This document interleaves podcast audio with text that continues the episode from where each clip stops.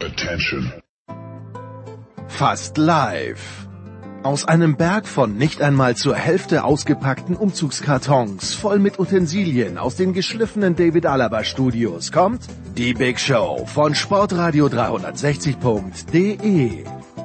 Hier sind Namen weder Schall noch Rauch. Hallo, das ist der Thomas Muster. Hallo, hier ist Fabian Ambüchen. Hallo, das ist Viktoria Redensburg. Hier wird sorgfältige Recherche noch groß geschrieben. Das ist die nächste depperte Frage.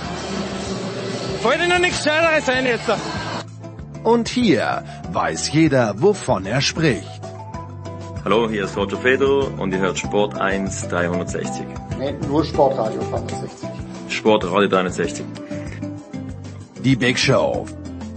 Jetzt.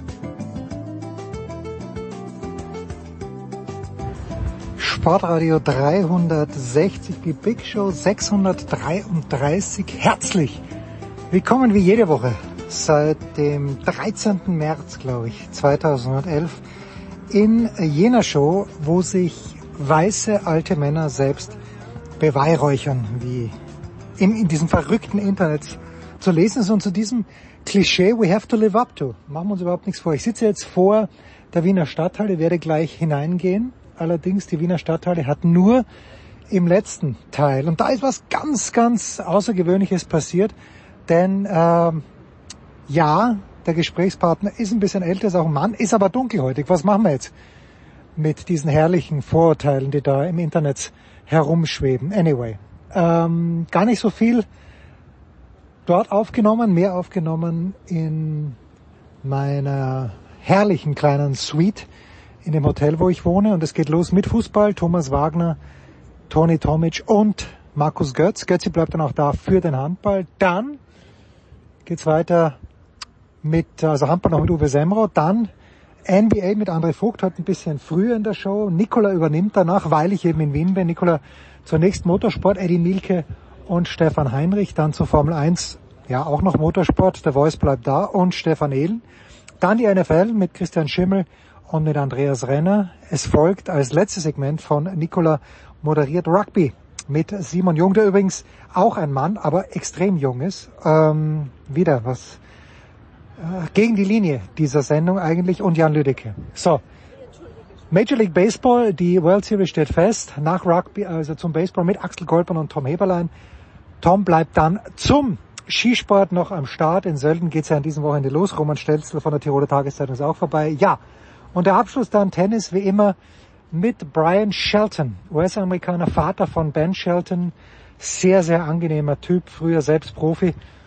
Ah, ja, und dunkelhäutig, was soll ich euch sagen? The times they are changing nach zwölf Jahren und einem halben. Oder auch nicht. Vielleicht war es auch schon immer so. Auf geht's. Big Show 633. So, Sportradio 360, die Big Show 633 geht los. Wir sind über ganz Europa verteilt, erstaunlicherweise. Ich hocke also in Wien. In München ist Markus Götz. Guten Morgen, Götzi. Guten Morgen. Dann erfahre ich wie aus dem Nichts, dass Toni Tomic irgendwo in Spanien ist. Guten Morgen, lieber Toni. Buenos dias. Wo denn genau, Toni, wenn ich fragen darf? In Marbella. Ah, nee, es soll, es soll nichts Schlimmes passieren. Und in Novi Sad ist der große Thomas Wagner. Guten Morgen, lieber Thomas. Paint as a Picture. Sind die Teppiche ebenso dick wie damals was Bulgarien, wo du mir von diesen dicken Teppichen im Hotel erzählt hast? Das war Schumen und ich kann guten Gewissens sagen, das war die hässlichste Stadt der Welt aller Zeiten, ganz sicher. Äh, hier, äh, Novi Sad ist jetzt nicht direkt schön, aber es hat schöne Ecken.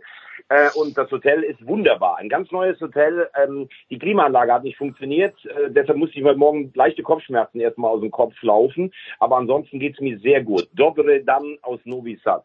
Großartig. Ich, ich möchte starten, wir wollen über den VfB sprechen auch, aber ich möchte starten mit einer Frage eines ehemaligen Schülers von mir und ich liebe meine Schüler. Die Schüler lieben mich weniger, aber ich liebe meine Schüler und zwar uneingeschränkt und Luca habe ich ganz besonders lieb, der hat im letzten Jahr seinen Abschluss gemacht und Luca hat nur einen kleinen Makel, Thomas, er ist FC Augsburg-Fan. Ja, ich meine, was soll man machen? Und er fragt jetzt also die Gurus in der Big Show, also euch drei, schafft der FC Augsburg unter Chess Torup den Sprung zurück auf die internationale Bühne. Ich weiß gar nicht, was zurück in diesem Zusammenhang bedeutet, weil ich kann mich nicht erinnern, dass der FCA jemals international gespielt hat. Aber Thomas, was hast du gesehen bei diesem 5 zu 2 in Heidenheim, wo sie geflutscht hat. Die Süddeutsche Zeitung hat geschrieben, wie aus der Ketchupflasche. Also eins muss ich sagen, du scheinst nicht nur erschreckende Lücken im südamerikanischen Fußball zu haben, sondern auch in der Historie des FC Augsburg, der sich mit einem Sieg bei Partizan Belgrad damals für ein Spiel bei Jürgen Klopp an der Enfield Road qualifiziert hat. Das ist, wie lange ist das her? Sieben oder acht Jahre muss ich sagen, da gibt es ein kleines Minus für den Schüler Huber. Und ansonsten, sie werden wie immer die Klasse halten. Ich hoffe, es sieht ein bisschen attraktiver aus. Ich habe auch Hoffnung, weil ich glaube, der Trainer steht für attraktiven Fußball. Äh, internationale Bühne sehe ich für den FCA in den nächsten 40 Jahren nicht. Toni, kanntest du diesen Trainer? Kennt man diesen Trainer auf der Szene? Ich meine, ich bin im Fußball absolut unbeleckt, wie mir Thomas jetzt auch wieder attestiert hat. Aber kannte man Jess Torup davor oder haben denn die Augsburger einfach irgendwo irgendwo gefunden auf der Resterampe? Also ich muss ehrlich gesagt, gestehen, dass ich äh, nicht so tief war in der dänischen Fußballgeschichte, in der aktuellen zumindest. Äh, shame on you, shame on you, Tony. Absolut, absolut. Ähm, aber man kann ja auch nicht alles im Blick haben. Äh, wenn man auch noch ein bisschen äh, andere Sportarten nebenher äh, beobachtet. Vielleicht habe ich auch nicht so viel Zeit wie Thomas Wagner, ich weiß es nicht, aber äh, auf seinen Reisen kann ja natürlich auch einiges weglesen.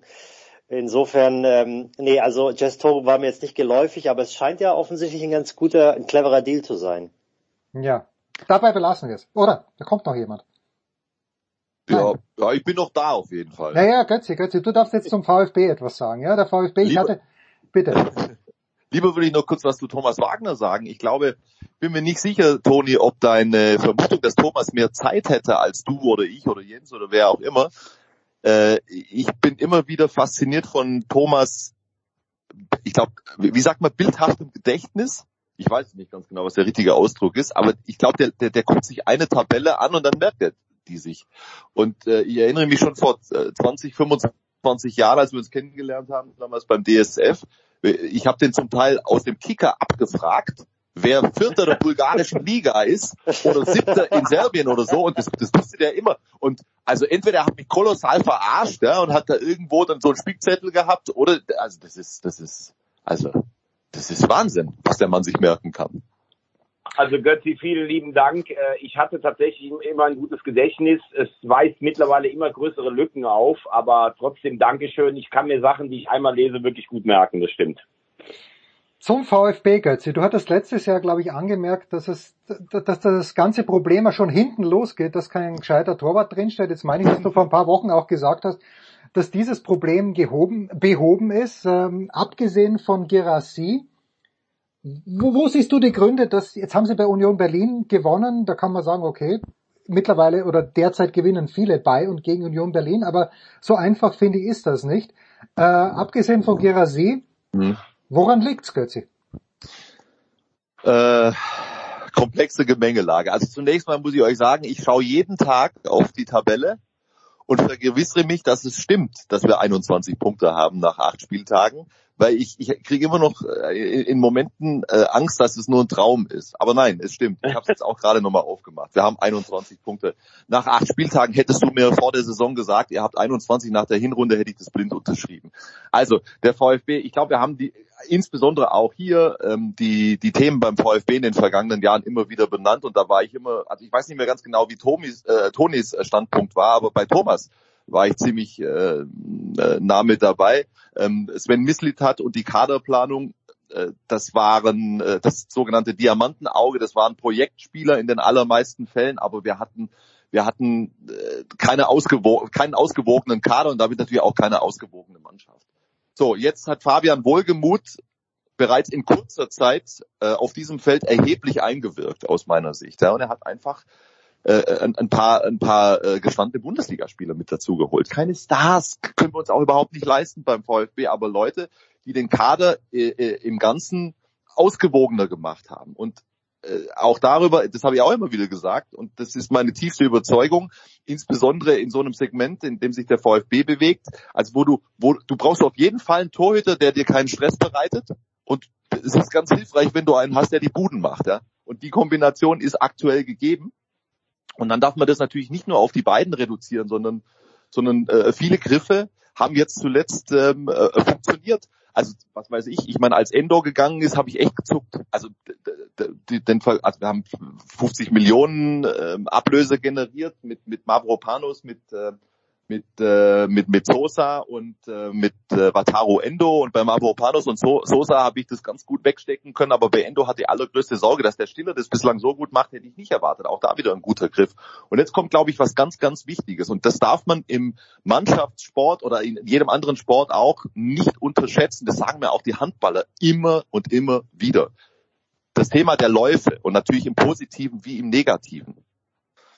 Der VfB äh, hat halt Lauf, einen Lauf aufgenommen. So, und dann stärkt dich das immer wieder fürs nächste Spiel. Und andersrum ist es natürlich genauso. Wenn du ein paar Mal in Folge verlierst, dann trägst du das mit dir rum. Du fängst ja nicht bei Null an. Weder im Positiven noch im Negativen. Und in der Gemengelage ist der, äh, der VfB jetzt in die Situation gekommen, in die er gekommen ist. Und ich kann es immer noch nicht so recht glauben. Toni, was tun mit äh, Gerassi? Ist der VfB da in einer guten Position, weil sie eh wissen, dass sie nicht mehr als die 20 Millionen, die festgeschriebenen bekommen? Sollen sie sich, können, kann sich der VfB zurücklehnen? Jetzt ist er ja verletzt, äh, kleinere Verletzung. Immer wenn ich kleinere Verletzungen lese, dann denke ich mir, vor Weihnachten wird er nicht zurückkommen. Was, was tun in dieser Lage, wo es gerade so gut läuft, äh, mit diesem Stürmer, der aus jeder Lage trifft? Ich glaube aus Vereinssicht, äh, wenn du in der Situation bist, in der du jetzt bist, dann möchtest du natürlich den Status quo so lange wie möglich aufrechterhalten. Und äh, mit der Tatsache, dass er jetzt schon 14 Tore gemacht hat, ähm, macht er sich natürlich äh, auf der Bühne, auf der großen Fußballbühne so dermaßen äh, begehrlich, dass äh, dem, dass der VfB droht, ihn im Winter äh, zu verlieren also das Einzige, was ich jetzt, also ich weiß nicht, ob die Gerüchte stimmen, dass der VfB im Hintergrund versucht, diese Ausstiegsklausel äh, ihm nochmal abzukaufen und um den Vertrag oder eine neue Ausstiegsklausel für einen anderen Zeitpunkt ähm, äh, nochmal zu installieren in den Vertrag. Das kann ich jetzt natürlich nicht, ähm, nicht bestätigen und da, da weiß ich natürlich nichts. Aber selbst, also selbst die La äh, selbst als der VfB in der Lage war, den Vertrag zu verlängern, war das ja schon mal auf alle Fälle ein Gewinn. Und dann gehst du natürlich auch gewisse ähm, Parameter ein und kommst dem Spieler entgegen. Und sicherlich ist es auch so, dass der VfB wusste damals schon, bevor er die 14 Tore gemacht hat, dass er wahrscheinlich irgendwann mal den Absprung ähm, machen möchte. Dass es jetzt natürlich so schnell kommt, konnte natürlich, wie Götze es sagt, auch keiner ahnen. Wenn er über den Winter hinaus bleibt, wovon ich vielleicht sogar auch, weil ich glaube, wenn ich jetzt so seine Interviews höre, er fühlt sich wohl in Stuttgart und ich glaube, ich schätze ihn schon auch so ein, dass er das, die Saison fertig machen möchte, dann ist nun mal so, dass wenn sie es nicht schaffen, ihm die Ausstiegsklausel abzukaufen, dann hast du halt einfach in den sauren Apfel zu beißen, für 20 Millionen einen super Stürmer abzugeben. Das ist ja bei Dortmund nicht anders gewesen mit Haaland. Die mussten auch in den sauren Apfel beißen, damals mit 60 Millionen. Der war damals schon über 100 Millionen wert. Aber wenn du einfach mal eine Ausstiegsklausel dann ähm, äh, reingeschrieben hast in den Ver Vertrag, dann musst du dich natürlich daran äh, halten. Insofern äh, glaube ich schon, dass er die Saison fertig machen wird. Ich kann mir nicht vorstellen, dass er über die Saison hinaus bleiben wird. Aber ähm, selbst jetzt in seiner Phase der Verletzung glaube ich, dass zum Beispiel ein Dennis Rundaf ähm, da lückenlos äh, einspringen wird können. So, jetzt spricht Götzi in, in der Wir-Form über den VfB Stuttgart. Toni distanziert, aber distanziert, aber doch wohlwollend. Ich brauche jetzt eine harte Analyse von Thomas Wagner und ich möchte. die war uns zu, die war dir zu weich. Nein, nein, nein, nein, nein. Aber Thomas, wenn wenn Götzi sagt, können wir uns nicht leisten. Es gibt eine Stadt in Deutschland, die reicher ist als München. Es gibt ein Bundesland, das reicher ist als Bayern. Das ist Baden-Württemberg und das ist Stuttgart. Was zum Henker ist da die letzten Jahrzehnte schiefgelaufen beim VfB Stuttgart? Naja, es, es gab ja immer mal äh, durchaus äh, Ausreißer nach oben. Also der VfB hat ja immer mal wieder ähm, Akzente gesetzt, indem sie Meister geworden sind oder Pokalsieger. Ich sage magisches Dreieck. Man hat es aber auch immer wieder in einer unfassbaren äh, Schnelligkeit geschafft, alles wieder einzureißen. Also wenn du siehst, was 92 Daumen Wechselfehler liegt, 2-7, wie sie da in der Champions League wirklich rumdeletiert sind, wie schnell das immer eingerissen wurde, das ist leider schon auch erstaunlich und gehört ein bisschen zur VfB-DNA dazu. Dann glaube ich, dass sie äh, an vielen Punkten einfach nicht so gut gewirtschaftet haben, wie, ähm, das, wie man das ja normalerweise den Schwaben nachsagt. Ähm, da übrigens mache ich ein großes Fragezeichen dahinter. Also wenn ich den Finanzhasardeur Alex Werle da sehe, äh, dann bin ich mir nicht so ganz sicher, wenn ich sehe, was der in Köln an, an Schulden hinterlassen hat, ob das alles so toll ist. Aber das ist jetzt erstmal gerade egal. Ich glaube, man hat so ein kleines bisschen das Problem oft gehabt, dass man, wenn es gut gelaufen ist, sich direkt mit den Bayern äh, vergleichen wollte. Also praktisch so der Südgipfel, in dem der VfB ja im direkten Duell eine katastrophale Bilanz leider hat. Ähm, aber ich möchte schon noch zwei, drei Sachen sagen zu dem, was ich gerade gehört habe. Dieser Lauf, den Götzi angesprochen hat, der ist wirklich beeindruckend sicherlich auch in gewisser Art und Weise dem Spielplan geschuldet, aber das musst du ja auch erstmal so ausnutzen, wie sie es gemacht haben. Ich finde die Mannschaft unfassbar stabil. Ich war nie ein großer Fan von Alex Nübel. Ich habe den in Köln live gesehen. Er hat eine Aura und Ausstrahlung, das ist ja Wahnsinn. Dann schmeißt du da den jungen Franzosen hinten rein, der spielt, als wenn er seit Jahren nichts anderes gemacht hat. Ich glaube auch nicht, dass die Verletzung von Girassi jetzt diesen Lauf aufhält. Das glaube ich gar nicht. Undaf ist ein guter Mann die spielen mit einer Begeisterung und man muss auch sagen, im Falle vom VfB siehst du, was ein neues Stadion da noch macht. Früher immer dieses präsige Geprabbel von der, von der Haupttribüne mit der Laufbahn. Das ist ja eine Wucht. Ich musste es leider in der Relegation äh, erleben. Ich könnte natürlich auch sagen, wer den HSV in der Relegation so überzeugend schlägt, der holt sich das Rüstzeug für eine starke Bundesliga-Saison.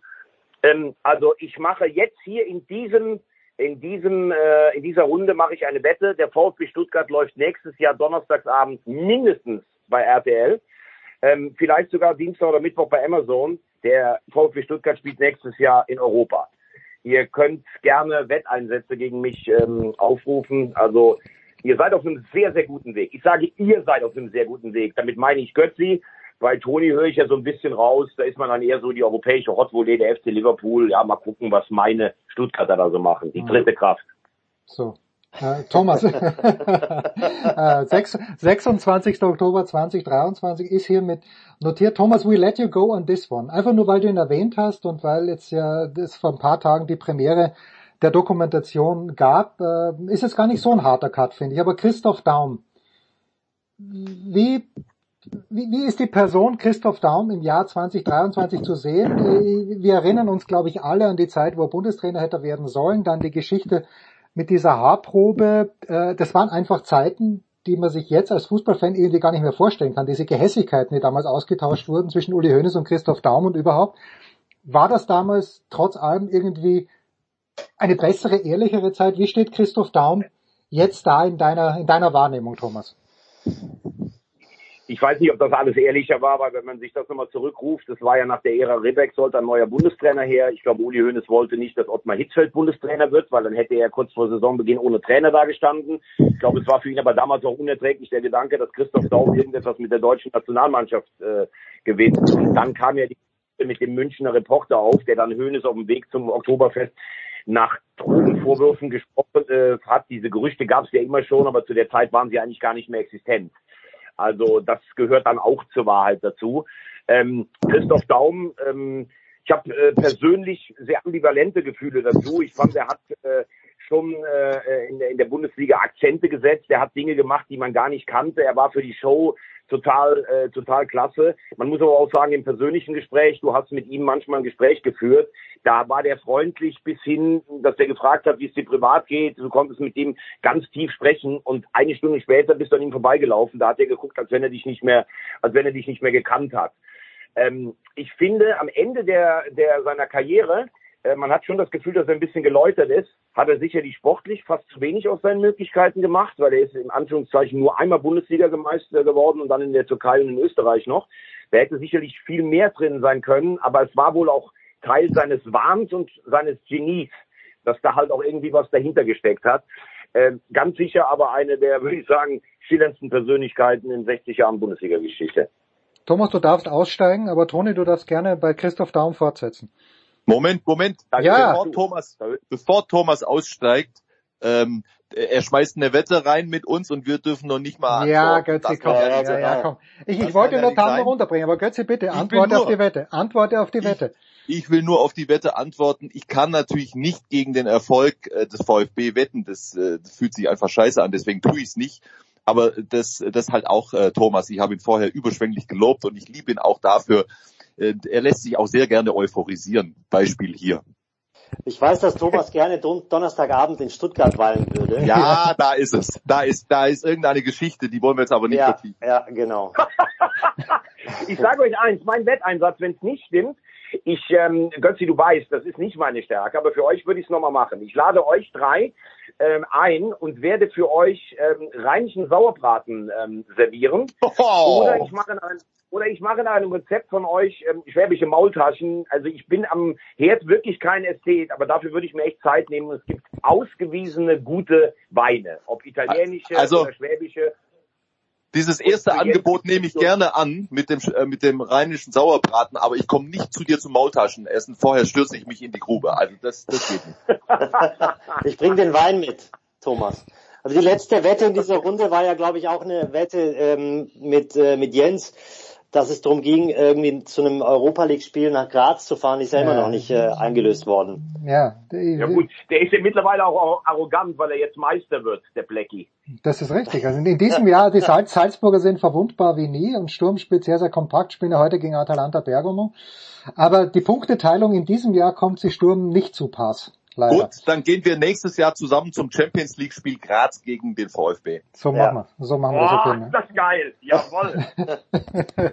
Thomas, raus mit dir. Danke, danke nach Novi Sad, äh, Toni und, und Götzi vielleicht noch zwei, drei Minuten. Also du kannst natürlich auch dabei bleiben, Thomas. So ist es nicht. Aber äh, Toni, Chris, jetzt tatsächlich runter. Ja, ja, Schöne raus, Grüße. raus mit Das dir. Spiel ist übrigens heute Abend in Batschka Topola. Das sind nochmal 70 Kilometer von hier entfernt. Kleine Wissensinfo für Leute, die man nicht braucht. Das Stadion ist äh, von der ungarischen Regierung bezahlt worden, weil in der Vojvodina, also im Norden Serbiens, ähm, die Bevölkerungsmehrheit auch in dieser Stadt mit 60 Prozent ungarischstämmig sind. Das wusste ich auch nicht. Finde ich eine ganz nette Info. Viereinhalbtausend Zuschauer.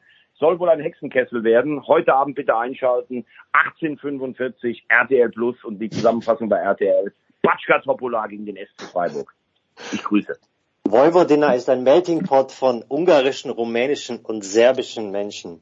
Ich bin so froh, dass ich mit euch hier immer wieder so viel lernen kann. Ich liebe euch. tja, Und ich muss ganz ehrlich sagen, Toni, du bist ja auch eine Perle des Balkans. Das darf man ja so sagen. Unglaublich schöne und nette Menschen hier. Das wollte ich auch noch sagen. raus mit dir. Schönes Und- Schlusswort. Oh, ja, genau. Äh, schönes Schlusswort. Entschuldigung. Tschüss, Thomas. Aber Damit- Leute, wenn sich das irgendeiner anhört, was wir da machen. Alte weiße Männer, die sich selbst beweihräuchern. Ja, so ist es Nein, nein, einfach. nein, nein, nein. Also, nee, wir sind nicht alte Weiße. Ja, doch, sind wir wahrscheinlich schon, aber, aber das ist aber nicht von der Haltung her. Definitiv nicht. Nee, nee, nee, nee. Ich meine was ganz anderes. Ich glaube, jeder, der klaren Verstandes ist, kann nur zu dem Ergebnis äh, kommen, dass wir es nicht sind. Also klaren Verstandes. Also das, Das werden wir gleich beim Handball unter Beweis stellen. Äh, nur ganz kurz noch, äh, wir sind ja alle unterwegs und äh, Toni, äh, hast du noch ein, zwei Worte vielleicht zu dem, was in den letzten beiden Tagen in der Champions League los war, oder wollen wir dieses Thema komplett unter den Tisch fallen lassen? Ich habe gestern ein bisschen die Dortmunder gesehen.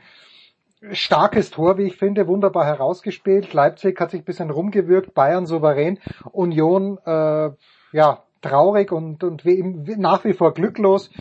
Was sind die drei Sätze, die Toni Tomic zu den letzten beiden Tagen Champions League finden kann? Puh, das jetzt in 25 Sekunden auf Nein, den mach Punkt zu zwei bringen, ist natürlich Minuten. Mach schwierig, zwei ohne Minuten vor allem. Aber ich kann dir eins sagen, ähm, ich finde, also das, was ich gelesen habe, ich habe nichts gesehen. Das, was ich gelesen habe, war, waren die Bayern alles andere als souverän. Ich glaube, das, was ich gelesen habe, war Galatasaray sogar in der ersten Halbzeit haushoch überlegen und hätten sich eigentlich auch ähm, belohnen müssen. Das zeigt natürlich auch die Verwundbarkeit oder die Instabilität der Bayern in dieser Saison. Ähm, deswegen werden sie auch, kann ich mir vorstellen, nicht davonlaufen in der Bundesliga. Ähm, dann muss ich sagen, war ich von dem Ergebnis von Newcastle gegen Borussia Dortmund so dermaßen überrascht, dass Hm. mir, also ich fast überlegt habe, also was, was kann ich dazu sagen? Mir fällt dazu gar nichts ein. Das ist, also letztlich kann man nur ähm, den Dortmundern attestieren, dass sie in so einem Stadion gegen diese starke Mannschaft offensichtlich so eine reife Leistung rausgehauen haben. Klar hast du natürlich auch ein bisschen Glück sicherlich im Spiel. Ähm, meine, dass da, äh, dass ich gelesen habe, dass da ein Alu-Treffer dabei war. Aber das ist natürlich schon nochmal ein Zeichen und es zeigt auch nochmal, ist ein Zeichen der Entwicklung vor allem, wenn du ähm, mittlerweile kein Tor ähm, in, in zwei Spielen gegen große Gegner kassierst in der Champions League und vor allem in der in der Bundesliga auch hinten relativ stabil stehst. Und bei bei Union Berlin, ich hatte diese Diskussion gestern im Auto mit einem äh, mit Freunden äh, von mir. Bei Union Berlin ist es ja genau das andere Gegenteil, was Götzi gerade eben äh, für Stuttgart beschrieben hat. Das ist ja jetzt keine schlechte Mannschaft mehr. Von heute auf morgen, von gestern, von letzter mhm. auf diese Saison ist ja keine schlechte Mannschaft. Wir haben sogar auch äh, sicherlich personell nochmal verstärkt. Aber du siehst, wie psychologisch dieser Sport sein kann, wenn du einmal in so eine Negativspirale reingerätst und dann von mir aus auch drei, alle drei Tage nochmal ran musst und dann kriegst du ein äh, Tor in der Nachspielzeit, dann kriegst du ein, ein ganz ein linkes Ding, dann verlierst du wieder 0-1, dann kommt der VfB, der einen Lauf hat, dann verlierst du zu Hause 3-0 Spiele, die du normalerweise in der vergangenen Saison in den Jahren vielleicht nicht verloren hättest. Und dann verlierst du plötzlich neunmal in Folge und keiner kann sich erklären, warum. Das kann sich ja heute bei Stuttgart auch keiner erklären. Du kommst also in diese, in diese Psychologie hinein, dass du plötzlich nicht mehr weißt, was du machen sollst auf dem Platz. Und Angst vor Fehlern, also da schleicht sich ja enorm viel ein in so einen Kopf. Und, und davon profitiert natürlich äh, der VfB Stuttgart enorm, wie Götzi es beschrieben hat. Das ist natürlich ein ganz großer Faktor auch neben anderen kleinen. Aber ähm, bei Union Berlin ist es natürlich wirklich schade. Und ich fände es schade, wenn sie dann auch wirklich die Reißleine ziehen sollten mit einem Mann, der sie überhaupt dahin gebracht hat, wo, sie, wo sie momentan stehen. Ist schon komisch, oder Götzi? Vor ein paar Wochen hätten wir echt gesagt, Uh, Urs Fischer ist in der Christian Streich-Position. Er entscheidet, wann es vorbei ist in, in Berlin. Vielleicht macht er, vielleicht ist es auch nach wie vor so vor, mhm. nach wie vor so, dass er ja, entscheidet, ich, aber, aber man kann sich ja irgendwie gar nicht vorstellen. Ich bin auf jeden also was die Einschätzung betrifft, bin ich tatsächlich äh, komplett bei Toni ähm, in allen Facetten und äh, wie wie äh, Fischers Position stand heute bei Union ist, kann ich kann ich ehrlich gesagt nicht wirklich beurteilen. Da bin ich viel zu weit weg. Ähm, vermuten würde ich, dass er immer noch ähm, es quasi selbst entscheiden kann. Aber klar, es gibt Dynamiken, muss ich euch nicht erklären, äh, die, die sind dann auch unaufhaltsam. Ich weiß es wirklich nicht. Ich, ich würde es mir auch total wünschen, denn er ist heute ja, ist ja logisch, immer noch derselbe Trainer. Äh, der er vor einem halben Jahr, vor einem Jahr, vor drei Jahren war. Also zumindest, der hat, er ist sicher kein schlechterer Trainer. Und derselbe ist er vielleicht nicht, weil man entwickelt sich ja auch ständig weiter, aber er ist sicherlich kein schlechterer Trainer. Und das mit diesen Läufen, das ist, das ist, das ist einfach verrückt manchmal im Fußball. Ja. Und nicht nur im Fußball, Gottes Willen. Ja, nicht nur im Fußball, nicht nur im Fußball. Ich hatte mich kurz gemutet, sondern äh, auch in anderen Sportarten. Was ein gutes Stichwort ist, weil Götze wird dabei bleiben. Äh, von Toni verabschieden wir uns. Äh, heute ein langer und wie ich finde sehr schöner Fußballteil mit lauter Verrückten. Äh, Toni, was wirst du am Wochenende begleiten? Beruflich. Ich habe am Wochenende das Match of the Week zu moderieren und zu kommentieren. Das ist das Manchester Derby und äh, ja, dann am, am Montag halt ganz normal meine Sendung dann im Anschluss daran. Box to Box. Also Box to Box. Box mit to Box, genau. Toni Tomic. Großartig. Danke dir, Toni. Wie gesagt, Götzi hat es noch nicht überstanden. Und gleich sprechen wir mit der Legende Uwe Semrau ein bisschen über Handball.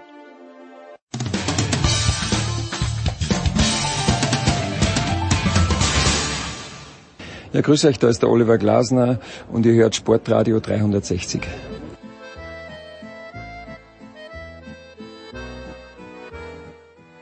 Herrschaften, die Big Show 633 geht weiter. Götzi ist dabei geblieben. Neu dazugekommen, The Great Uwe Semro. Guten Morgen, lieber Uwe. Guten Morgen. Also ich möchte nochmal, wir sprechen gleich über Handball, aber ich möchte Folgendes sagen. Götzi, vor zwei Wochen haben wir hier gesprochen und äh, ich erinnere mich an zwei Dinge. Uwe hat ein kleines bisschen in Frage gestellt, wenn ich es richtig interpretiere, Uwe, ob Sebastian Korda wirklich zwingend Tennisspieler werden wollte oder ob Fatih da nicht ein bisschen zu sehr nachgeholfen hat. Und du, Götzi. Hast gesagt, du bist ja nicht ganz sicher, ob die Sheltons wirklich so gut miteinander tun, wie sie tun. Jetzt habe ich gestern, nein, vorgestern war schon, äh, Ben Shelton ist nach Wien gekommen, ich bin in Wien, äh, hat mit dem Vater trainiert, die sind reingekommen am Vormittag kurz vor zwölf. Ganz ehrlich, die anderen Menschen, die da am Platz waren, haben sich gefreut in einer Art und Weise, Ben Shelton zu sehen und den Vater vielleicht auch. Ich habe da mit dem Vater geredet. Es ist ein unheimlich angenehmer Typ. Ich habe auch gesehen, wie die miteinander umgehen. Und ich weiß, Götze, man schaut nicht eine, wie man hier in Wien sagt. Aber ich glaube, ich glaube schon, dass die gut miteinander können. Ja. Hast du etwas zu also deiner Verteidigung zu sagen? Ja, natürlich habe ich was zu meiner Verteidigung zu sagen, wobei ich finde, ich muss mich gar nicht verteidigen.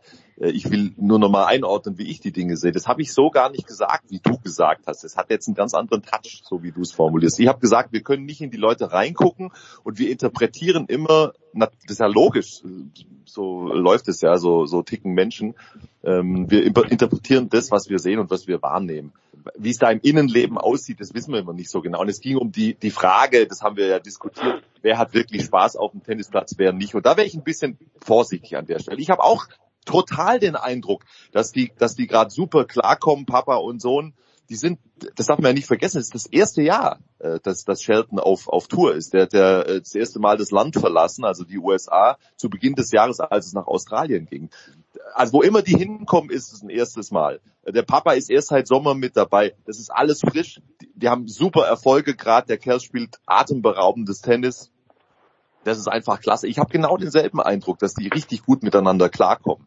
Ähm, ich war bei äh, Sebastian Corner ein bisschen anderer Meinung oder besser gesagt, ich habe gesagt, das, das lässt sich für mich, mich nicht daraus ablesen, dass er nach, nach außen so eine etwas unterkühlte Art hat, dass er keinen äh, Bock äh, oder keinen Spaß auf dem Tennisplatz hat. Das habe ich gesagt. Und übrigens zu Shelton, ähm, geht es euch auch so? Ich habe den, also ich habe den Shelton echt oft gesehen jetzt die letzten Monate. Und es gab so eine Phase, wo ich dachte, boah, also er, er feiert sich selber äh, schon auch das ein oder andere Mal zu oft während eines Matches und ständig die Faust, Faust und ständig der Blick in die Box.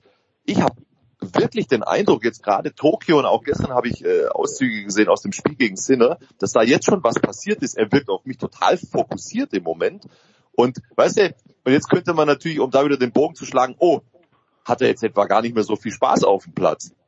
Glaube ich absolut nicht. Ich glaube, der hat Riesenspaß auf dem Platz, aber er ist nicht mehr so extrovertiert am Jubeln und feiern und lachen, wie er es schon war. Oder nehmt ihr das nicht so wahr? Pass auf, Götzi. Uh, Uwe, du darfst gleich. Uh, hör dir das erste Mal in deinem Leben bitte die Big Show an und hör dir bitte den Tennisteil an, weil dort spreche ich mit Brian Shelton über genau dieses Thema. Ah, okay. Über genau dieses Thema. Kommt später. Uwe, jetzt du, wenn du was sagen magst zu Shelton. Also mich hat einfach, oder ist es immer wieder so, äh, dass mich sehr freut, dass er die ganze Klaviatur abspielt, die man auf dem Tennisplatz so veranstalten kann. Darüber haben wir das letzte Mal schon gesprochen. Und ich glaube, dass diese Qualitäten immer mehr zum Vorschein kommen, dass er immer zielsicherer die äh, notwendige Variante aus dem Hut zieht für die jeweilige Spielsituation. Und äh, das ist ein hohes Gut. Und zwar zweigeteilt. Erstens mal kann er sehr viele Sachen. Er kann den Ball einfach mit einem hohen Topspin im Spiel halten, aber er kann auch in dem nächsten Moment draufgehen, Druck machen. Äh, er kann Stops, er spielt Surf and Volley. Ich wiederhole mich da seit dem letzten Mal. Und äh, von daher finde ich, ist das ein Junge mit großem Potenzial und ähm, wenn er seine Begeisterung und seine Euphorie ein bisschen mehr kanalisiert, äh, dann kann ihm das, glaube ich, nur gut tun. Man muss nicht immer als lila Launebär über den Platz springen und das ist auch ein Teil des Reifeprozesses. Und äh, von daher ist es, äh, sagen wir mal, für mich eine Entwicklung, die äh, durchaus möglich war, die nicht immer kommen muss, die aber durchaus möglich war. Und auf der anderen Seite finde ich, dass äh, Sebastian Korda nun mit dem großen Aufwand, den er fast in jedem Spiel betreiben muss, dann eben auch mal wieder, wenn er den Schauplatz wechselt und ein bisschen äh, entkräftet dort auftaucht, an seine Grenzen stößt und dann eben jetzt auch gegen Menschen verliert, wo man jetzt das gar nicht mehr äh, auf dem Zettel hatte, dass das noch möglich sei. Und ich finde, das ist ein typisches Beispiel für solche Spieler wie Rüd oder jetzt für Korda, die sehr viel über die Physis kommen und immer wieder mental auch an ihre Grenze gehen müssen, dass sie dann eben äh, an einem anderen Schauplatz mal in der ersten Runde verlieren. Und ich finde, da hat sich jetzt nicht viel getan, seit wir das letzte Mal über diese beiden gesprochen haben. Ja, gut, gut. Also letzter Satz von mir zum Thema Shelton. Ähm, ich finde, der Kerl ist ein echter Glücksfall fürs Tennis. Ich seine Entwicklungskurve ist atemberaubend und äh, die Art und Weise, wie er Tennis spielt, mir macht es riesen Spaß, dem Kerl zuzugucken. Und so ein Match wie, wie gestern, ich meine, erste Runde, Sinner äh, gegen Shelton, Alter. Ich ja, er war, er war leider. Und das, und das ja. trotz der Zeitverschiebung, ja, ja. ja ich meine, der spielt Sonntag Finale in Tokio, gewinnt seinen ersten Titel und, und liefert dem Sinner gestern trotzdem so einen Showdown. Donnerwetter. Ja, es war also leider, er war wirklich, ich bin in der Halle gesessen, ich hatte schon den Eindruck, dass er ein bisschen müde war, was ja komplett verständlich ist, auch wenn der Vater, ne, hört, hört es euch dann an, was Brian Shelton gesagt hat, aber es war, mm, ist natürlich scheiße, ja. Du kommst nach Wien und spielst gegen Sinner, der gut in Form ist, der ausgeruht ist. Schwierig. So. Apropos gut ausgeruht. Heute Abend, Uwe, der THW Kiel spielt gegen Paris Saint-Germain und damit zum vielleicht vorletzten Mal gegen Nikola Karabatic, der ja immer mein Lieblingshandballer war. Jetzt habe ich mich tatsächlich mal für drei Minuten vorbereitet auf dieses Segment hier, sonst alles aus der Hüfte geschossen. Aber dann, bei, bei Karabatic schließt man dann doch immer der kompletteste Handballer seiner Zeit, vielleicht aller Zeiten. Gehst du da mit, Uwe, oder hat sich der Handball auch so entwickelt, dass jemand wie Karabatic mit dem, was er mal konnte in seiner besten Zeit, jetzt gar nicht mehr zwingend der beste Handballer der Welt wäre? Oh, das ist ja mit vielen Konjunktiven gespickt, äh, deine Frage. Kann ich, kann ich so gar nicht äh, da hätte ich mich auch mal drei Minuten mehr auf äh, diese Frage vorbereiten müssen. Ja, aber Uwe, das nutzt nichts. Eine, eine solch verklausulierte Nein, Frage. Wie, wie gut war Karabatic? Wie, wie gut war Nikola Karabatic? Fangen wir mal so an. Wie gut hat dir, ich war ein großer Fan, Uwe immer, von Karabatic, weil ich dachte, wenn ich einen Handball in meiner Mannschaft haben möchte, dann ist es Nikola Karabatic. Würdest du da mal so weit mitgehen? Ja, ja, na klar, ja. Aber ich würde nicht abends mit dem essen gehen. Ja, das weiß ich Weil? nicht. Weil? Ja, weil mir da auch so ein paar äh, Ungereimtheiten in seiner Karriere nicht gefallen haben und der Wettskandal, den hat er nie so richtig abgeschüttelt. So sieht's ne? aus. Äh, ja.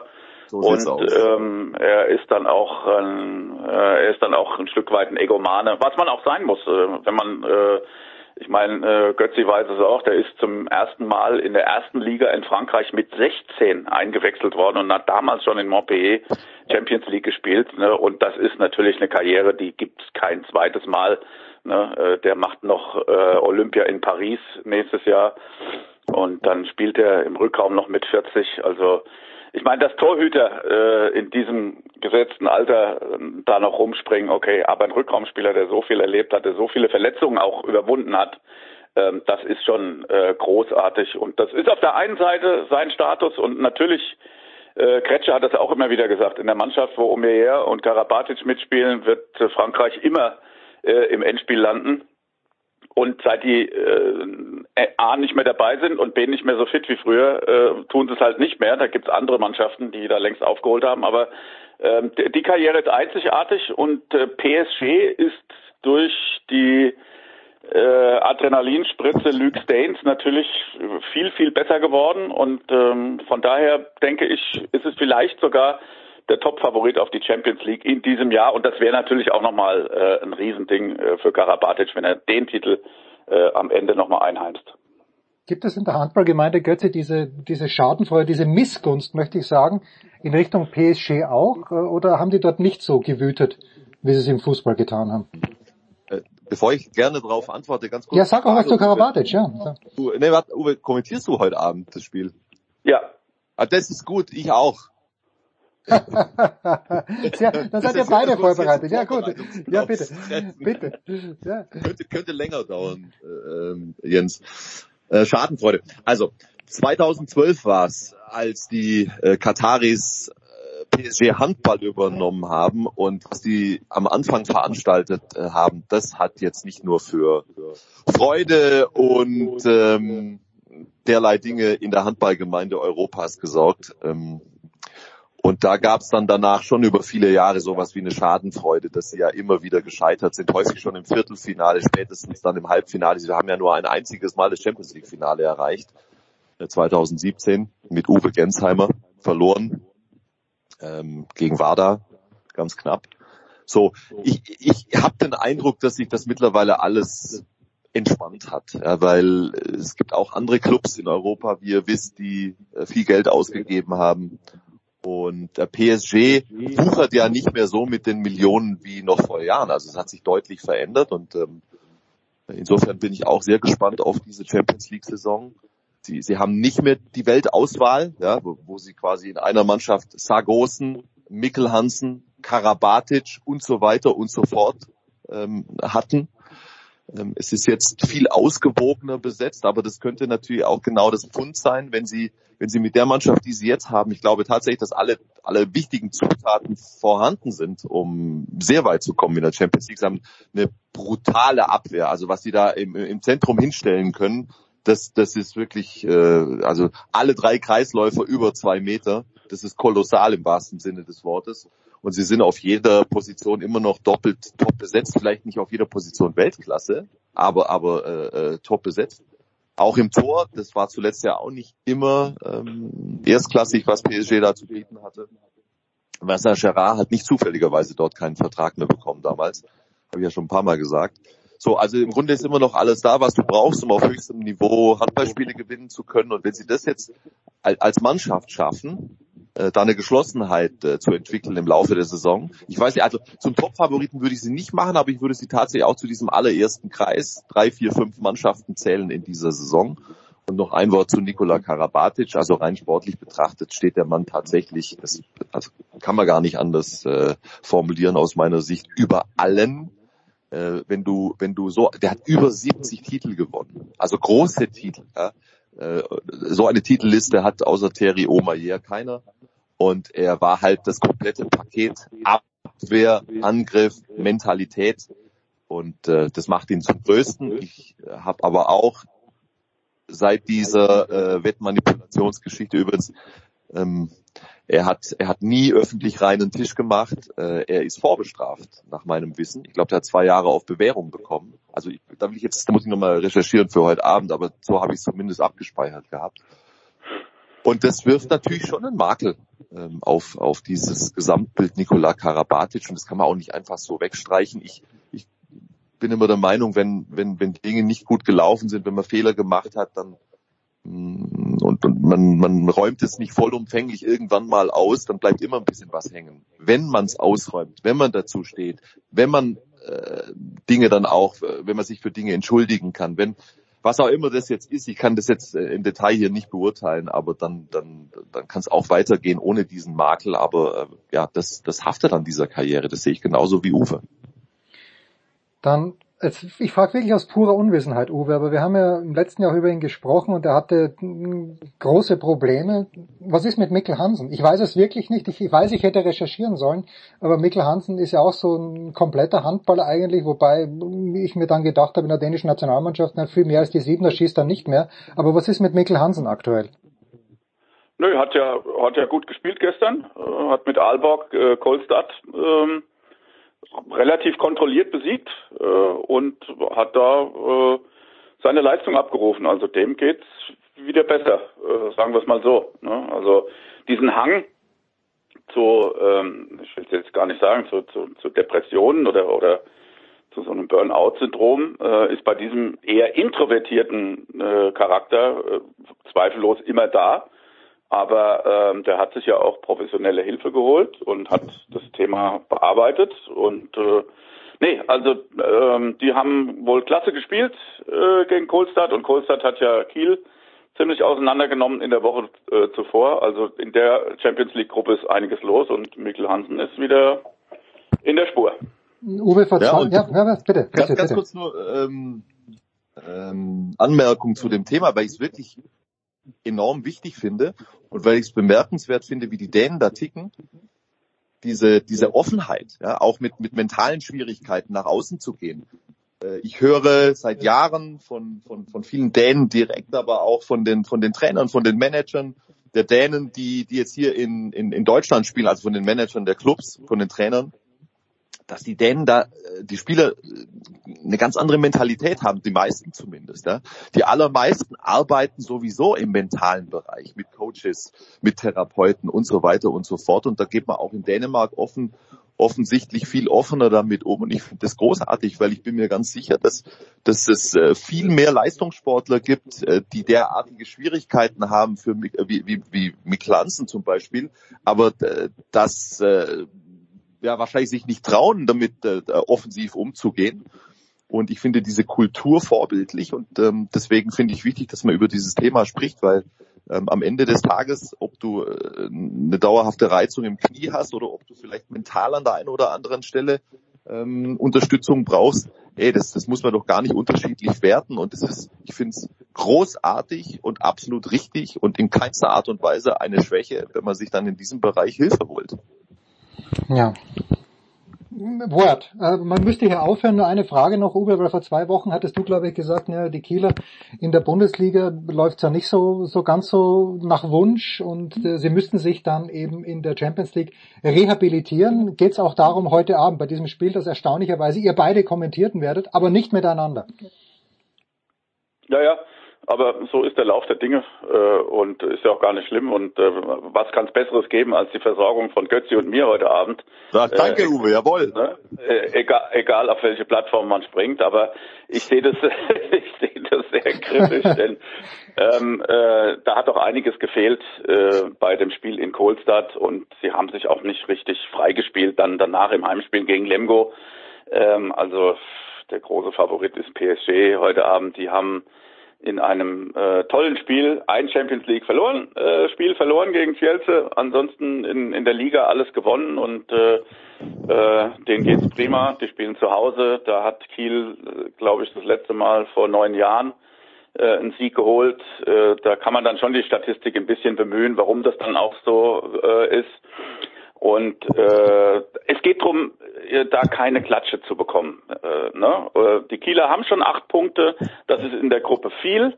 Ja, wenn man sich die anderen anschaut, sie sind gut dabei, sie spielen mit um diesen zweiten Platz, keine Frage. Aber ich glaube, es ist sehr unwahrscheinlich, dass sie dieses Spiel heute Abend für sich entscheiden können. 50 Jahre Handballberichterstattung. Heute Abend bei The Zone und Dein. Ich, Keine Übertreibung. Moment, das ich, ist die verdammte Wahrheit. Äh, okay, ich brauche jetzt, äh, ich brauche jetzt grundsätzlich eine kurze Pause, um darüber nachzudenken. Big Show 633. Danke Uwe, danke Götzi, kurze Pause.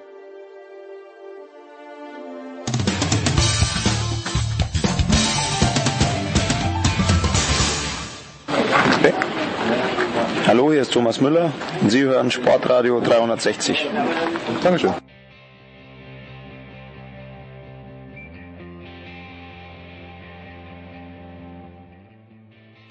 Ja, die Big Show 633 aus gegebenem Anlass ziehen wir heute den NBA-Teil ein kleines bisschen nach vorne und ich freue mich sehr, dass nach den ersten Eindrücken, die er natürlich heute in der Nacht gesammelt hat, der große André Vogt bei uns am Start ist. Hi Dre. Mahlzeit Jens.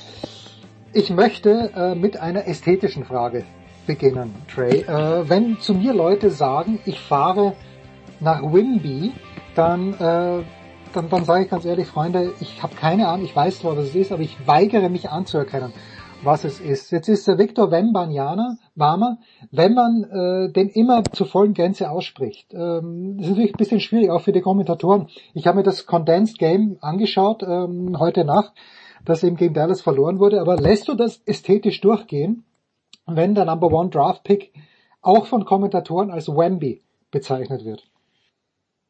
Oh, ja, ich fand auch, äh, Victor haben ihn auch viel in der Preseason einfach nur genannt. Ähm, also ich glaube, da denkt man, sieht man schon, dass die so ein bisschen den, Fallstricken der Aussprache da aus dem Weg gehen äh, in den USA. Äh, allerdings haben wir Janis Antetokounmpo, ja. Thanasis Antetokounmpo, Kostas Antetokounmpo haben wir auch in der Liga. Äh, vielleicht braucht es einfach eine Weile, bis man äh, sich dann gewöhnt hat und dann, dann sollte man vielleicht auch, wenn man ja mal irgendwann aussprechen können. Das traue ich auch den Amerikanern zu, ehrlich gesagt. Als ich den Kerl das erste Mal gesehen habe vor einem Jahr, ich, ich glaube sogar du hast mich darauf hingewiesen, möglicherweise habe ich es auch äh, beim God Next Magazin gesehen, da dachte ich mir, Oida, der ist aber schon ziemlich filigran, möchte ich es mal ausdrücken, so fast Kevin Durant äh, mäßig. Und als ich ihn jetzt äh, die letzten paar Tage immer nur ausschnittsweise gesehen habe, also mein Eindruck ist schon, er hat jetzt schon ein kleines bisschen zugelegt, körperlich finde ich. Ist das, ist das auch dein Eindruck? Äh, ich glaube, es ist immer schwer zu sagen. Da hat man jetzt schon äh, Kilos zugelegt, ähm, wenn man so kurz jetzt erst in der Liga ist. Ähm, auf der anderen Seite ist es so, dass äh, er natürlich jetzt schon seit dass er der 15 ist, hat er, glaube ich, so einen, so einen, Physiotherapeuten, der sich um ihn kümmert, mhm. wenn ich das richtig jetzt im Hinterkopf habe. Ähm, und es ist ja nun kein Spieler, der aus Versehen irgendwie jetzt in die NBA geraten ist und nicht wusste, was er da macht, sondern das war generalstabsmäßig geplant bei ihm, ne? dass dieser Junge eben da ankommt, wo er jetzt ist, ähm, auch mit der Art und Weise, wie er trainiert hat, eigentlich wie, wie ein Guard und nicht wie jemand, der 2,20 Meter groß ist. Ähm, man muss sich lösen von äh, dieser Idee, dass das Kraft äh, eigentlich immer nur mit Volumen zusammenhängt. Natürlich ist das, daran denken wir alle, ne? Äh, Kraft und Muskeln denken, denken wir an, an Bodybuilder, denken wir an Arnold, äh, solche Kollegen.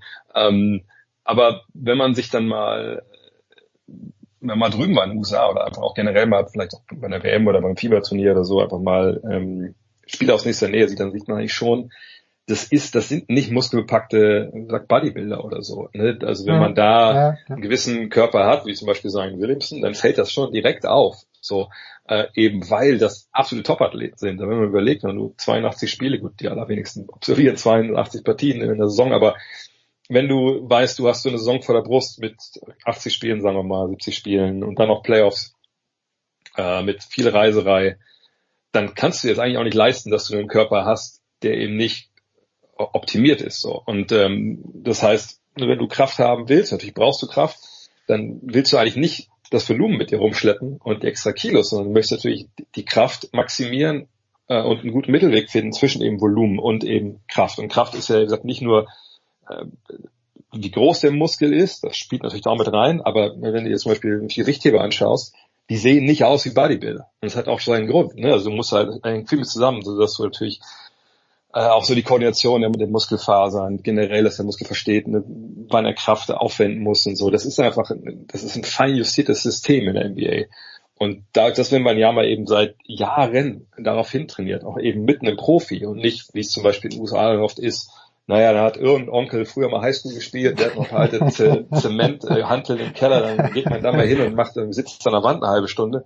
Das ist ja nicht so. Ne? Der ist ja wirklich wissenschaftlich darauf vorbereitet worden. Von daher, es kann gut sein, dass ein bisschen was passiert ist, ne? weil man auch vielleicht, wenn man dann in die USA kommt, äh, die Amis ja schon generell immer so ein bisschen sagen, naja, also vielleicht könnte schon die zwei Liter Proteinshake nochmal reinkippen, weil ein paar Kilos würden dir schon gut tun hier.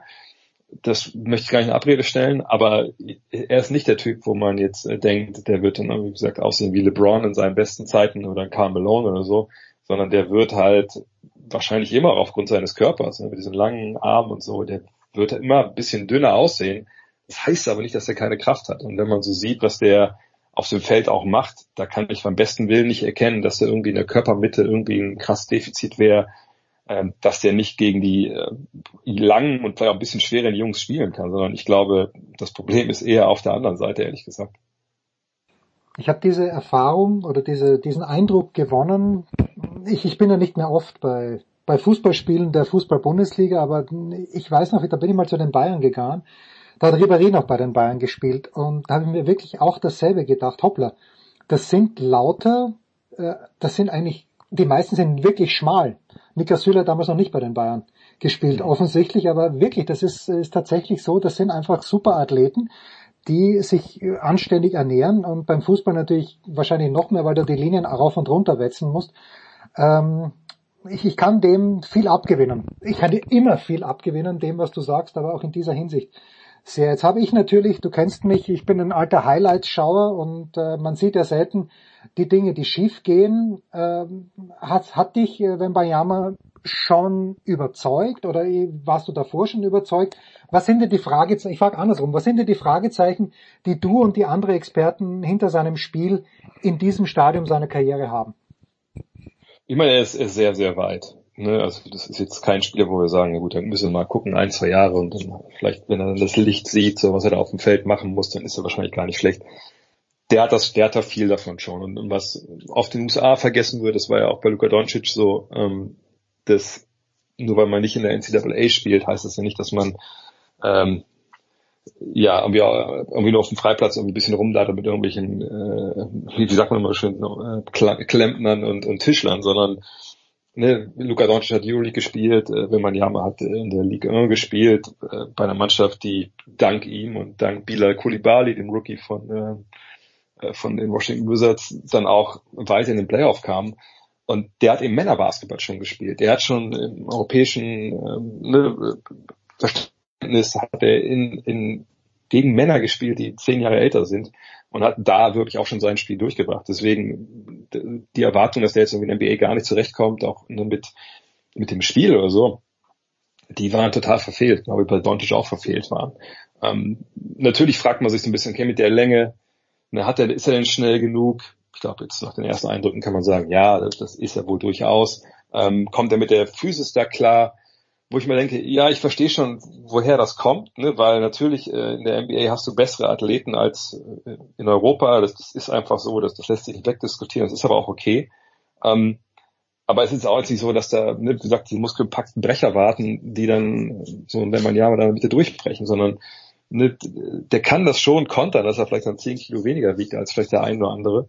Eben weil er so lang ist, weil er weiß, wo er stehen muss, weil er weiß, wie er sich bewegt. Und natürlich ist er ein junger Spieler nach wie vor, aber er ist nicht der typische Rookie, der aus dem College kommt und da, gerade wenn man so groß ist, gegen Leute gespielt hat, die irgendwie drei Köpfe kleiner sind in der Regel, sondern der hat sich schon bewiesen auf einem Niveau, wo, wie gesagt, Männer unterwegs sind. Es ist ein Riesenunterschied, ob du nur gegen 18-, 20-Jährige spielst oder gegen den 30-Jährigen, weil der einfach schon viel, viel mehr über das Spiel weiß. Ähm, und von daher, natürlich muss er alle seine Aspekte seines Spiels verbessern. Ne? Also gerade was in der NBA, glaube ich, bei, bei langen Spielern so ein bisschen immer ähm, problematisch ist, dass sie ein bisschen verstehen müssen, wie sie so die Winkel wählen, defensiv. Also James Wiseman wäre zum Beispiel ähm, von den Warriors und jetzt bei den Pistons wäre so ein Negativbeispiel, der hat nicht verstanden bisher, wo er denn eigentlich verstehen muss, um bestimmte Aktionen zu verteidigen als langer Spieler. Und das ist natürlich ein Lernprozess. Ähm, genauso muss man natürlich lernen, okay, welche Dinge kann ich denn offensiv machen, äh, noch in der NBA, die vielleicht in der League 1 liefen, aber hier jetzt vielleicht nicht mehr so richtig. Ähm, die Spieler sind alle schneller in der Regel, ne, als er es in Europa erlebt hat. Also wie wann muss er wo sein, das sind Timing-Geschichten, das sind alles Sachen, das wird seine Zeit dauern, auch weil natürlich ein bisschen andere Regeln gibt, ne? Zone darf man nicht spielen. Also er ist schon sehr weit in vielen Bereichen, aber ähm, er ist noch nicht so weit, wie, wie manche das eventuell schon sagen, so, ja, das vielleicht erreichen die sogar die Playoffs und so. Nein, nein, so läuft das in der NBA nicht. Selbst wenn man so gut ist wie er. Wenn man mal den Vergleich zieht mit, mit LeBron James, der ja auch damals mit sehr, sehr viel Vorschusslorbeeren in die Liga kam, der nicht am College war, sondern vorher nur an der High School, dann sieht man schon, dass Wembanyama da in vielerlei Hinsicht einfach weiter ist, was seine basketballische Ausbildung angeht. Ich sage nicht, dass er die beste Karriere hat, ja, auf gar keinen Fall, aber ne, zu dem Sta Zeitpunkt jetzt war äh, basketballerisch Wemby einfach viel, viel weiter. Um, aber er muss eben weiter dazulernen, muss sich zurechtfinden. Aber ich mache mir um den keine Sorgen. Also der wird dieses Jahr äh, anständige Zahlen auflegen, aber wahrscheinlich wie bei vielen Spielern, die auch hoch veranlagt in die NBA kommen, wird es wahrscheinlich erst im zweiten Jahr so sein, dass wir sagen, okay, also jetzt, das ist so, so wird er sein die nächsten Jahre. Das erste Jahr ist immer noch viel Orientierung, gesagt, viel ausprobieren, gerade auch in der Mannschaft in San Antonio, die insgesamt nicht so gut aufgestellt ist. Und nächstes Jahr, glaube ich, dann werden wir da auch einen großen Sprung in den Statistiken etc. sehen. Wenn man sich wahllos die Ergebnisse des ersten Spieltags anschaut, also das Spiel, die Mavs haben gewonnen, 126, 190 gegen die Spurs, Kings Jazz 130, 114, äh, Clippers, Trailblazers 123, 111. Äh, und, und du sagst ja, die Verteidiger hier sind ein bisschen schneller oder die Spieler sind ein bisschen schneller. Äh, aber wie, wie ist das denn jetzt wirklich aus deiner Sicht? Gerade in dieser, in der Anfangsphase der Saison wird da zu verteidigen wirklich erst im dritten Viertel begonnen, wenn überhaupt, weil diese Scores sind natürlich äh, unfassbar hoch, ja, wenn man mal zurückdenkt an die Zeit, äh, selbst in der NBA von Michael Jordan, da war man ja froh, wenn die Bulls gegen die Knicks gespielt haben, wenn eine der beiden Mannschaften 85 Punkte erreicht hat. Ja, gut, aber der Vergleich, den, den dürfen wir eigentlich nicht mehr ziehen, denn der Basketball, den wir heute sehen, hat eigentlich auch in Europa, ehrlich gesagt, nicht mehr viel damit zu tun, was wir da in, in den 90ern gesehen haben, weil es in dieser Zwischenzeit, das sind auch schon, schon wieder 30 Jahre her, darf man auch nicht vergessen, ähm, ist eben vor allem eine Sache passiert. Ne? Es gab diese ähm, Analytics-Revolution. Ähm, in dem Fall ist es ja auch gar nicht großartig schwierig zu verstehen, okay, also wie viel wie viel oder wie oft treffen wir denn den Zweier, so aus dem, aus dem langen Zweierbereich vor allem, äh, wie oft treffen wir einen Dreier im Schnitt? Und dann kann man ja ausrechnen, was macht denn mehr Sinn? In welchen Wurf soll man denn vielleicht eher nehmen? So, und dann kam man relativ schnell darauf, ah, okay, vielleicht ist der Dreier dann auch effizienter. Dann kamen Regeländerungen dazu, ne, ähm, in Sachen Spacing gab es auch eine, eine Skill-Explosion, also eine, eine früher, ich habe das ja selber noch erlebt, so, ne, wenn du auf einer größeren Position gespielt hast, dann hieß es ja mal, ja, du bewegst bitte im Angriff nicht von der Zone weg. Mhm. Du stellst vielleicht einen Block irgendwie außen. Aber heutzutage, wenn du da unten rumlungerst zum Low Post, da kriegst du am meisten schon auf den Deckel, weil, Leute, weil die Trainer sagen, Alter, geh mal bitte, geh mal bitte raus, ein bisschen den Platz schaffen.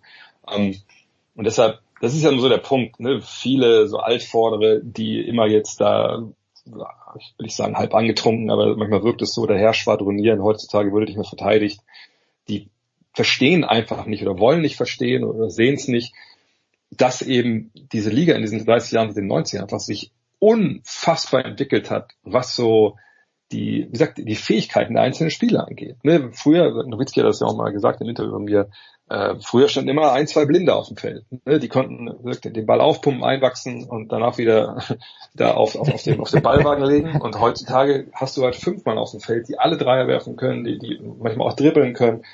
Und das macht es eben für die Verteidigung extrem schwierig, das, das alles zu decken. So und und dann hast du natürlich diese Würfe, die einen äh, Punkt mehr wert sind.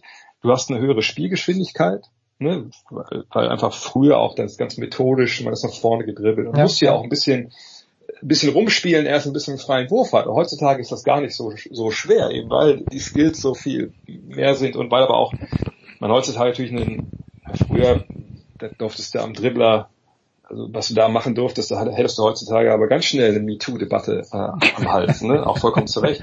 Und das sind alles Sachen, die, das, das ist halt einfach einfacher. Und du hast eben gesagt, Leute, die es viel besser können als früher. Ähm, und deshalb sind diese Scores so hoch. Aber natürlich ist es auch so früh in der Saison, gerade bei Mannschaften, die vielleicht relativ neu zusammengestellt sind, da braucht es erstmal Zeit bis zu diese defensiven Prinzipien, die du jetzt ja natürlich ein paar Wochen schleifen konntest als Trainer. Ähm, aber das braucht eben seine Zeit. Das ist aber auch für meine Begriffe auch nicht anders in der Bundesliga und nicht anders in, äh, in der Euroleague. So die ersten Wochen sind immer noch so, ein bisschen Learning by Doing und ähm, das kann man sagen, dann ist, gilt dafür die Offensive auch. Ja, stimmt irgendwo schon, aber im Zweifel, ne, wenn du frei stehst, stehst du frei und schießt das Ding wahrscheinlich ein bisschen höherprozentig rein, als wenn da einer in deiner Nähe ist. Und das ist einfach, wie gesagt, so ein bisschen eingepreist bei in frühen Phasen von der Basketball-Saison. Ähm, aber das ist auch okay. Das wird sich dann demnächst auch ändern. Schnell noch ein paar Worte zu zwei Weltmeistern, na, zu drei Weltmeistern eigentlich, denn in Orlando spielen ja zwei Wagners. Äh, mich dünkt, dass Houston vielleicht jetzt nicht so ein wahnsinnig starkes Team ist, aber Orlando gewinnt mit 30 Punkten. Welche mit Franz Wagner, der 19 hat, Mo hat glaube ich sechs oder sieben gemacht. Ähm, wie viel Verbesserung darf sich denn Orlando erwarten in diesem Jahr? Sind die irgendwie für verdächtig vielleicht in die Playoffs durch Zufall reinzurutschen oder immer noch nicht? Ich würde nicht mehr sagen durch Zufall, sondern ich würde sagen, es ist eine Mannschaft, die vergangenes Jahr, man guckt ja am Ende immer dann so auf die Gesamtstatistik oder die Bilanz und da hat man dann gesehen, okay, ja, 34 Siege waren es, glaube ich. Mhm. Ja, das ist schön, aber ja, das ist noch ein bisschen weit weg so von den 40, die man in der Regel so braucht, um in die Playoffs zu kommen. Ähm, aber dann mal ein bisschen genauer anguckt, sieht man, okay, vergangenes Jahr sind die gestartet mit fünf Siegen aus den ersten 20, 25 Partien. Also sie waren 25. Ja, ja. Und danach aber aus den anderen 57 Partien haben sie eben 29 gewonnen. Also 29 und 28. Und da sieht man natürlich, dass das jetzt nicht irgendwie äh, ein ganz weiter intellektueller Sprung ist, zu sagen, also die könnten dieses Jahr auf jeden Fall ihre 40 Spiele gewinnen, sondern das haben sie vergangenes Jahr eigentlich schon gezeigt, nur in den ersten 25 Partien nicht. Und der Grund, warum es da nicht so wirklich gut lief, ähm, war halt, dass ähm, mit Markel Fultz so der etatmäßige Point Guard gefehlt hat. Damals haben eben äh, Franz Wagner und Paulo Banquero, der auch noch blutjung, ist immer noch blutjung, aber damals war er Rookie, äh, die sollten da viel übernehmen. Das hat zum Teil geklappt, zum Teil nicht. Aber als dann Fultz dabei war, als sie dann, wie gesagt, die Stabilität im Point Guard auf der Point Guard Position hatten, da lief es eben viel, viel besser. Und ähm, sie haben auch sich nie irgendwie hängen lassen und bis zum Ende versucht ihren Winning Basketball zu spielen, da gute ähm, ja, Habits, also gute Angewohnheiten, sich, sich anzutrainieren. Und denke, das wird sich dieses Jahr auszahlen. Sie haben ja auch kaum was getan im Sommer. Ne? Also Joe Ingles kam, der Australier, der ist aber für meine Begriffe eher da, um so ein bisschen nochmal Stabilität von der Bank zu bringen und noch so ein bisschen auch anzuleiten. Gerade jemand wie Franz Wagner, glaube ich, kann von dem profitieren. Ähm, aber das Wachstum kommt halt von innen heraus. Und Paul Banquero ist jetzt im zweiten Jahr, da kann man erwarten, dass da einiges nach vorne geht. Das war jetzt nicht sein bester Auftritt, nur sechs Würfe in, dieser, zu diesem Auftakt. Aber das war okay, ne? Zwölf, äh, fünf Rebounds, fünf Assists, das ist vollkommen gut. Ähm, aber sie haben eine Menge junge Spieler, die nochmal einen Sprung machen können. Und äh, ich sehe sie dieses Jahr in den Playoffs. Äh, auch weil ich denke, dass Franz Wagner jetzt auch zumindest sich im Dunstkreis des All-Star Games bewegen wird, leistungstechnisch. Und dann ist das echt eine Truppe, die, glaube ich, sehr, sehr viel Spaß macht und äh, die man sich auch so angucken kann. Mach mal. Äh, wenn wir uns sowieso angucken, aus verschiedenen Gründen. Und Heiko Oldert, letzte Woche ist mehrere, na, es waren nicht mehrere tausend Meilen, das waren, glaube ich, 1200 Meilen, die er dann insgesamt gefahren ist. Und da hat er eben auch in Toronto Station gemacht, hat, wie er mir geschrieben hat, Moment, es waren äh, zwölf Minuten mit Dennis und sieben Minuten mit Jakob Pöltl gesprochen, eben bei den Raptors. Die sind äh, auch, also Heiko, total geil, weil er hat mir zwei Fotos geschickt und beim einen hat er ein Sky-Mikrofon dabei gehabt, beim anderen hat er, was ein Dazone-Mikrofon? Ich weiß es nicht. Jedenfalls zwei verschiedene Mikrofone. Auch die Raptors haben das erste Spiel gewonnen. Ähm, lastet dort, äh, Dennis hat 22 Punkte, 7 Rebound, äh, 7 Assists, lastet dort die ganze Last wirklich auf Dennis Schultern oder hat er da jemanden, der, wenn es mal nicht gut läuft, ihm echt aushelfen kann? Was äh, jemand, der wirklich mit ihm dann das Spiel gestaltet? Nö, die ganze Last mit Sicherheit nicht. Also, es ist ja eine Mannschaft, die eigentlich ganz gut aufgestellt ist, was so das Personal angeht. Hm, Pascal Siakam, der, der wurde schon ins All-NBA-Team gewählt. Mhm. Dann äh, hast du OG Anunobi, also dieser guten 3D-Spieler, der sicherlich auch nochmal leistungstechnisch einen Sprung machen kann. Du hast Pöltl angesprochen, einer der besten Ringbeschützer äh, auf der 5. Ähm, dann ist noch Scotty Barnes, der vor zwei Jahren Rookie of the Year, letztes Jahr boah, hat er ein bisschen, bisschen stagniert, vielleicht sogar ein, zwei Schritte zurückgemacht in gewisser äh, Hinsicht. Ähm, da, da ist schon Talent da. Ne? Mit Gary Trent kommt jemand noch von der Bank, den, der auch wahrscheinlich auch ein, zwei Pässe an die Dreierlinie dann äh, verwertet.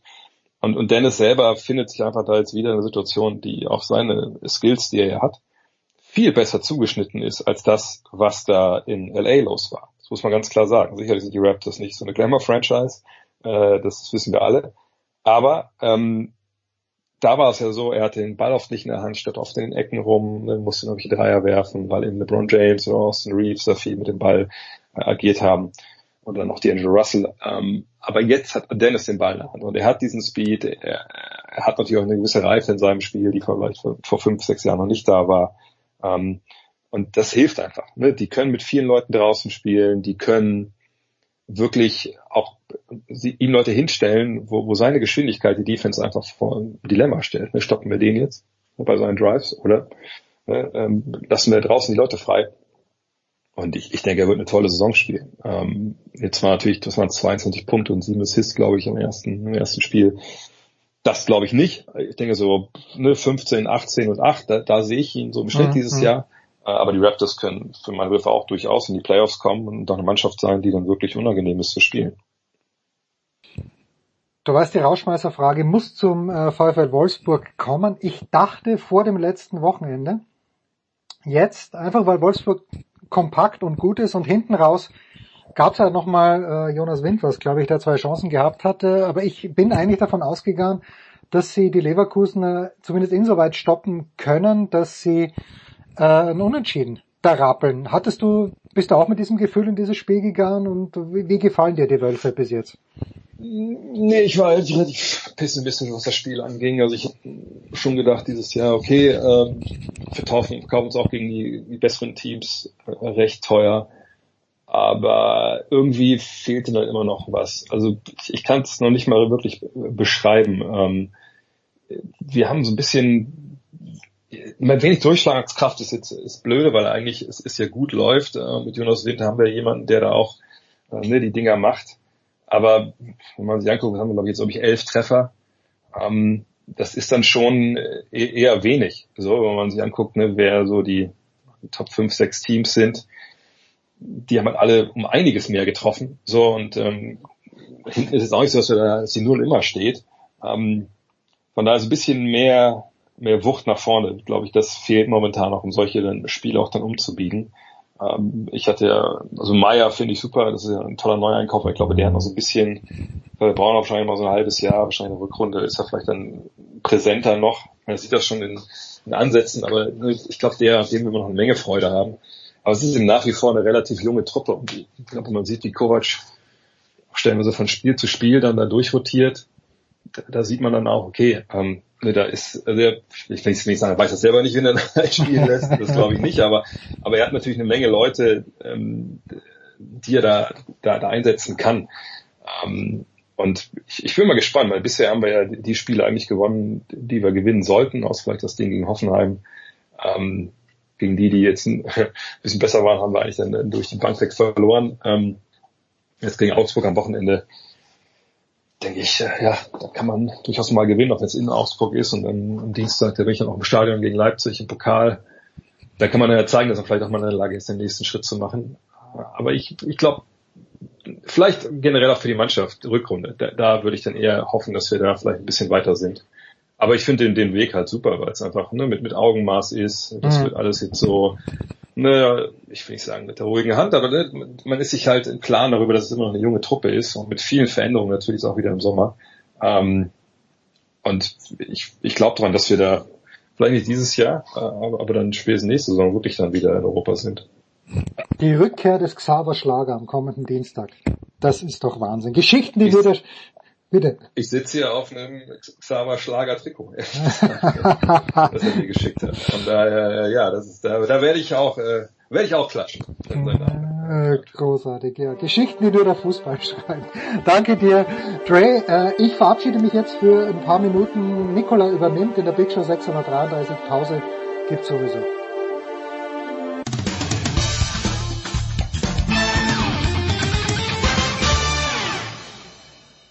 Hallo, hier ist der Thomas Bornstern und ihr hört Sportradio 360.de.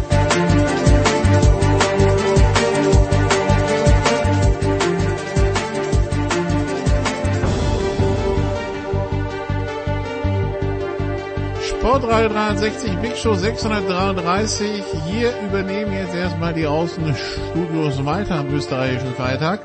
Und äh, wir besprechen erstmal Motorsport. Und für Motorsport haben wir ganz unösterreichisch in den Leitungen Stefan de Vois Heinrich. Hallo Stefan. Äh, hallo, wobei ich bin 50% Österreicher, insofern also passt oh. schon. Okay, gut. Und äh, Eddie, Eddie Mielke ist auch dabei. Eddie, wie viel Prozent Österreich stecken bei dir drin? Ja, äh, nicht allzu viel, muss ich ganz ehrlich sagen. Außer, dass ich gerne Kaiserschmarrn esse und mit diversen österreichischen Menschen, die alle immer sehr nett zu mir zu tun haben, habe ich eigentlich überhaupt gar keine österreichischen Wurzeln. Äh, aber mache ich jetzt. Ich sitze hier im herzlichen Bremen und habe ein grandioses DTM-Rennen hinter mir. Dann erzähl mal, Eddie, das gerade das, äh, das Finale am Hockenheim, das quasi nach dem Qualifying am zweiten Tag schon entschieden war, aber es gab viel Action auf der Rennstrecke. Ja, ganz genau so sieht's aus. Ich hatte gar nicht am Zettel, dass heute österreichischer Nationalfeiertag ist, aber das, was wir da am letzten Wochenende gesehen haben und was ich kommentieren durfte in Hoffenheim zwischen dem SSR Performance Lamborghini von Mirko Bortolotti und Thomas Breining in Porsche, äh, das war schon allererste Sahne. Mehr geht nicht. Und für mich die Szene des Wochenendes war äh, letztendlich dann wirklich die direkte Gratulation von Mirko Bortolotti, der aus seinem Lamborghini raus, rüber zum Park Vermeer, zu Thomas Breining rüber gegangen ist und der erste Gratulant war. Im Übrigen auch nach dem Rennen. Äh, das war für mich großer Sport und eher ungewöhnlich. Ja, dass so eine DTM-Saison nach dem Qualifying entschieden wird, aber das liegt halt an der Punktevergabe. Das haben wir ja alle gewollt. Wir wollten die Qualifyings alle aufwerten. Und dass Thomas Reining es tatsächlich geschafft hat, nach seiner zweiten Saisonpole am Samstag, dann Sonntag direkt nochmal die dritte hinterher zu äh, feuern, das war schon großes Kino, zumal äh, die beiden, die mit Abstand schnellsten waren, beide mit 36er Zeiten, das hatte sonst keiner geschafft, Bortolotti vorgelegt und dann auf dem Punkt, und das ist, glaube ich, letztendlich auch der Grund, warum der 25-Jährige aus Linz der erste österreichische DTM-Champion der Geschichte geworden ist. Genau. Ähm, wir haben jetzt also einen äh, 25-jährigen Champion The Voice in seinem zweiten Jahr in der DTM. Äh, läuft bei dem, würde ich sagen. Ja, läuft, läuft bei ihm, läuft bei Porsche. Er ist ja im letzten Jahr noch fürs Team äh, Bernhard gefahren, von Timo Bernhard, der X-Le Mans-Sieger. Ist da aufgebaut worden, hat reingeschnuppert, war schon richtig gut, äh, hat aber die Konstanz noch nicht gehabt. Und die kam nun 2003, 23 eindeutig dazu.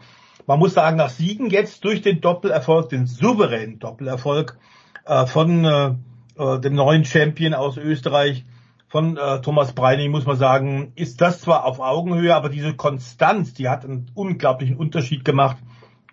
Und das haben wir während der Saison, Eddie und ich, hier bei Sportradio auch schon oft genug gelobt, dass er jetzt doch zwei i-Tüpfelchen draufsetzt auf Sahnehäubchen mit zweimal Pole, zwei Siegen und das dann vor so einer grandiosen Kulisse. Also der Wettergott hat mitgespielt, hat ein Herz für äh, Hockenheim, hat ein Herz für die DTM.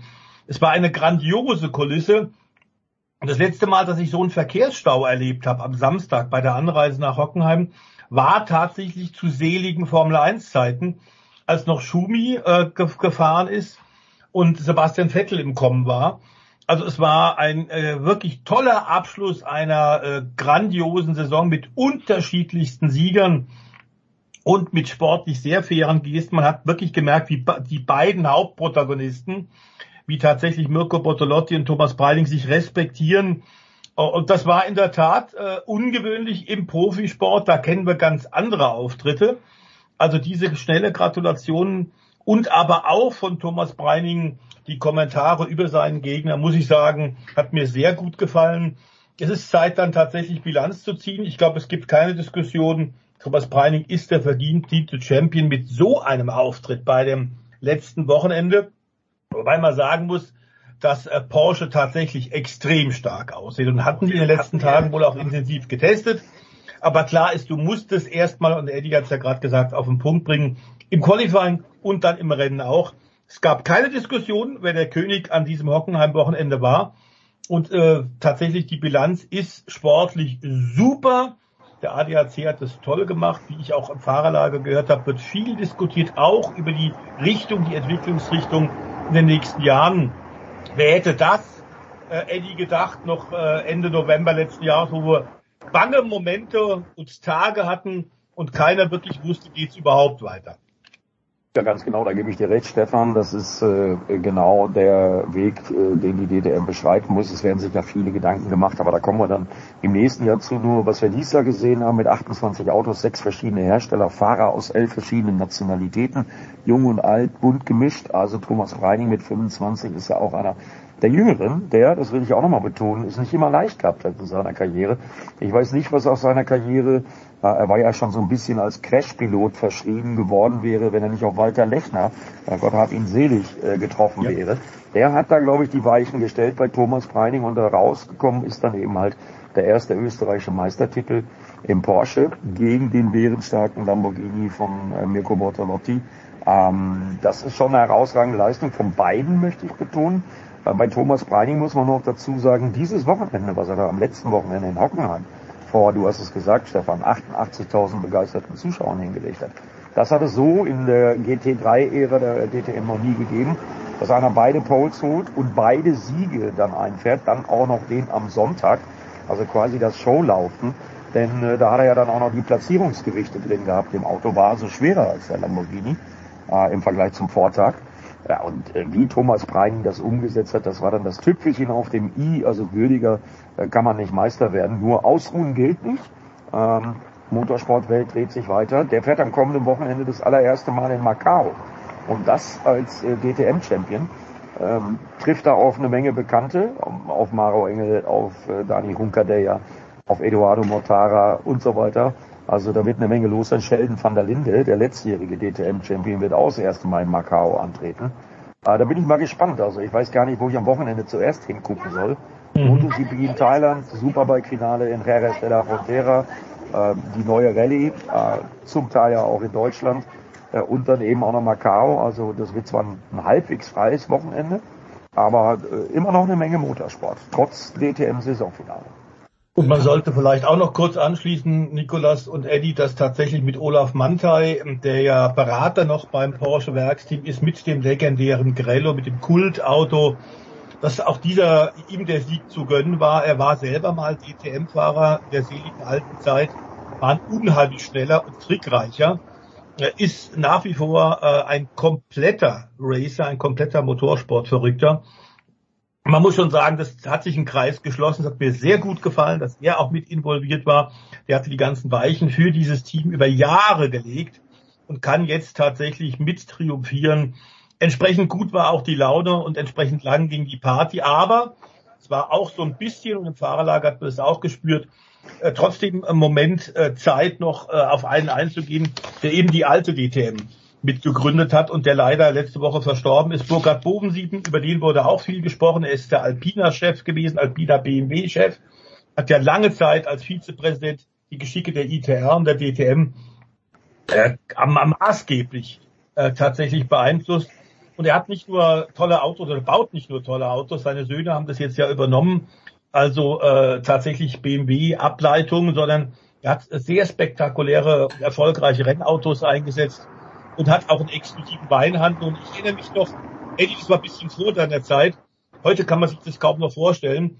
Aber er hat tatsächlich zur Zeit, als wir die grün-blauen Michelin DW M3 von Alpina noch dabei hatten, mit Ellenor, mit Peter Oberndorfer am Steuer, da hat er immer Hof gehalten. Ich habe da schon für Automotor und Sport geschrieben, äh, immer wieder von den DTM-Rennen. Und dann haben wir tatsächlich Samstag und Sonntag jeweils Nachmittag uns im Alpina Truck getroffen, im LKW, und haben dann Weinverkostung gemacht im kleinen Kreis. Und er hatte sehr, sehr gute Weine dabei. Also das waren Zeiten, die waren fantastisch. Und äh, ich sage, ohne Burkhard Bovensiegen wäre die DTM heute nicht so, wie sie tatsächlich sich dargestellt hat. Ganz klar eine Rennserie wieder im Aufschwung, ganz klar eine Rennserie mit großem Potenzial und mit Welthall. Also nicht nur Deutschland und nicht nur Europa. Ich habe Anrufe und E-Mails bekommen von Leuten jenseits des Atlantiks, die mich über das DTM-Finale vorher und nachher ausgefragt haben. Also das ist wirklich, die DTM ist wieder, das Logo ist blank poliert, das Image stimmt wieder. Äh, jetzt müssen wir sich eine Frage stellen, The Voice. Äh, hast du die Artikel vor oder nach der Weinverkostung geschrieben?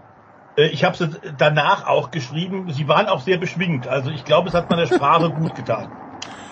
Ja, äh, dann ist doch schön, dass wir hier solche Euphorie-Bekundungen äh, in Sachen DTM haben. Ich weiß nicht, in wie vielen Sendungen wir die hier schon halb zu Grabe getragen haben, aber das ist ja eine positive Geschichte. Auch positiv natürlich, Eddie, für Porsche im Jahr des Jubiläums und äh, in, zum 60. Geburtstag des 911ers, dass man dann auch äh, hier einen Titel holen konnte.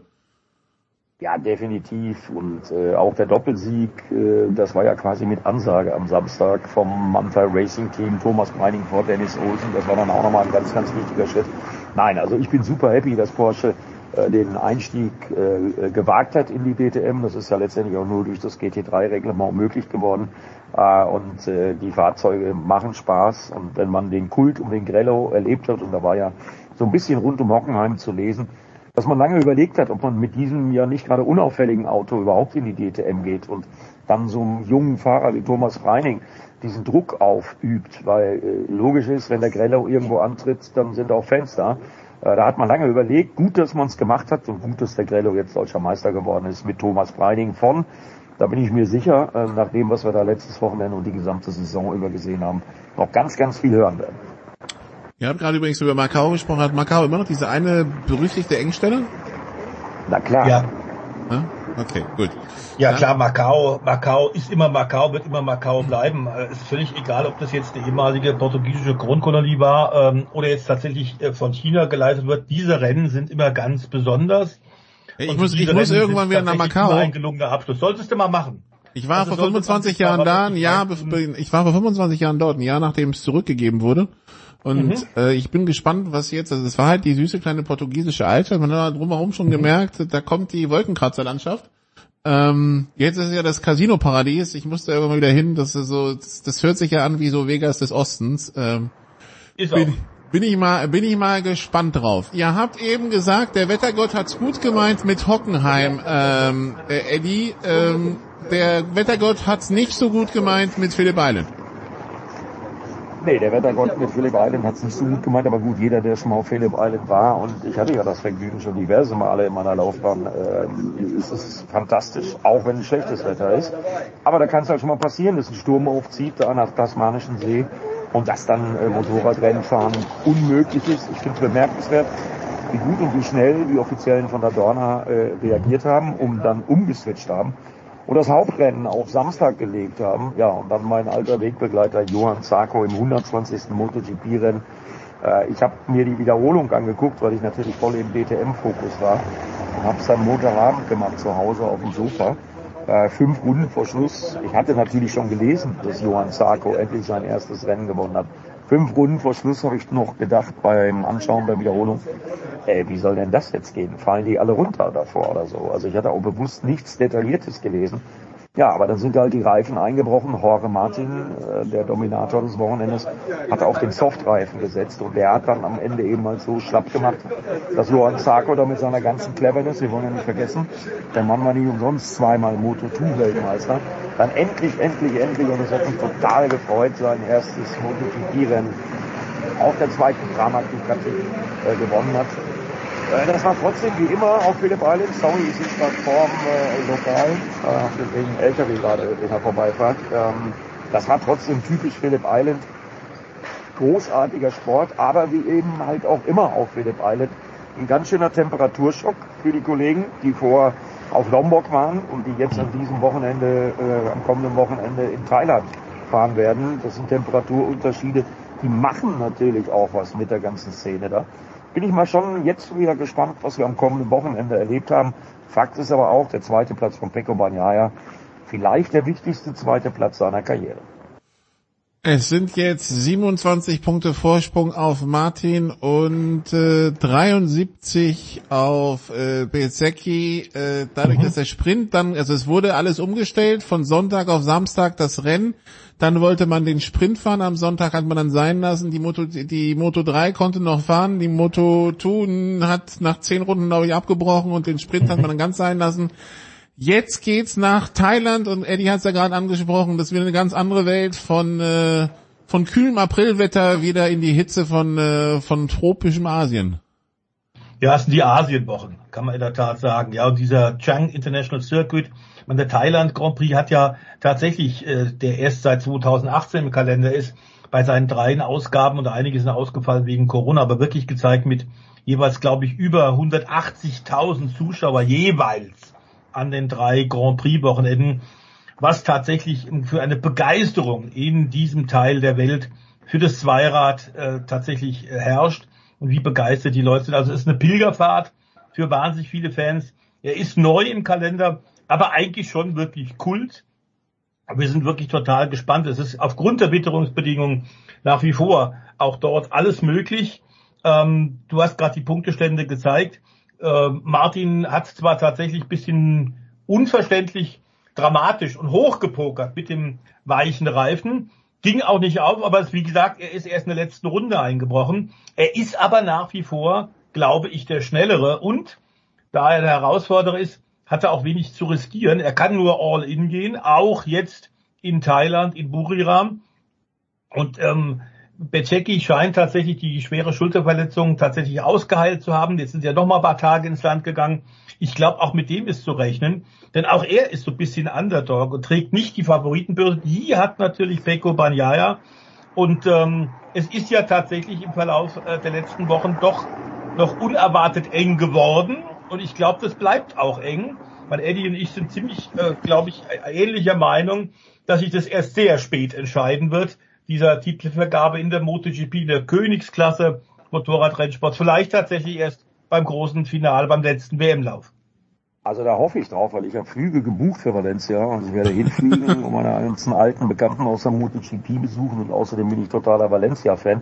Aber jetzt mal fürs kommende Wochenende, was äh, Stefan schon angesprochen hat, die Zuschauerzahlen in Thailand waren immer total imposant.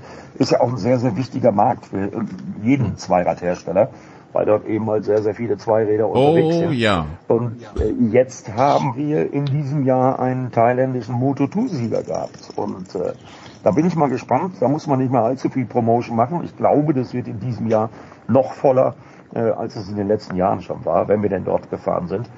Äh, aber Wetter, auch nochmal Achtung, Achtung. Äh, wer thailändische äh, Monsunregenfälle kennt, weiß, das gehört in Thailand auch dazu. Kann an diesem Wochenende, ich habe schon ein paar Impressionen aus dem Fahrerlager auf Social Media gesehen. Also das kann an diesem Wochenende auch ganz gut für Capriolen äh, bei den drei Rennen in den drei verschiedenen Klassen sorgen. Ja, Thailand, sehr viele Zweiräder unterwegs, wobei es ist nichts verglichen mit Vietnam, aber in Thailand geht's schon gut los. So, dann das also am Wochenende und dann äh, The Voice. Äh, am Wochenende ist Rallye angesagt. Ja, die Rallye-WM, Eddie hat es vorhin ja schon kurz angeschnitten, und zwar ein völlig neues Konzept, nämlich im Dreiländereck, äh, also Tschechien, äh, Österreich und Deutschland, die Zentraleuropa-Rallye als vorletzter WM-Lauf. Ähm, es ist sportlich extrem spannend, aber vor allem das Konzept ist hochinteressant. Also auf drei Ländern verteilt.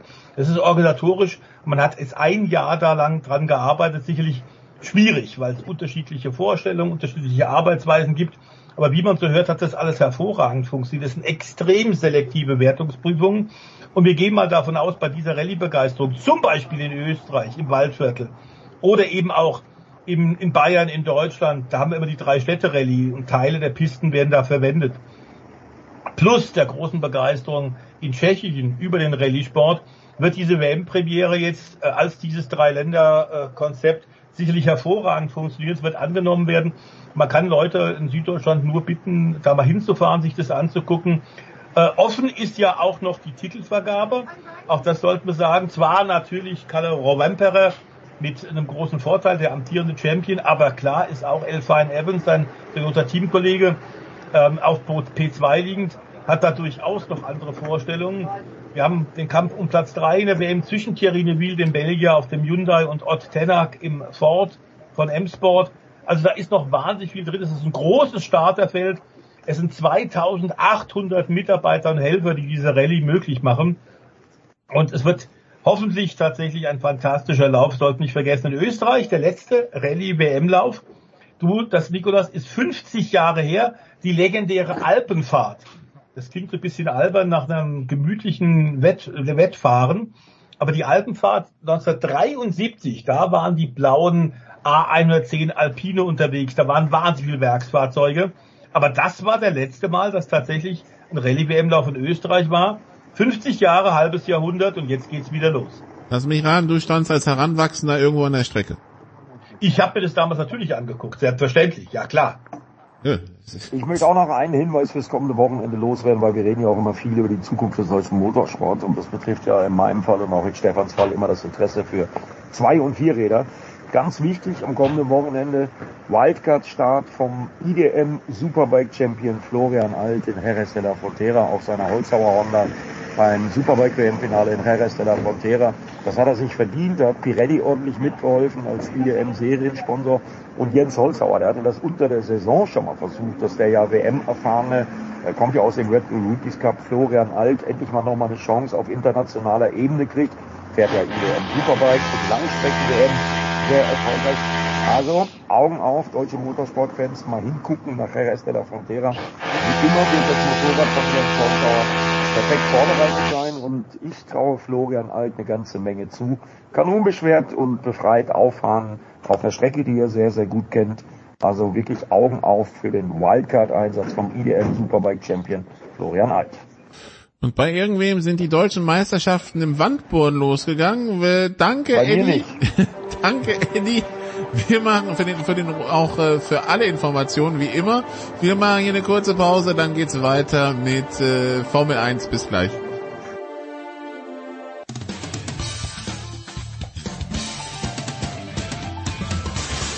Servus, das ist der Felix Neureuter und ihr hört das Sportradio 360. Big Show 633 bei Sportradio 360. Wir sind immer noch im Motorsport. Wir sind bei der Formel 1 mit Stefan De Voice Heinrich De Voice. Wir hatten eigentlich hier Stefan Ehlen erwartet. Ich glaube, seine Bodenplatte war nicht mehr ganz konform und da hat ihn der Producer rausgenommen. Es ist, es ist aber mal wirklich manchmal hart. Man kann manchmal auch einen Millimeter zu schnell sein, wenn du weißt, was ich meine. Ja, äh, apropos Bodenplatten, also ich meine, das hat mir jetzt, also ich äh, schaue nur auch ein bisschen länger Motorsport. Bei Bodenplatten musste ich spontan an Schumi denken irgendwie, mhm. warum auch immer. Äh, was ist denn diese Geschichte mit diesen Bodenplatten? Weil anscheinend, also das wird ja auch nicht jedes Mal überprüft. Irgendwie, das, also ich habe mich dazu eingelesen und dachte so, was, also ich möchte jetzt nicht sagen random Bullshit, aber irgendwie fast schon. Na gut, wir haben seit dem Konzept der neuen Autos seit letztem Jahr natürlich immer wieder äh, das Stampfen der Fahrzeuge, ähm, das Bouncen, wie das in der Fachsprache heißt. Aber es ist dieses, diese Nickbewegung, die ja im letzten Jahr tatsächlich äh, einigen Fahrern fast die Zahnblomben rausgehauen haben. Ähm, was immer wieder zeigt, das Auto setzt auf. Und genau deswegen hat man eine Bodenplatte, also ein Holz, eine Holzplatte unter dem Auto, und da ist äh, zu Beginn der Saison nochmal deutlich von der FIA und den Sportkommissaren darauf hingewiesen worden, dass alle Teams bitte darauf zu achten haben, dass tatsächlich sporadisch, stichprobenartig äh, nach Zufallsprinzip Autos rausgezogen werden und dass das bitte einzuhalten hat, die Mindestdicke dieses Holzbodens. Das ist im Grunde eine Holzplanke direkt unterm Auto, die von der Front bis zum Ende geht. Und ganz offensichtlich war man ein paar Mal schon in diesem Jahr relativ nah dran bei Tests, aber es war noch keiner drunter.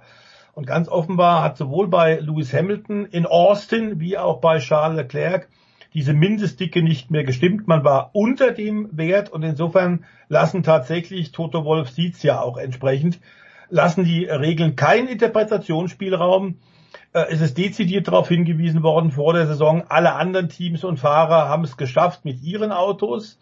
Und insofern ist die Disqualifikation leider unvermeidlich. Was allerdings äh, Aber es werden, nicht alle, es, es, es, werden nicht alle Autos überprüft, ne? Das müssen wir dazu sagen. Wie gesagt, Zufallsprinzip. Ja. Das ist aber bei allen äh, Checks. Es ist nie so, dass alle Autos, die in der Formel 1 fahren, alle komplett gecheckt werden. Ob es Hubraum ist, ob es äh, äh, die Fahrwerksaufhängung ist. Es wird immer nur sporadisch nach Zufallsprinzip, wie eigentlich fast in allen Rennserien. Und da hast du mal Glück, hast mal Pech, aber wenn du halt erwischt wirst, ist es doof. Ich glaube aber, dass man sagen muss, dass die Leistung von Lewis Hamilton ja ein fabelhaftes Rennen gefahren ist, ähm, durch die Disqualifikation jetzt nicht in Abrede gestellt wird. Er war wirklich stark, er ist toll gefahren und das letzte Update scheint Mercedes doch ein bisschen näher rangebracht zu haben in Richtung Spitze. Insofern sind die nächsten Rennen, Nikolas, jetzt vor allem in Mexiko und folgend, deutlich wieder spannender. Also diese Solofahrten des Max Verstappen sind jetzt kein Automatismus mehr. Es ist wieder ein bisschen äh, Grund zur Hoffnung, dass wir unterhaltsamere Grand Prix sehen werden. Und äh, äh, ja genau, also Verstappen, äh, der auch äh, kein Problem damit hat, dass äh, Red Bull jetzt weniger Windkanal-Testfahrten hat als der Rest, damit der Rest wieder rankommt, sagt er zumindest öffentlich, was er wirklich denkt, wissen wir nicht. Mhm. Bei Leclerc, äh, du hast ja gesagt, Hamilton äh, eigentlich gutes Rennen, so dann halt Pech gehabt. Bei Leclerc hing der Haussegen dagegen während des Rennens schon eher ein bisschen schief. Also die, die, die Disqualifikation war so, das war das Tüpfelchen dann noch auf dem I, ne? Ja, also das ist so ein Wochenende, gerade für Charles Leclerc, der ja eigentlich ein Nummer eins äh, bei Ferrari, wobei wir bei diesen, in diesem Jahr bei einigen Rennen schon Sainz mindestens auf Augenhöhe gesehen haben. Das heißt, Leclerc ist auf Ferrari intern unter Druck, um seine Nummer eins Position tatsächlich wieder zu bisschen zu verfestigen. Und man muss sagen, strategisch äh, haben sie Ferrari das nicht so ganz glücklich gemacht. Und insgesamt gerade bei Leclerc muss man sagen, es ist eigentlich alles schiefgegangen, was schiefgehen kann. Ähm, man hat tatsächlich auf eine Einstopp-Strategie gesetzt, wie ja bei Mercedes auch, aber hat eben zu spät dann reagiert. Und gerade bei Ferrari hat das das Fahrerlager eigentlich nicht verstanden, denn anders als Mercedes, das Auto der äh, W14 gilt als Reifenstreichler, ist der aktuelle Ferrari ein Reifenfresser. Warum er dann auf einer Rennstrecke, einer Holperpiste wie Austin bei den entsprechenden Außentemperaturen tatsächlich wissend, dass man einen hohen Reifenverschleiß hat, dann auf eine Einstrop-Strategie äh, gewechselt ist, das wissen wahrscheinlich nur die Italiener. Okay, dann äh, hatten wir ein Sam am Samstag ein Sprintrennen, äh, das äh, die Maßen dermaßen so nicht begeistert hat, dass mhm. natürlich sich jetzt wieder die wildesten Ideen ausgedacht werden, wie man diese Sprintrennen attraktiv machen könnte. Im Gespräch steht, man macht eine eigene Sprintrennwertung, also quasi die Sprintrennen an sich sind eine eigene Meisterschaft, fallen nicht mehr in die WM rein, hätte zwei Vorteile. A, der ein oder andere gibt vielleicht ein bisschen mehr Gas und B, wir haben nicht ein Meister in Katar schon nach dem Sprint drin. Man will, man überlegt, ein eigenes Preisgeld auszuschütten für den Meister. Man überlegt, vielleicht sogar aus dem Sprintrennen, die irgendwie irgendwas mit umgekehrten Startaufstellungen, die, die the sky's the limit, der Fantasie scheinen keine Grenzen gesetzt zu sein. Äh, man möchte an diesem Sprintding weiter rumdoktern, Stefan. Ja, man hat es ja nur noch eingeführt, will das Gesicht nicht verlieren. Äh, es ist prinzipiell, zumindest für die Zuschauer vor Ort, die ein Samstag-Ticket haben, natürlich eine Aufwertung. Aber so richtig geliebt ist das Sprintrennen eigentlich von keinem. Wobei man sagen muss, die meisten halten sich da politisch alles offen. Der Einzige, der da offen sagt, dass er das eigentlich, dass er nie ein Fan vom Sprint werden wird, ist der amtierende Weltmeister, ist Max Verstappen. Da kann man natürlich sagen, okay, er hat jetzt auch den Status, dass er sowas sagen kann, ohne dass ihm äh, der Vermarkter, dass es da Ärger gibt. Aber klar ist tatsächlich, so richtig ausgegoren ist das ganze Konzept nicht. Es war ein absoluter Gähner, dieses Sprintrennen, wie wir einige Gähner in diesem Jahr schon hatten. Also äh, deswegen sind jetzt alle gefordert zu sagen, okay, es bringt vielleicht am Ende bisschen mehr Geld in die Kasse. Und am Ende sind seit der Formel 1 alle im Zeichen des Dollars geboren. Ähm, aber klar ist so, wie äh, in Austin sollte es, kann es eigentlich nicht weitergehen. Das hat überhaupt nichts gebracht. Da war keine Spannung drin, es war keine extra äh, äh, Leistung für die, den zahlenden Kunden. Ähm, da war kein Nährwert da. Und deswegen wird man weiter diskutieren und natürlich diverse neue und alte Ideen wie die Säue durchs Dorf jagen. Reverse Split, du hast es gerade angeschnitten, Nikolas, war ja schon mal ein Thema. Da haben alle damals gesagt, um Gottes Willen niemals. Das hat mit Sport nichts zu tun.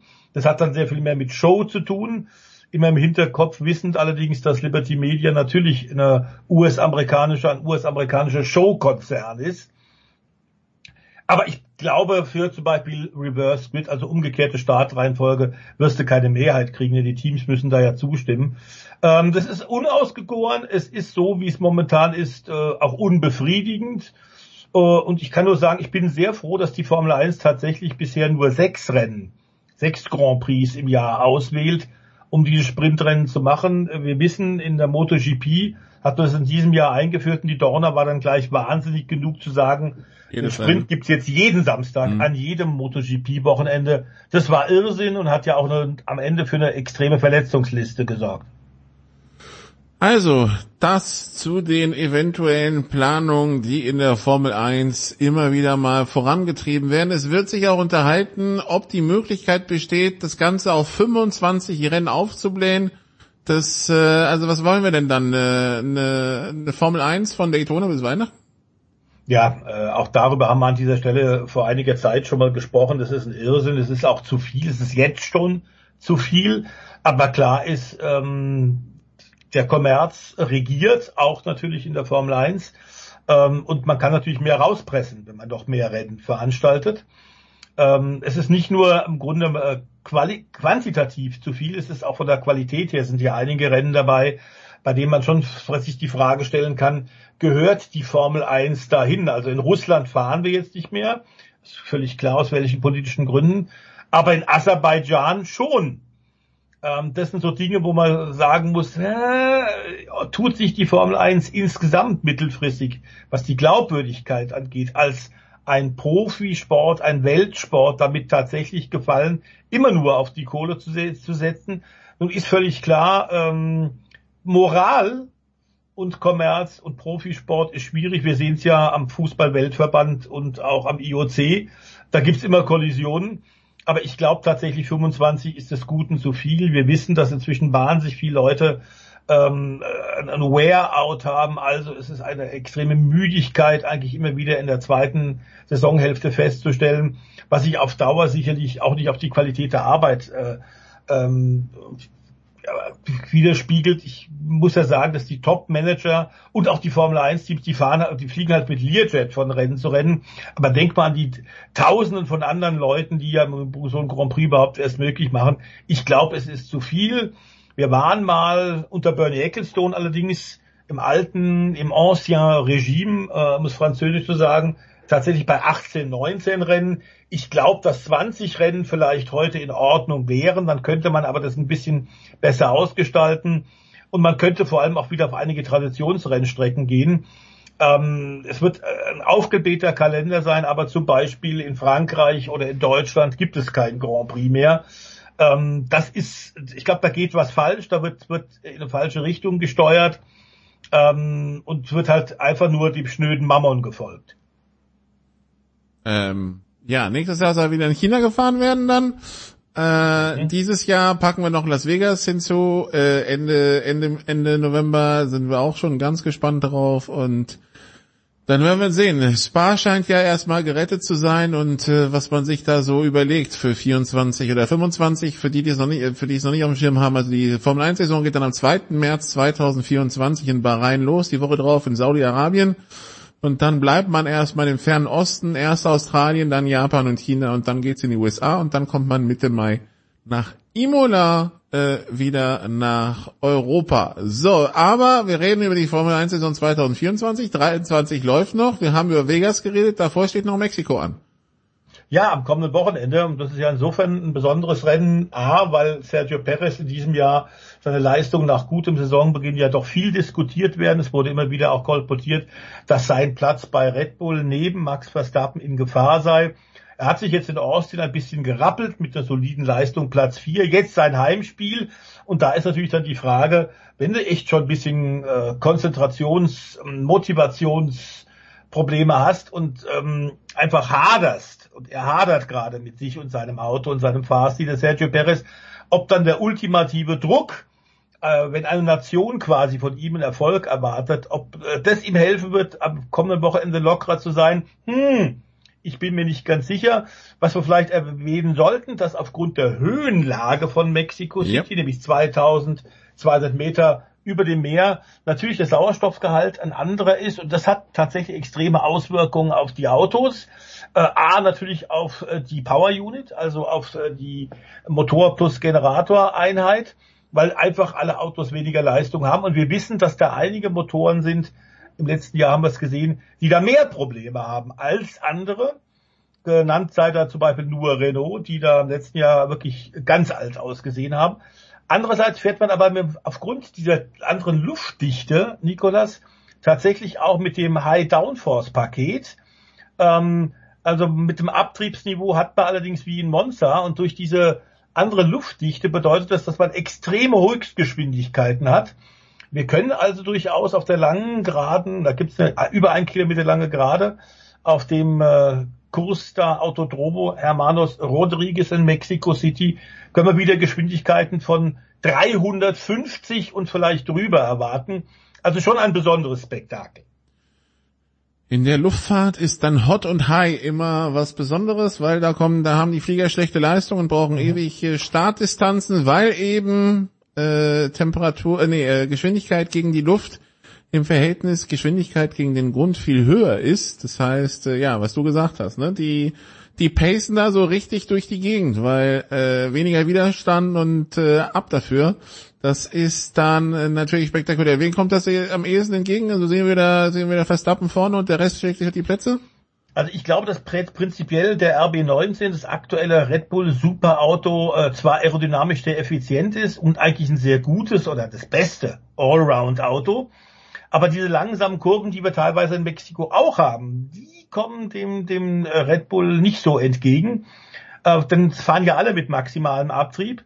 Und deswegen sind diese langsamen Passagen ein ziemlicher Schlüssel äh, also einmal die, die Haarnadelkurve 6 und dann die berühmte Stadiondurchfahrt. Das ist ja dieses Baseballstadion, was die Formel 1 durchfährt. Sehr spektakulär anzusehen. Und eigentlich auch McLaren. Das Auto ist ja ein Meister der schnellen Kurven. Ähm, die haben da nicht unbedingt so einen irren Grund für Optimismus. Ähm, mit dieser sehr jungen, aber sehr guten Fahrerpaarung Piastri und Norris. Also es ist spannend. Ich glaube, es, äh, die Strecke sollte Mercedes ein bisschen entgegenkommen. Ähm, der, der haben zwar eigentlich hat das Auto einen zu hohen Luftwiderstand, aber das ist, glaube ich, bei der dünnen, dünnen Mexiko-Luft nicht so wahnsinnig ausschlaggebend. Im letzten Jahr hätten sie ja schon gewinnen können, aber da haben sie eine, der Strategie ist ein bisschen vergeigt. Also Mercedes vermute ich schon stark und wir haben gerade schon ja gesagt, zu Beginn unserer unseres Formel 1 Talks, Nikolas, dass ähm, eigentlich Mercedes in Austin wirklich schnell war. So, und jetzt äh, Achtung, die Überleitung. Äh, dünne Luft, das ist auch das äh, Thema für Mick Schumacher, was äh, Cockpits für 2024 mhm. in der Formel 1 angeht. Und äh, deshalb orientiert der sich scheinbar um. Ja, es ist ganz nett, dass Toto Wolf, und da ist er bei Mercedes, bei der Equipe Mercedes ist er ja für Lewis Hamilton tatsächlich momentan ähm, und für George äh, Russell tatsächlich so ein bisschen der Test- und Entwicklungsfahrer sitzt da auch sehr viel äh, immer wieder im Simulator und den Job wird er wohl weitermachen können. Ich glaube, dass der ihm tatsächlich auch was bringt, weil er da in diesem Top-Team Mercedes schon noch eine Menge lernt, was er vorher bei Haas nicht lernen konnte in der Formel 1. Aber es sieht danach aus, als würde man, und das wäre glaube ich auch ein Novum, 2024 nach der guten Leistung jetzt auch von Logan Sargent, der seinen ersten WM-Punkt beim letzten Rennen im Williams geholt hat, dass wir vielleicht im nächsten Jahr mit dem komplett gleichen Fahrer-Line-Up bei allen Teams in die Formel 1 Saison 2024 gehen, wie wir es in diesem Jahr hatten. Also es gibt kein freies Cockpit, es gibt keine Wechsel. So sieht's aktuell danach aus. Und insofern muss sich auch ein Mick Schumacher äh, neu orientieren. Ähm, Toto Wolf hat gesagt, also es ist durchaus äh, denkbar, dass er den Job des Mercedes-Testfahrers weiter behält und dann in einer anderen Serie für einen anderen Hersteller Rennen fährt. Das würde man akzeptieren und Langstrecke ist jetzt das Thema. Da haben wir ja tatsächlich auch einen wirklichen Boom seit langer Zeit. Also die WEC, die Langstrecken-Weltmeisterschaft mit dem Saisonhöhepunkt natürlich 24 Stunden von Le Mans. Und das äh, Alpin-Team, Alpin-Renault Werksteam will wieder nach Le Mans zurück, will natürlich als französischer Hersteller da auch glänzen und äh, testet gerade sehr intensiv ähm, und wird wohl tatsächlich da auch ein paar Fahrer brauchen. Einige scheinen schon äh, sicher zu sein, aber ein paar sind da noch offen und Mick Schumacher hat da tatsächlich jetzt ein Angebot bekommen, hat auch getestet in Andalusien ähm, und in Jerez und das ist wohl ganz gut gelaufen und unterhält man sich weiter, ob das tatsächlich was werden könnte. Ich glaube, das wäre ein guter Weg für ihn und äh, man am Ende ein Rennfahrer, ist ja völlig klar, will eigentlich immer Rennen fahren und nicht nur im Simulator hocken oder ab und zu mal als Testfahrer ein paar Runden ausprobieren, sondern er will einfach Rennen fahren. Und Wenn man diese Balance ja. hinkriegen könnte, er bei Alpine tatsächlich als einer der Werksfahrer im Hyper, Hypercar plus dann eben als ähm, Mann bei Mercedes hinter den Kulissen noch zu wirken, hätte er quasi äh, zwei wichtige Standbeine und das wäre, glaube ich, für 2024 ein gutes und für ihn wünschenswertes Ziel. Gut, dann drücken wir ihm die Daumen. Danke, Stefan. Äh, die Zuhörer nehmen jetzt ganz viel mit, was sie am Wochenende anschauen können und wir packen noch mal ein bisschen drauf und machen eine kurze Pause und dann geht's hier am Football, weil am nächsten Sonntag steht ja wieder ein NFL-Spieltag an. Bis gleich.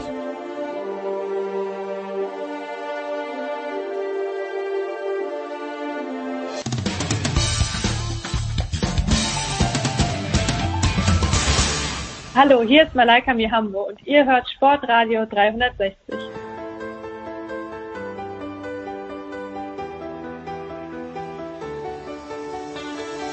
Big Show 633 bei Sportradio 360. Wir sind angekommen im Football und äh, wir haben unsere zweite Sohn-Experten am Start, mein Christian Schimmel. Hallo Christian. Einen wunderschönen guten Tag. Es ist sehr schön, dass es gerade mal nicht regnet. Das war gestern beim Training sehr, sehr anstrengend. Und Andreas Renner ist auch dabei. Hallo Andreas. Hallo. So, Christian, wir fangen mit einer ganz einfachen Frage an. Erkläre mir die Detroit Lions. Die Detroit Lions haben bis jetzt eine Schedule gespielt, die nicht überragend schwer war. Jetzt sind sie an Spitzenteam gestoßen und sind dann mal ziemlich hart an ihre Grenzen gekommen.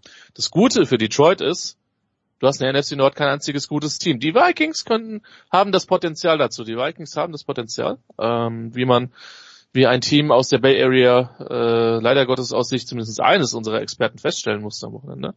Aber Schedule ist, glaube ich, schon ein Grund. Wir sehen, was gerade bei den Giants passiert. Wir haben gesehen, was bei den Giants letztes Jahr passiert ist. Ich glaube, dass Detroit insgesamt ein bisschen besser in, in gewissen Belangen ist. Aber ähm, das war schon am Wochenende eine, eine Machtdemonstration auch von Baltimore und auch, hat auch die Upside gezeigt, die die Ravens haben. Also für mich eine Kombination aus, aus Schedule, dadurch ein bisschen overhyped ähm, und trotzdem aber nicht so schlecht, wie jetzt der Score aus dem Spiel zum letzten Wochenende vermuten ließe. Ja, Andreas, dass es so aus dem Leim ging, war dann schon so ein bisschen der Schocker am Sonntag.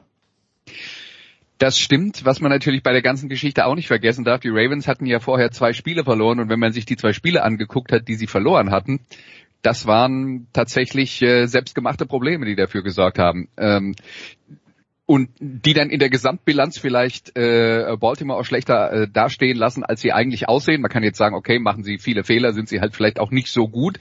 Aber wenn es dann halt irgendwann mal gelingt, die äh, unnötigen Fehler ähm, abzustellen, und wir reden ja davon, dass sie manchmal Spiele verloren haben, weil die Receiver sieben Pässe im Spiel gedroppt haben oder sowas, ähm, was ja nicht der Normalfall ist. Also das sind ja alles äh, bewältigbare Probleme gewesen und das hat Baltimore jetzt halt geschafft. Und ähm, ja, dann kommt immer noch dazu, das muss man dann auch äh, für die für die Lions sagen, ähm, die Offense der Baltimore Ravens ist halt schon auch ein bisschen anders als das, was man sonst so in der NFL äh, zu sehen bekommt. Äh, auch durch diesen X-Factor äh, Lamar Jackson, da, da kann man dann schon mal äh, Probleme bekommen, weil man mit sowas halt nicht so häufig zu tun hat. Äh, und dann ist natürlich auch mal die Prämisse, die äh, bei der Frage, die du Christian gestellt hast, erklär mir die Detroit Lions. da ist schon mal ein grundsätzlicher Fehler. Man kann die NFL nicht erklären. Wir versuchen jede Woche zu verstehen, die, sind gut, die sind schlecht, dann kommt die nächste Woche, dann waren die, die letzte Woche gut waren, schlecht und auf einmal sieht wieder alles anders aus und das passiert immer wieder. Und wenn überhaupt sich jemals was sortiert, wo man dann sagen kann, hier hat sich die Spreu wirklich vom Weizen getrennt, dann ist das üblicherweise vielleicht so Anfang Dezember. Und äh, ich erinnere mich nur, als die äh, Buccaneers vor ein paar Jahren äh, mit Tom Brady den äh, Super Bowl gewonnen haben, dann war Anfang Dezember auch noch die Frage, schaffen die es überhaupt in die Playoffs? Also das ist äh, das ist der Normalzustand der Liga. Der Normalzustand der Liga ist, dass man kein Gut, kein Schlecht, kein äh, Böse hat, sondern man muss halt, äh, man muss sich halt äh, damit arrangieren, dass das eine Liga ist, die sehr ausgeglichen ist und wenn wir glauben, wir würden die Welt jemals verstehen, die NFL, das trifft auf alles zu in der Welt, aber die NFL beweist uns jede Woche, wir verstehen die Welt nicht. Und es ist sinnlos, es zu versuchen dass in der NFL jeder mitspielen kann, soweit klar, dass es irgendwie zwischendurch 35-0 für Baltimore steht, war dann doch schon etwas, also war schon etwas, was aufgefallen ist. Also dass einer, klar. Mit, dass so ein Spitzenspieler einer mit fünf Scores Vorsprung rausgeht, das erleben wir dann doch in der NFL relativ selten. Also, ne? also deshalb äh, rausgestellt. Apropos äh, in der AFC North, äh, Christian, also ähm, äh, Andreas hat ja gerade gesagt, Baltimore eine Offense, die man so in der NFL nicht immer sieht. Pittsburgh, würde ich sagen, eine Offense, die man in der NFL bisher gar nicht sieht. Dann haben wir Cleveland mit äh, Deshaun Watson, der erst ein Jahr fast komplett gesperrt war, jetzt länger ausfällt mit einer Schulterverletzung. Jetzt PJ Walkers Team und Cincinnati 3 und 3. Ja, äh, wen, also in deiner Beobachtung nach acht Wochen, was nimmst du aus AFC North mit bisher? Also Baltimore der Favorit oder wer kommt da noch ran?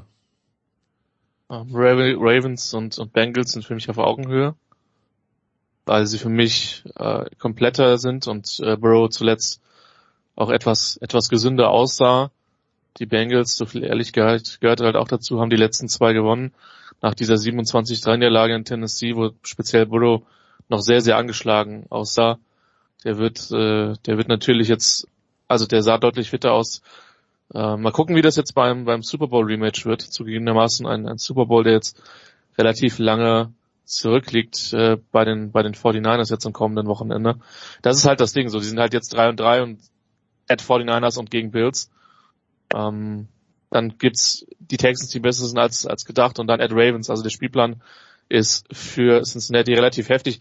Cleveland wird extrem viele Spiele gewinnen weil ihre Defense in den Partie halten. Ich will nicht sagen, es ist egal, wer Quarterback spielt, aber den, den Durchbruch von Deshaun Watson haben wir diese Saison auch noch nicht gesehen. Klar, jetzt gab es diesen wilden Shootout gegen Indianapolis, den ich so habe auch nicht kommen sehen. Äh, davor hatten sie kein einziges Mal über 30 Punkte gemacht, aber die haben also defensiv riesiges Potenzial. Über Miles Garrett müssen wir, glaube ich, definitiv als Kandidat für, für Defensive Player of the Year mit Sicherheit reden. Pittsburgh ist in engen Spielen. Andreas hat diese Freak-Begegnung gegen Baltimore angesprochen, die sie, wo sie halt 0,0 Business hatten, das Ding zu gewinnen. Das, das Spiel gegen die Rams war jetzt auch extrem eng. Die sehe ich eigentlich qualitativ nicht hin, aber es ist ein Mike Tomlin-Team. Die werden ihre acht Spiele gewinnen, vielleicht auch neun. Aber also qualitativ sehe ich persönlich Baltimore und, und Cincinnati drüber, aber die Bilanzen könnten halt sehr weit auseinandergehen aufgrund von, von der, von der, vom Spielplan der Bengals in den nächsten Wochen.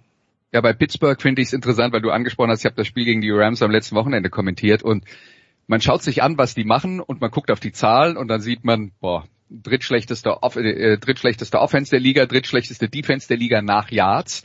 Ähm, und dann guckt man drauf, wie gewinnen die eigentlich ihre Spiele? Und die Wahrheit ist, sie gewinnen ihre Spiele mit Turnovers. Turnover, und das ist was, wo man dann normalerweise sagt, äh, ja, das kann man sicher zum gewissen Grad kontrollieren, aber ob ein Turnover bei dir landet oder beim Gegner ist zum gewissen Grad, also zum, zum Beispiel wenn ein Fumble auf dem Boden liegt, wer den dann erobert, ist halt auch, äh, da gehört halt auch Glück dazu.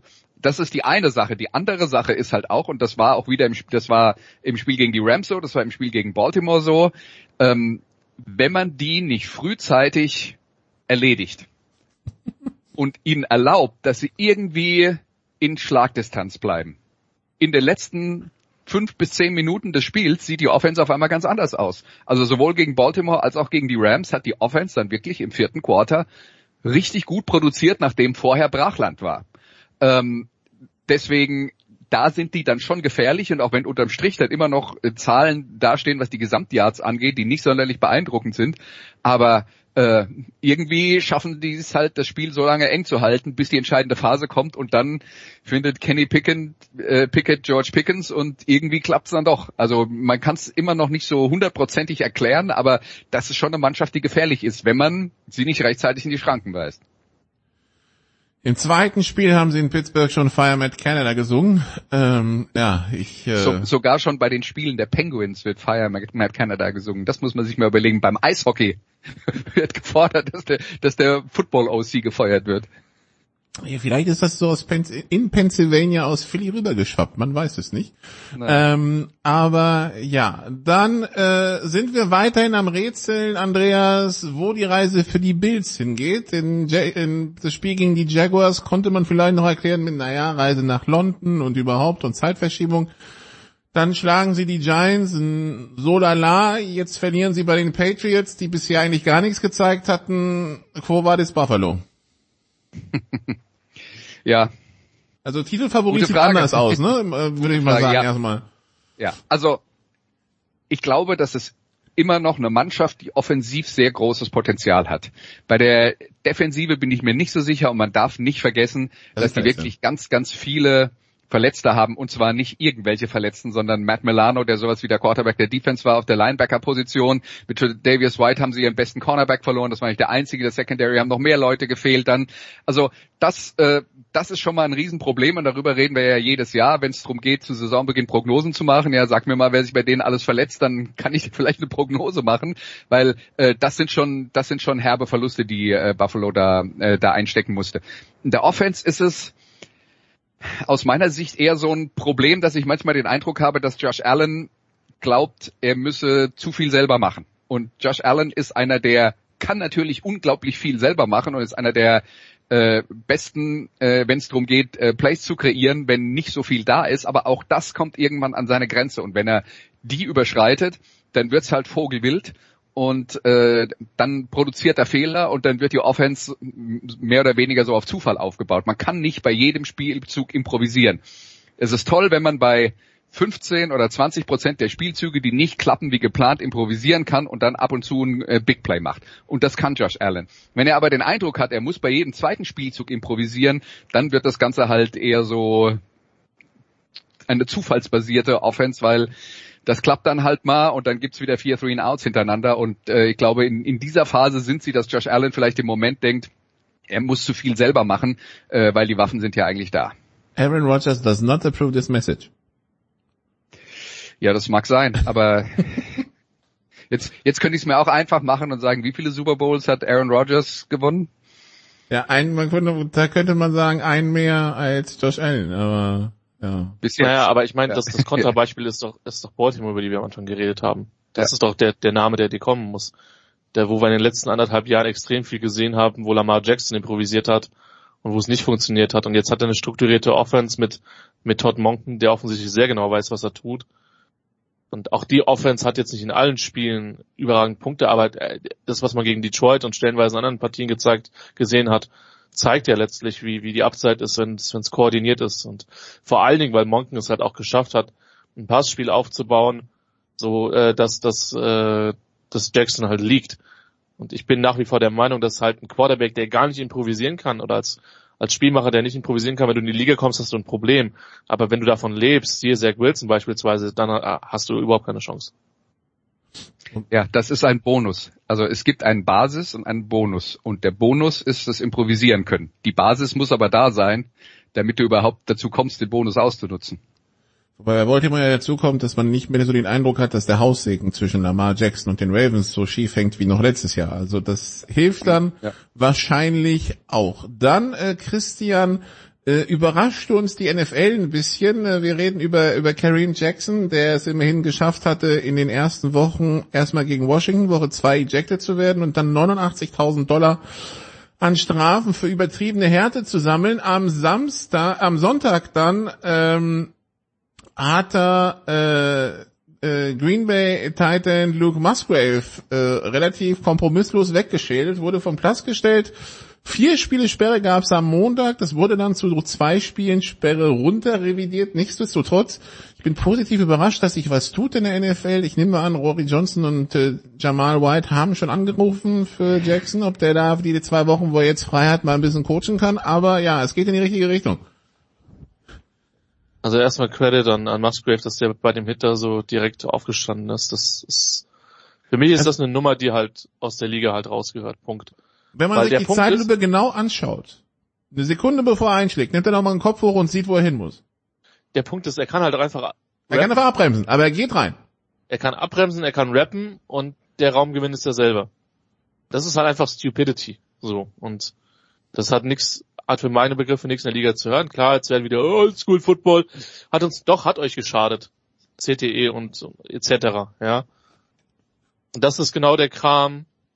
Das ist halt auch nicht, wo ich sage, dass es eine Action passiert, wo jemand zum Ball will und dann mit dem Kopf trifft. Nein, er sieht, der, der Receiver fängt den Ball und es ist jetzt auch nicht so, dass ein Musgrave, manchmal ist es ein bisschen unglücklich, wenn dann der, der Receiver oder der Runner zum Selbstschutz den Helm runternimmt, um quasi vor dem Hit zu schützen. Musgrave hatte gar nicht die Zeit gehabt. Der ist war in noch im Moment Catch komplett dann, der, der, defenseless. der Ball bei sich an und irgendwie versuchen noch das Gleichgewicht zu halten, genau. Genau, der ist komplett defenseless und das ist, das sind Hits, die aus der Liga gehören, von daher Sperre vollkommen berechtigt. Für mich, und ich bin kein Hardliner in den Sachen, gerne mehr. Die, ja, die Überraschung war, Andreas, dass da plötzlich eine Sperre kam, weil wir haben es ja schon so oft gesehen, dass er dann weg- weggeschält wurde und dann gibt's halt eine Geldstrafe, ein böses Du-Du-Du und dann war's das, aber ich weiß nicht, ob Kareem Jackson jetzt die Leute gegen sich aufgebracht hat, weil einfach jede Woche was war oder ob das hoffentlich eine Aber das ist Änderung doch- der NFL Ja, aber das ist doch klar. Also ich meine, der kriegt, weißt du, wenn ein Spieler einen Regelverstoß dieser Sorte hat im Jahr, dann ist es ja auch okay, wenn er da mit einer Geldstrafe davonkommt. Aber wenn es vier Wochen hintereinander passiert, muss man halt irgendwann mal ähm, äh, reagieren, weil man sich dann vermutlich auch denkt, der Typ hat offensichtlich zu viel Geld und die Geldstrafen tun ihm nicht richtig weh. Also äh, muss es äh, muss man andere Mittel und Wege finden und eine Sperre ist ja auch eine Geldstrafe, weil das ist ja dann ein Gamecheck, den er nicht bekommt. Ähm, und äh, deswegen die ähm, äh, die, die Geschichte, dass äh, äh, Kareem Jackson dann äh, tatsächlich irgendwann mal eine Sperre bekommt, ist aus meiner Sicht folgerichtig die einzige Option, die du hast in der Situation. Ja, und das ist also, ich, ich werde mich bestimmt nicht beschweren und ich war auch positiv überrascht, dass da was passiert ist. Also alles gut. Dann schauen wir auf das Wochenende. Es werden, für die, die es nicht wissen, mal als Hinweis, äh, diese Woche, dieses Wochenende die Uhren wieder umgestellt, von drei auf zwei morgens in der Nacht von Samstag auf Sonntag, allerdings nur in Europa, die USA folgen dann nächste Woche folglich NFL Kickoff für die Sonntagsspiele um 18 Uhr. 21.25 Uhr und dann Sunday Night um 21 Uhr. Ich habe mir dann gedacht, komm, bleibst mal Sonntag länger auf. Hab dann gesehen, es ist Chargers gegen Bears. Hab den Gedanken wieder verworfen. Schau also auf das Nachmittagsprogramm. Und äh, Andreas, mir wurde geflüstert, dass ihr beiden Dallas gegen die Rams kommentiert. Ist das ein Highlight, das man sich geben sollte? Also mit euch als Kommentatoren sowieso, wobei man muss sich ja jetzt entscheiden dann, einer in der Red Zone und einer im Einzelspiel, aber geht da was in dem Spiel? Ja, also das ist äh, das ist die Wahl, die ihr, äh, die ihr habt bei The Zone. Ihr könnt halt ähm, entweder die ähm, Endzone-Konferenz gucken, äh, wo Christian das Spiel kommentieren wird, oder das Einzelspiel, weil The Zone ja seit dieser Saison sowohl im frühen Slot als auch im späten Slot noch ein Einzelspiel anbietet. Und ich kommentiere das zusammen mit äh, Arik Bredendieck. Ja, ist das ein Highlight? Also äh, es ist auf jeden Fall ein interessantes Spiel zwischen zwei Mannschaften, die alle noch so in diesem ganz großen Pool von, man weiß nicht so recht, in welche Richtung die Reise geht, Teams mitschwimmen. Ne? Äh, die, die Cowboys haben äh, zuletzt gegen die Chargers knapp gewonnen, hatten vorher aber auch ähm, viele Höhen und Tiefen. Bei den Rams würde ich das eher anders sehen. Äh, die haben zwar jetzt drei Siege und vier Niederlagen, aber dafür, dass man vor der Saison davon ausgegangen ist, dass das eins der schlechtesten Teams der Liga sein wird, weil sehr wenig Talent im Kader vorhanden. Dafür machen die es richtig gut und die Offensive ist, äh, ist auf jeden Fall äh, ein Hingucker und äh, mit, Mit äh, einem. Matthew Stafford ja, mit Matthew Stafford und äh, Cooper Cup und dann dem Zauberrookie Puka Nakua, der eigentlich eher ein harter Arbeiter ist, der sich äh, ähm, man kriegt vielleicht bei dem Zaubern so den falschen Eindruck. Also das ist einer, der, das ist ein Footballspieler, ähm, der irgendwo so an der Grenze zwischen äh, Wide Receiver und Tight End schwebt und äh, aber ein unglaublich gutes Gefühl dafür hat, Lücken in der Verteidigung zu finden und deswegen sehr, sehr viele Bälle gefangen hat. Also diese Rams Offense funktioniert schon sehr, sehr gut. Und äh, das wird auf jeden Fall ein interessantes Matchup gegen äh, die Cowboys, die bei allem, was man Gutes oder Schlechtes über sie sagen mag, immer noch eine sehr gute Verteidigung haben. Also äh, gerade Rams Offense gegen Cowboys Defense sehe ich so als ein bisschen das Ausrufezeichen in dem Spiel.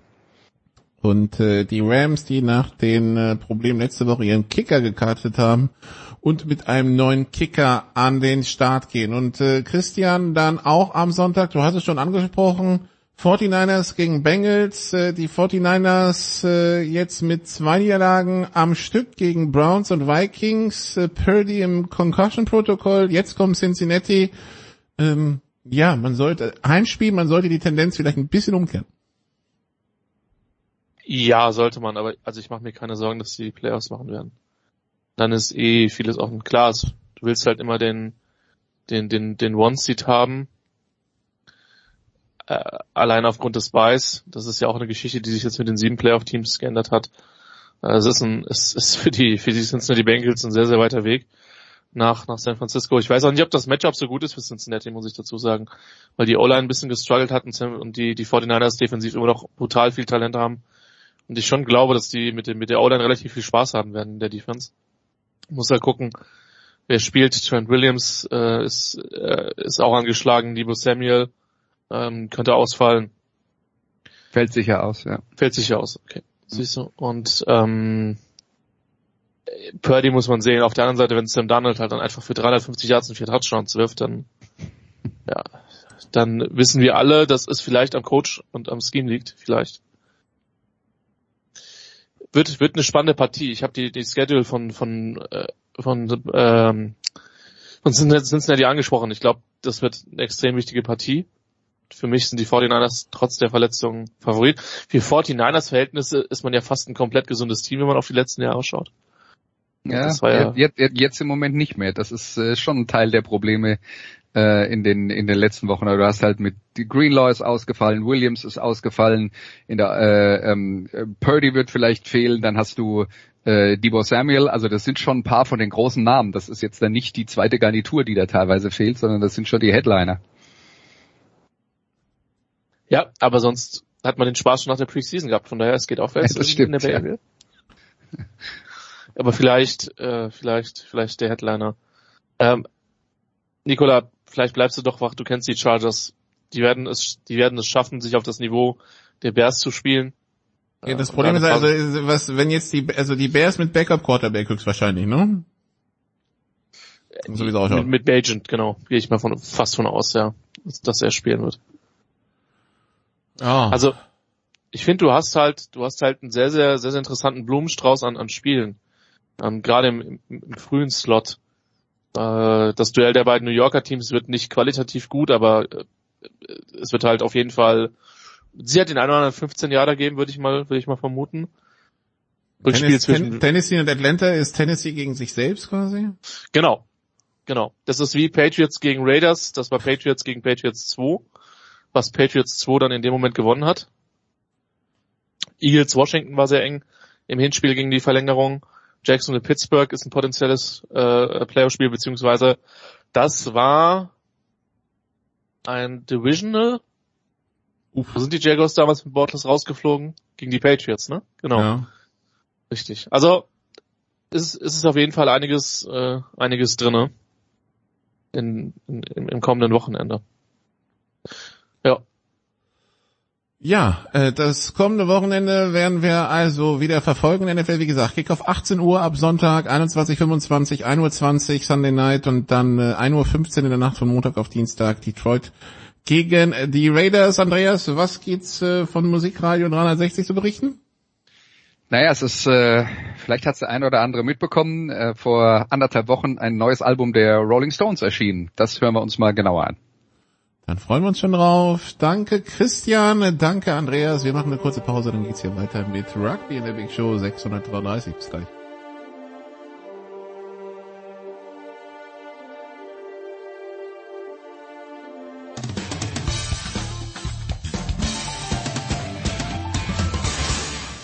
Hi, this is Pierre Maguire. You're listening to Sports Radio 360.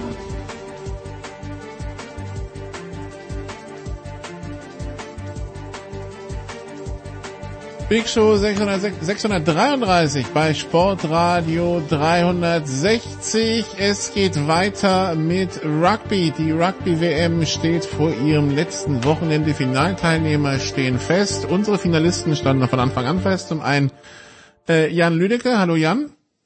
Hi, servus. Und Simon Jung ist auch dabei. Hallo Simon. Grüßt euch. Äh, Simon, Wochenende in Deutschland oder in Frankreich? Tatsächlich äh, fahre ich um 6 Uhr morgens, äh, morgen früh, Freitag, mit dem TGV Richtung Paris. Ich habe noch kein Ticket fürs Finale, das Spiel um Platz 3 schon, aber hoffe, dass sich dann auch was ausgeht.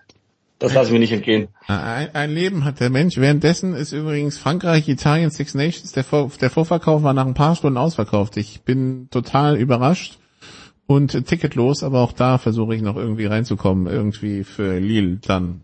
Aber ja, die, die, zumindest in Frankreich scheint der Rugby Wahnsinn also weiterzugehen. Gut, also wir haben ein Finale, ähm, ein Finale, Jan, der Südhemisphäre unter sich, mal wieder. Ähm, den Samstag, das eine Halbfinale, Neuseeland gegen Argentinien, 44 zu 6, das Endergebnis. Neuseeland versteht irgendwie jetzt auch so gar keinen Spaß mehr, hat man das Gefühl.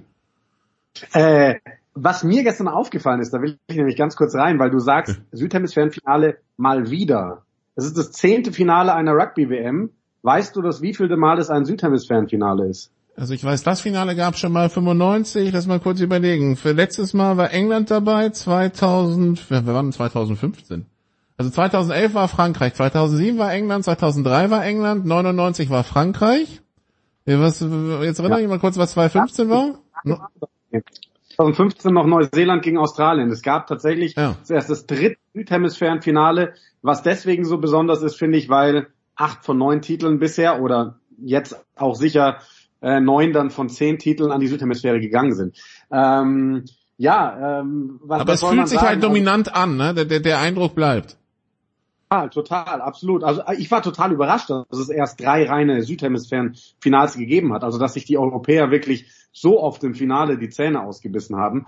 Ähm, aber was soll man sagen? Also nach den Viertelfinalausgängen haben wir jetzt das Traumfinale. Also das Traumfinale müssen wir, glaube ich, nicht drum rumreden. Wäre eigentlich Irland gegen Frankreich gewesen, dann hätten wir die zwei aktuell besten Mannschaften der Welt gehabt. Aber nachdem die beide raus sind, ist sicherlich das Traumfinale jetzt Neuseeland gegen Südafrika.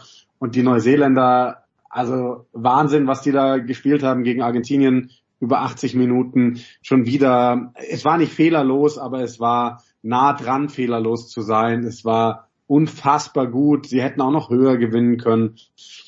Äh, und auf der anderen Seite Südafrikaner, die sich diesmal taktisch was verzockt hätten. Also wird spannend.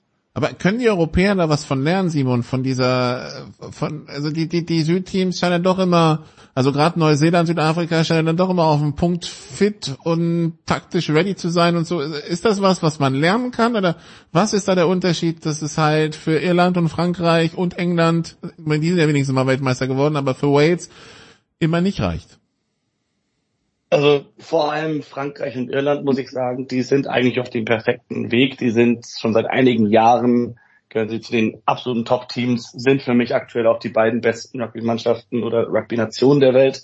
Es hat halt im World Cup in diesen entscheidenden Spielen im Viertelfinale ganz knapp nicht gereicht. Die kann man aber auch öfter spielen und ein paar von den Spielen gewinnen auch die europäischen Teams. Deswegen will ich dann nicht, will ich dann nicht zu viel reininterpretieren. Eine Sache, die uns aber aufgefallen ist, wo Jan und ich auch ausführlich schon drüber gesprochen haben, ist, dass Erfahrung sich einfach gezeigt hat in diesen Playoffs, insbesondere in diesem Viertelfinale, wo man sagen muss, dass Neuseeland, da haben die großen Namen performt, äh, Südafrika mit dem, was sie von der Bank bringen konnten und auch Schwachstellen bei den Franzosen gesehen haben, die vielleicht auch der Nervosität geschuldet, wie sie da unserem hohen Ball äh, nicht so sicher waren, wie, wie, wie England zum Beispiel im Halbfinale. Also ich glaube, dass da Erfahrung wirklich hilft und dass es auch manchmal wehtut, so eine Erfahrung, heißt nicht, dass sie äh, unbedingt schlecht ist. Und ich glaube, dass äh, Frankreich und Irland aus diesem Viertelfinale, aus diesem World Cup einiges mitnehmen werden. Und wenn wir die über die nächsten vier Jahre wieder so stark sehen wie im letzten World Cup Cycle, wovon ich ausgehe, dann werden sie auch für den nächsten World Cup noch ein Stück besser bewaffnet sein.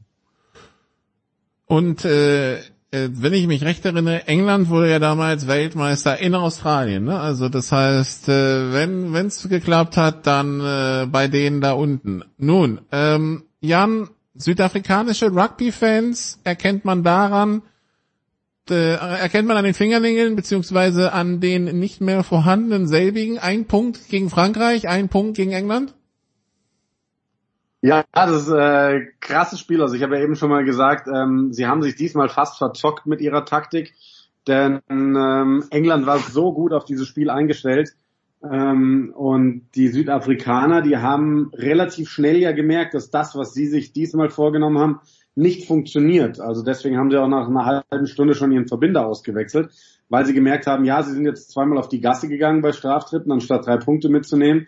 Und sie haben von der Gasse weg einfach nichts hingekriegt, weil die Engländer so dermaßen hart getackelt und die Physis gematcht haben, dass sie ihren Gameplan umstellen mussten, vom spielfreudigen Manny Libbock zu Andre Pollard, der ein besserer Kicker ist. Es hat geregnet, die Engländer haben wahnsinnig gut verteidigt. Südafrika ist gar nicht ins Laufen gekommen. Es war ein ewiges Hin- und Hergekicke und ein, ein Clash der Stürmer. Und ähm, ja, das haben sie dann einmal mit der Einsicht, dass sie es anders machen müssen, gewonnen und dann natürlich auch mit dieser Einstellung, dass sie niemals aufgeben. Also, dass du dann wirklich mit neun Punkten Rückstand das Ding nochmal so drehen kannst mit einem Versuch und diesem absurd weiten Straftritt dann zweieinhalb Minuten vor dem Ende ist schon, schon krass.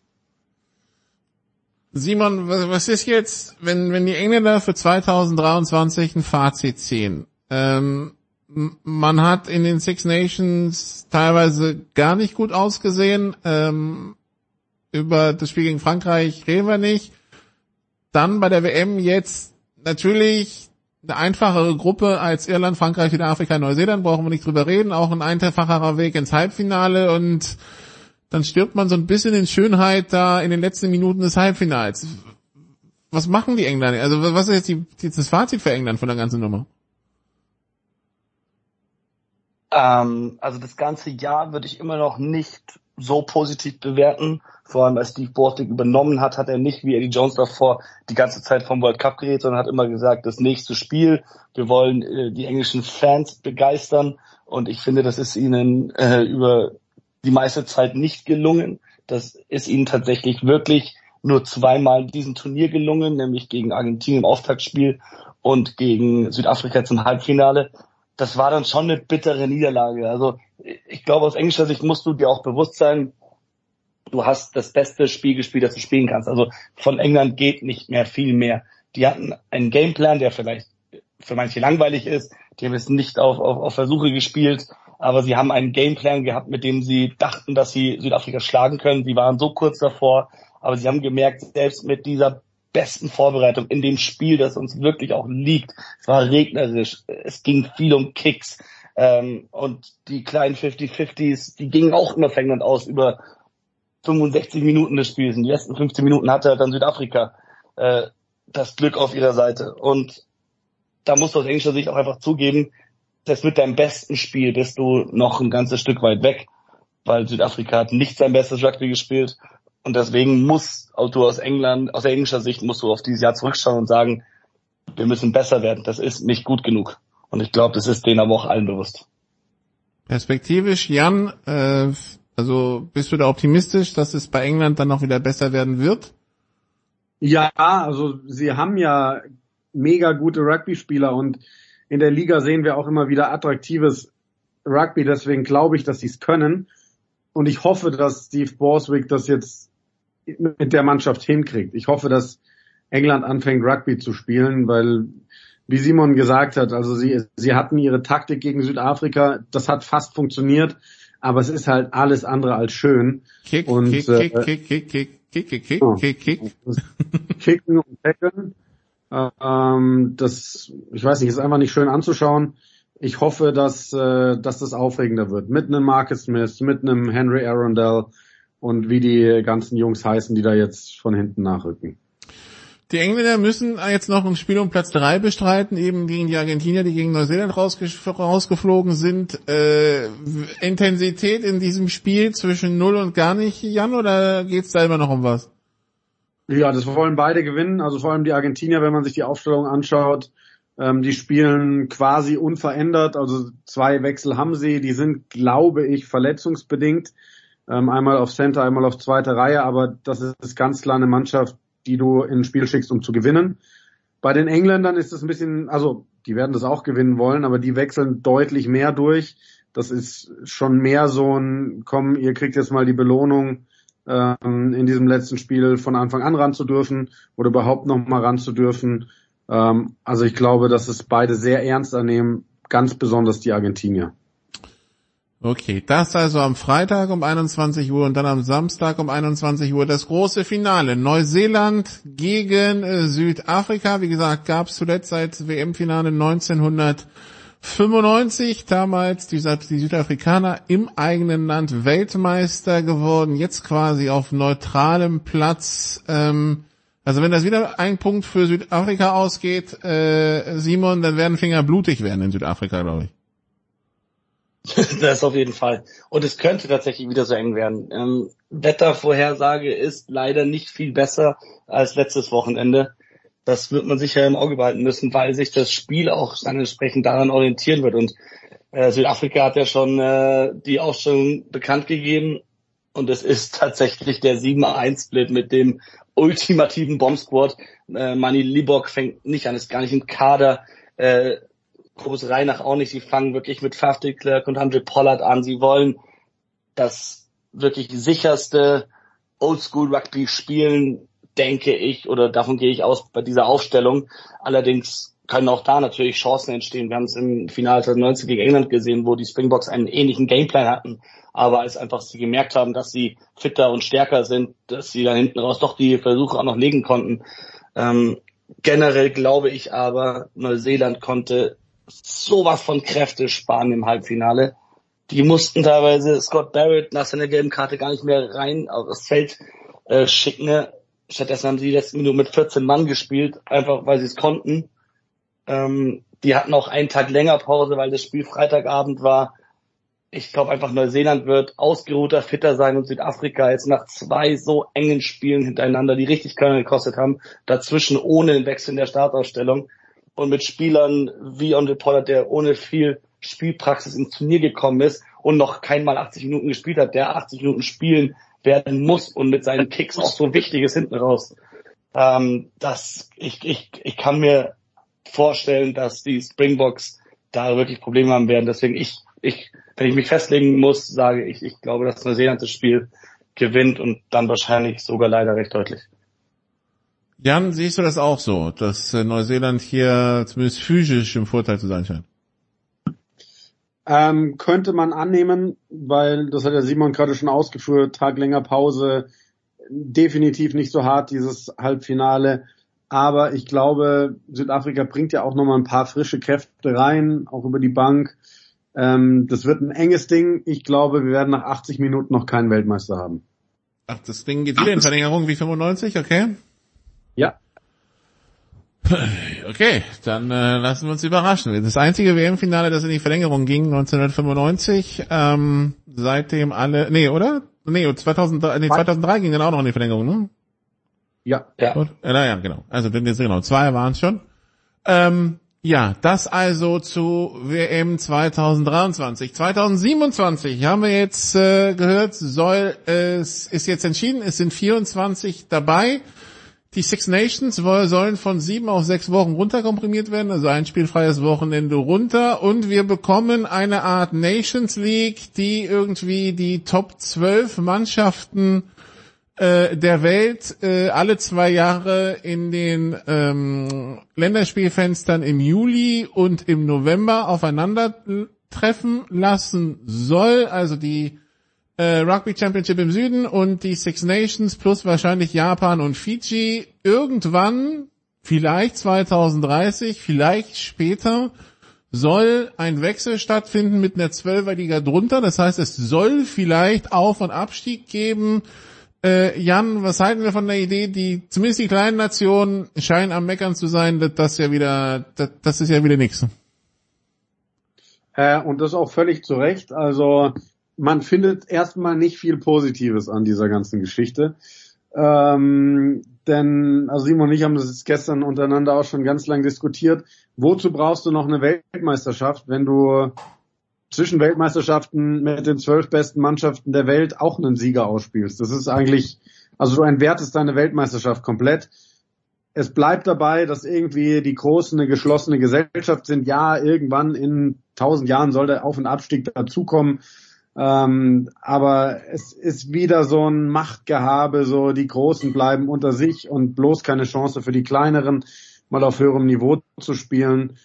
Ähm, also da ist nicht viel Gutes dabei. Das Einzige, wo ich sage, es ist vielleicht positiv, wenn du Fernsehsendern hierzulande, also wirklich was rein Positives für die Rugby-Berichterstattung in Deutschland, Fernsehsendern hierzulande zu verkaufen, dass es da Autumn Internationals gibt oder Sommertouren, ist relativ schwierig. Wenn du denen sagst, ja, da geht es eigentlich um nichts, das ist Tradition und es geht um Ruhm und Ehre, dann will das keiner zeigen. Aber wenn du ihnen jetzt sagst, da gibt es eine Nations League und da geht es um einen Titel und da sind die Besten der Welt dabei, äh, dann kann ich mir vorstellen, dass jemand sagt, okay, das übertragen wir, aber das war's dann auch schon ehrlich gesagt mit Positiven an der ganzen Nummer. Simon, äh, hast du was Positiveres dazu? Nee, auf gar keinen Fall. Also alles, was Jan gesagt hat, stimmt. Äh, ich finde, es ist ein Schritt in die komplett falsche Richtung. Rugby lebt ein bisschen von dem Charme, den wir aufgrund der späten Professionalisierung noch haben, dass da viel auch aus dem Amateurbereich rüberschwappt. Äh, das ist ein, ein, ein elitärer Move, äh, Ausgrenzung der, der eh finanziell schwächeren Teams.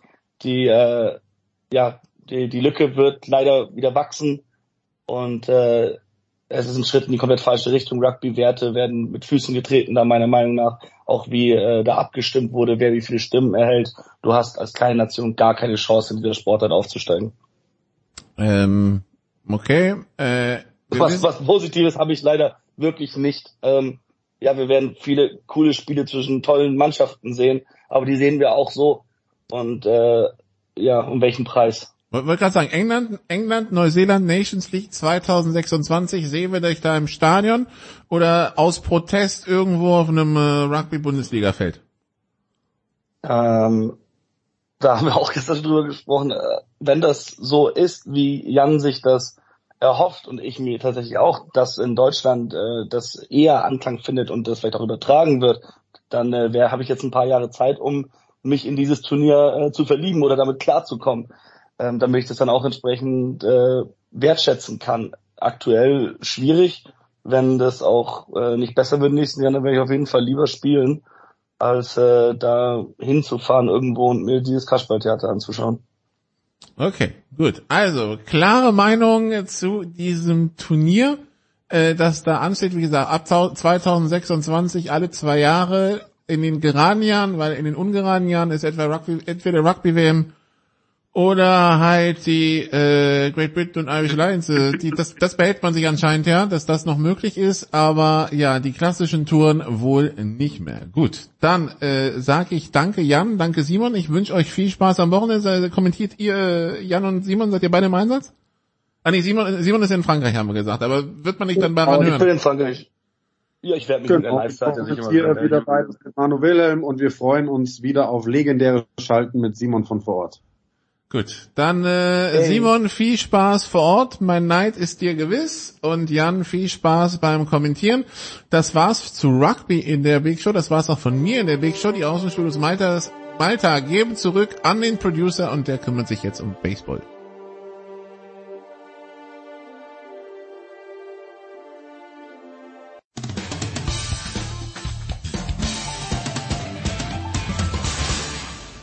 Servus, das ist der Marco Schwarz und ihr hört Sportradio 360.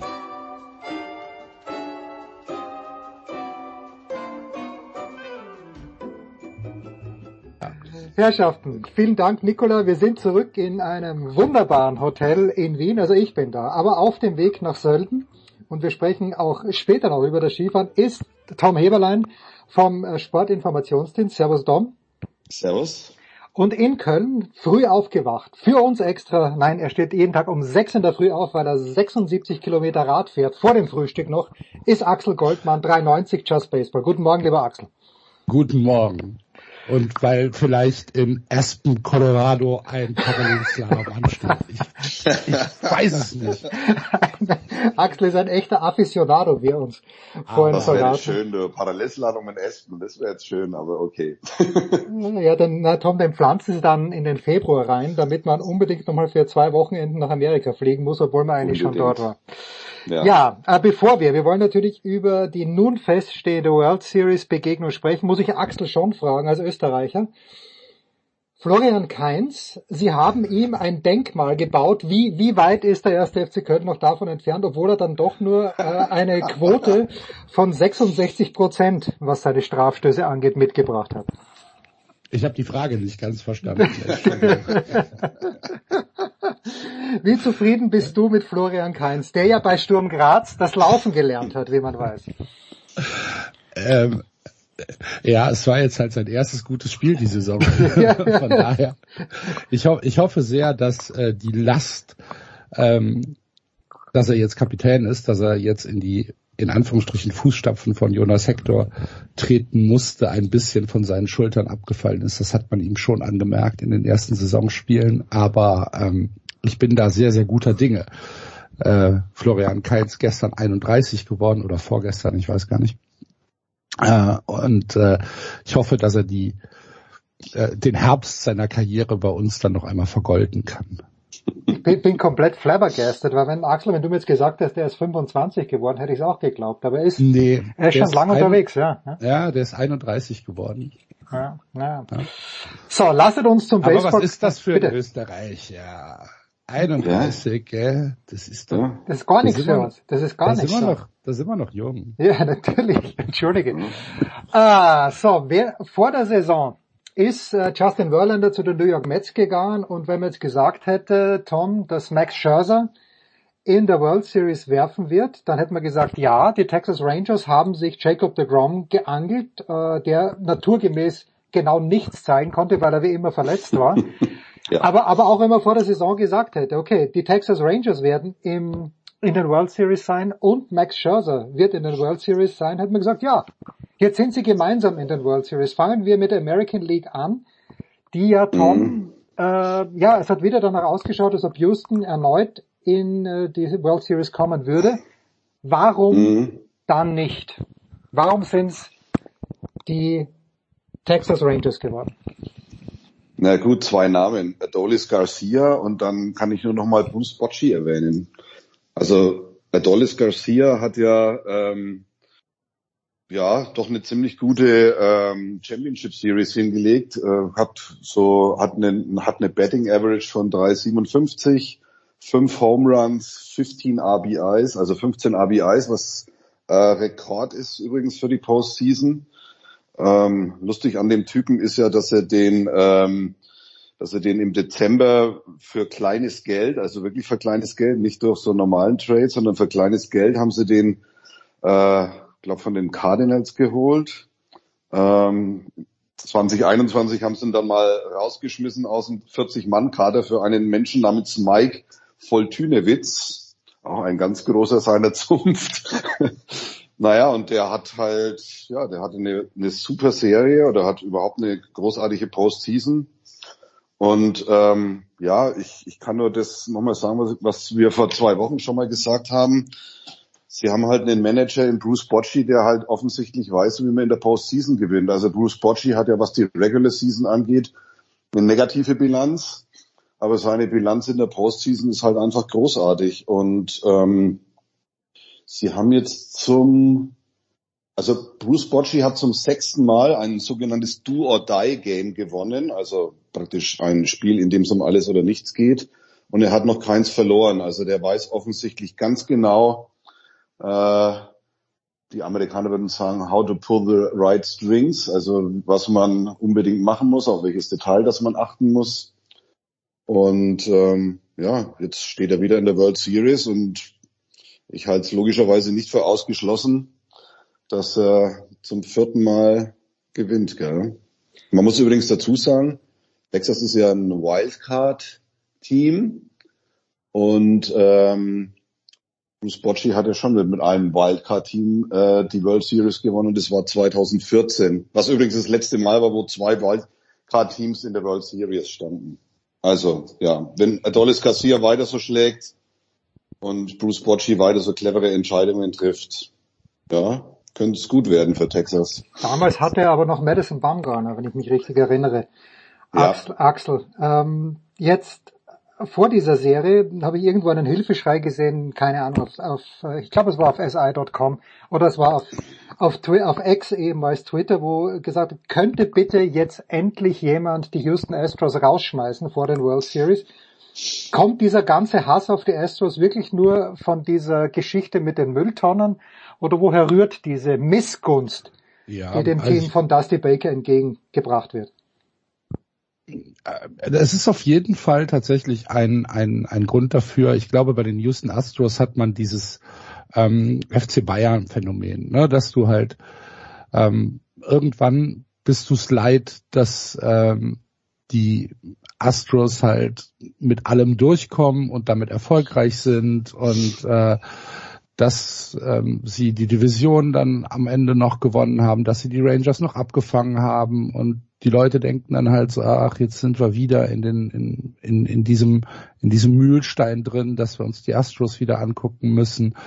Und ähm, ich glaube halt einfach, dass die Astros mit diesem mit diesem Cheating-Skandal damals sehr, sehr viele Sympathien verloren haben. Es gab ja äh, eine Zeit davor, ähm, wo sie als junges, aufregendes Team von einem 0,0 äh, Market, äh, also TV, TV-Ratings Market nach oben gekommen sind, wo sie sich über drei, vier Jahre wirklich rebuildet haben und als wirklich aufregendes und sympathisches Team in Amerika gegolten haben.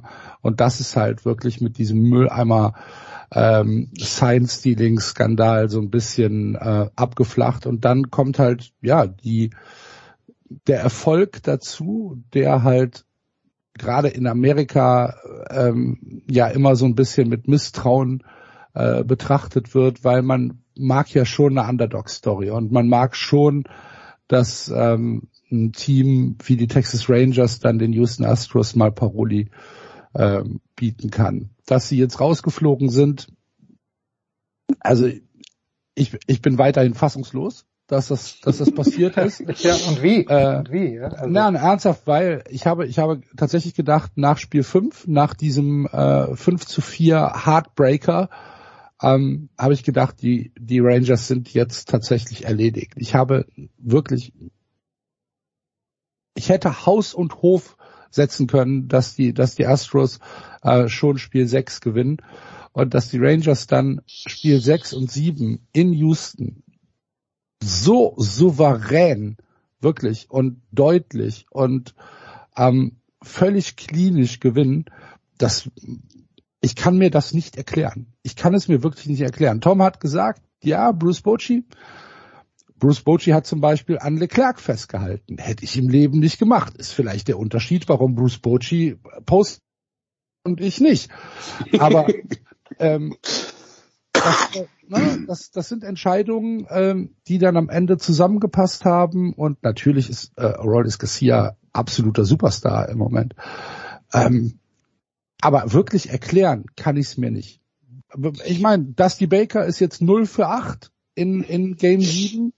Mhm. Ähm, ist vielleicht auch nicht die beste Statistik in der Welt, hat dann jetzt mit 73 gesagt, okay, ich höre jetzt auch auf zu managen. Das ist okay. Aber ja, wenn du nach rationalen Erklärungen fragst, warum das so ist, ich weiß es nicht. Ich kann's Aber nicht. vielleicht mal, vielleicht mal ein kleines Detail. Betting Practice for Game 7. Gut, da wirft natürlich immer irgendjemand seinen eigenen Leuten irgendwelche Bälle zu. Ähm, die ähm, Texas Rangers haben Betting Practice. Und irgendwann schreitet Bruce Bocci ein und sagt zu seinen Leuten, die halt die Bälle werfen, Jungs, ich kann euch nicht mehr zuschauen. Werft bitte nur noch hohe Fastballs. Die gucken alle wie die Blöden. Warum nur noch hohe Fastballs?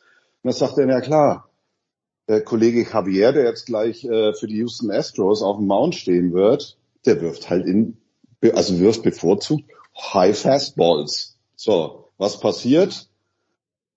Herr Javier wirft High Fastballs und ist nach einem Drittel Inning raus. Also das Mhm. sind so kleine Details, wo du halt, wo du halt merkst, dein Manager hat halt einen Blick für, für diese kleinen Dinge, die halt letztendlich dann spielentscheidend sein können. Also das ist jetzt nur ein Beispiel. Ähm, ähm, ja, aber es, es ist offensichtlich so, dass der halt ganz einfach, ja, wie du schon sagst, der weiß, wie Postseason geht.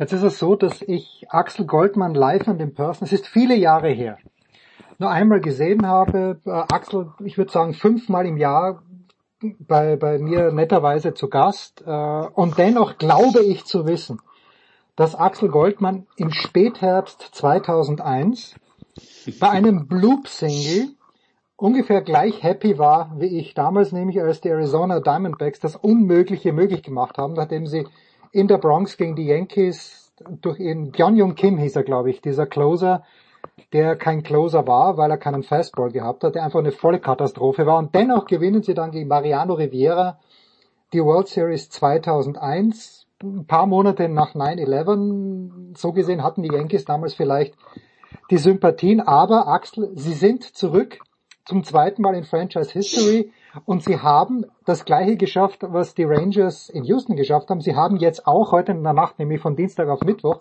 auswärts beide Spiele im Citizen Bank äh, Park gewonnen in Philadelphia. How? And why? Weil das aus der, äh, das, das, das, das, aus- das aus der National League West äh, hätten wir gesagt, ja, natürlich die Dodgers oder ja, natürlich die Padres, aber dass es gerade die D-Backs sind, das ist, äh, das ist äh, erstaunlich. Against all odds, ja. Ja. Ähm, erstmal zu 2001 kann ich dir sagen, dass ich für die Arizona Diamondbacks 0,0 Sympathien hatte. Nein, nein. Weil Randy ja, Johnson, dir- Kurt Schilling. Ah, ich kann es dir erklären. Ich kann es dir sehr, sehr klar erklären. Weil die äh, Diamondbacks in der NLCS die Braves rausgeschmissen haben. Und damals gab's, ich meine, es wäre noch Fulton County gewesen. Ich bin nicht hundertprozentig sicher, Ja, ja, aber ja. damals gab's halt noch den Tomahawk, äh, Tomahawk Chop. Nee, das war, das war das Olympiastadion damals. War's Olympiastadion? Turner Okay. Field, ja, ja. Das Wirklich, war 2001 schon. 76 sind. Wirklich, echt? Ja, ja, die sind, äh, Olympia in Atlanta war ja 96, 96, und, stimmt, und äh, Ja. kurz darauf sind die dann umgezogen, ja. Okay. Aber damals gab's noch den Tomahawk Chop. Ja. Und ich kann mich noch erinnern, damals gab's in Deutschland den Sportkanal. Äh, das war ein geschwungenes blaues S oben rechts als Logo. Und die haben MLB übertragen im Originalton. Und da waren die Braves ähm, gegen, gegen die Diamondbacks. Da habe ich das gesehen an einem, weiß ich nicht, Freitag. Ich glaube, es war ein Freitag, weil ich bin nach Hause gekommen und habe nicht mehr alles mitgekriegt. Auf jeden Fall äh, hat mich dieser Tomahawk-Job damals so in den Bann gerissen. Und ich dachte, oh Mann, was für eine Atmosphäre, wie cool ist das denn? Und dann gewinnen die Diamondbacks da und dann war ich so sauer. Und dann habe ich denen gar nichts gegönnt. Und dann waren mir die Yankees auch noch egal. Aber gut. Okay, das war damals. okay, das war damals. Ähm, Was ist heute? Ja, das war damals. Heute ist es so, dass ich ähm, ähnlich fassungslos bin wie in der American League Serie. Weil ähm, ich habe äh, Spiel 6 tatsächlich live sehen können. In der Nacht äh, zu Dienstag Spiel Spiel 7 ähm, habe ich jetzt nur äh, gestern in der ähm, in der etwas längeren Zusammenfassung äh, gesehen, weil Arbeit. Aber ich fand die Phillies, ich glaube eher, dass die Phillies das Spiel verloren haben, als die Ja. Diamondbacks gewonnen. Ähm, die Diamondbacks haben ihr Spiel gespielt und das gut und das solide, aber ich habe so ein bisschen das Gefühl, dass die Phillies ähm, nicht ihr nicht ihre Pace äh, in den letzten beiden Spielen aufs Feld bekommen haben. Ähm, man man muss sich nur das Top of the Lineup angucken, wenn du mit Schwarber, Trey Turner, Bryce Harper, Alec Boom, da hast du zwei Hits in äh, 14 at bats. Ähm, du hast viele viele Misswings gehabt. Ähm, ich weiß nicht, das war so ein bisschen, ich will nicht sagen leblos, weil leblos ist das falsche Wort, aber es war so ein bisschen chaotisch gespielt und so ein bisschen ähm, zu hektisch. Ähm, ich glaube, da wollten viele den, der Hero sein und ähm, haben haben versucht ähm, tatsächlich den Ball nicht kontrolliert zu spielen, sondern halt einfach Swing for the Fences gemacht und das ist halt schief gegangen und ähm, wenn man sich die letzten drei Innings zum Beispiel aus Spiel 6 anguckt, dann kann man sagen, jo, das war hervorragendes Pitching der Diamondbacks. Man kann aber auch sagen, es war unfassbar schlampiges äh, Betting der Phillies. Und von daher, ähm, ja, ich bin, ich bin tatsächlich auch so ein bisschen ratlos, warum das passiert ist, ob das vielleicht mit der Atmosphäre in Philadelphia zusammenhing, ob, ob die ihnen jetzt am Ende selbst geschadet hat. Aber ich weiß es nicht. Ich kann es dir nicht sagen. Es ist ich glaube, du hast, aber ich glaube, du hast, du hast schon einen Punkt, weil du gesagt hast, die wollten swinging for the fences. Ich glaube, sie wollten es einfach mit Gewalt. So nach dem Motto, wir sind der Favorit, so und jetzt zeigen wir denen mal, wo der Hammer hängt. Und ähm, ja, ich glaube auch, dass, dass Rob Thompson das ein bisschen vercoacht hat, muss ich ehrlich sagen. In der, in der, ähm, wenn, wenn du gute Starting Pitcher am Start hast, dann bist du halt einfach normalerweise, wenn es um die World Series geht oder wenn du in den Playoffs bist und es ist ein entscheidendes Spiel, dann wirst du halt nach zwei, drei, vier Innings halt auch mal deine Starting Pitcher rein. Und er ist aber bei Greg Kimbrell geblieben, der, sagen wir es mal so, jetzt nicht die beste Serie hatte, gell? Also shaky. Ähm, shaky, das Mindeste, ja. Was mir halt, ich glaube, dass vor allem, wenn ich immer auf die Diamondbacks draufkomme, ich glaube, die haben einfach ein bisschen so, die, die haben diesen Underdog-Status auch genossen. Ne? Weißt, zuerst sagen die Leute, äh, eigentlich habt ihr da gar nichts verloren. Ne? Dann sagen die Leute, naja, ihr kriegt sowieso den Hintern versohlt. Und äh, dann liegen sie auch noch in der in der Serie äh, zurück. Also ich glaube, die hatten, die haben ganz einfach, die hatten einfach nichts zu verlieren von Beginn an. Die waren halt einfach, die, ich meine, die waren das, die sind das schlechteste Team gewesen in den Playoffs, was die Regular Season angeht. Ja, was, da, da, da musst du dir keine großen Gedanken machen, sondern wie du gerade schon gesagt hast, spiel einfach dein Spiel, das dich dahin gebracht hat. Was, was anderes kannst du sowieso nicht machen. Ja, die, haben, die, war, die waren einfach, die waren einfach, als es darauf angekommen sind, waren die einfach auch lockerer und haben sich nicht aus der Ruhe bringen lassen. Ja, und dann hast du natürlich auch so einen Knaben mit diesem Corbin Carroll da, diesen Super Rookie, der erst in den ersten sechs Spielen gerade drei Hits macht und dann in Game 7 äh, auch drei Hits macht. Also das ist schon, das ist schon bemerkenswert. Hier möchte ich äh, Folge 7, also Season 11, Folge 7 des Just Baseball Podcasts äh, ja. erwähnen. Die Vorschau auf die National League West, wo Axel Goldmann äh, die Arizona Diamondbacks äh, vorstellt und auf äh, Corbin Carroll aufmerksam macht. Ja. Ich möchte bitte alle Hörer zurückspulen. Ja. Nein. Äh, ich möchte auch auf, ich möchte auch auf die Sendung von vor zwei Wochen verweisen, wo du ja. nochmal betont hast, dass du den, Cardin, äh, den Diamondbacks oder den Snakes, wie sie ja heißen, viel ja. zugetraut hast, ja. dann aber irgendwie shaky geworden ja. weil sie gegen die Dodgers gespielt haben. Da musste ich dich dann wieder davon überzeugen, dass deine, dass die Snakes eigentlich so schlecht nicht sind. Das ist, halt, das ist halt dieses, äh, man, man traut sich selbst nicht am Ende. Nee. Ne? Aber Angst vor der eigenen Courage. Ja, tatsächlich, tatsächlich. Wird mir nicht nochmal passieren. Ähm, die Diamondbacks hatten vor der Saison äh, eine Playoff Probability von 15 Prozent mhm. und laut Picota ähm, ähm, ein, ein, eine Record Projection von 74, 88. Mhm. Ähm, Haben sie nur leicht übertroffen. Genau, das heißt, ähm, auch die Experten in den USA hatten äh, die Diamondbacks nicht so auf dem Schirm. Dann hatten wir irgendwann im Laufe der Saison einen Span von 50 Spielen, wo sie 16 und 34 gegangen sind. Das ist das ähm, schlechteste, was eine, was ein Pennant-Sieger jemals in der Regular Season hatte. Ähm, die 73er Mets hatten denn das gleiche Ergebnis. Ähm, es gab sonst niemals einen Pennant-Sieger, der im Laufe der Pennant-Saison über 50 Spiele 16 und 34 gegangen ist. Die Diamondbacks haben wirklich gegen alle Statistiken und gegen alle Experten und gegen alles, was man weiß im Baseball, ähm, die National League gewonnen. Und ja, man kann jetzt sagen, ähm, die, was ihnen zum Beispiel unglaublich geholfen hat, waren die, die Rule Changes.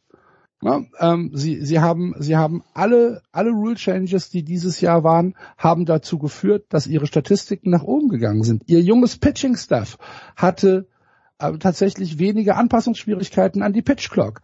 Das kannst du alles als drei Prozent, zwei Prozent, anderthalb Prozent ähm, zu, zu dem, äh, zu dem Erfolg dazu rechnen. Aber am Ende gewinnen die in Philadelphia ähm, Spiel 7 der NLCS und das ist für mich nicht erklärbar. Es ist, es ist für mich nicht erklärbar, dass es, dass es passiert ist. Ähm, aber es ist verdient.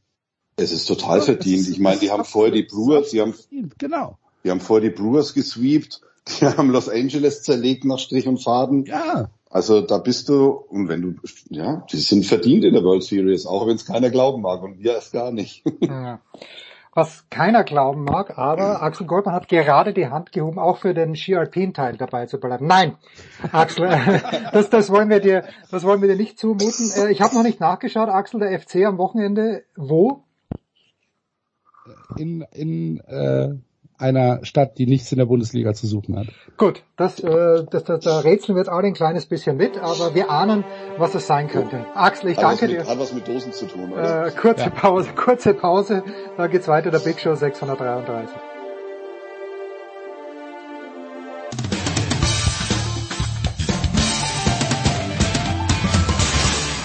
Hi, hier ist Marcel Kittel und ihr hört Sportradio 360.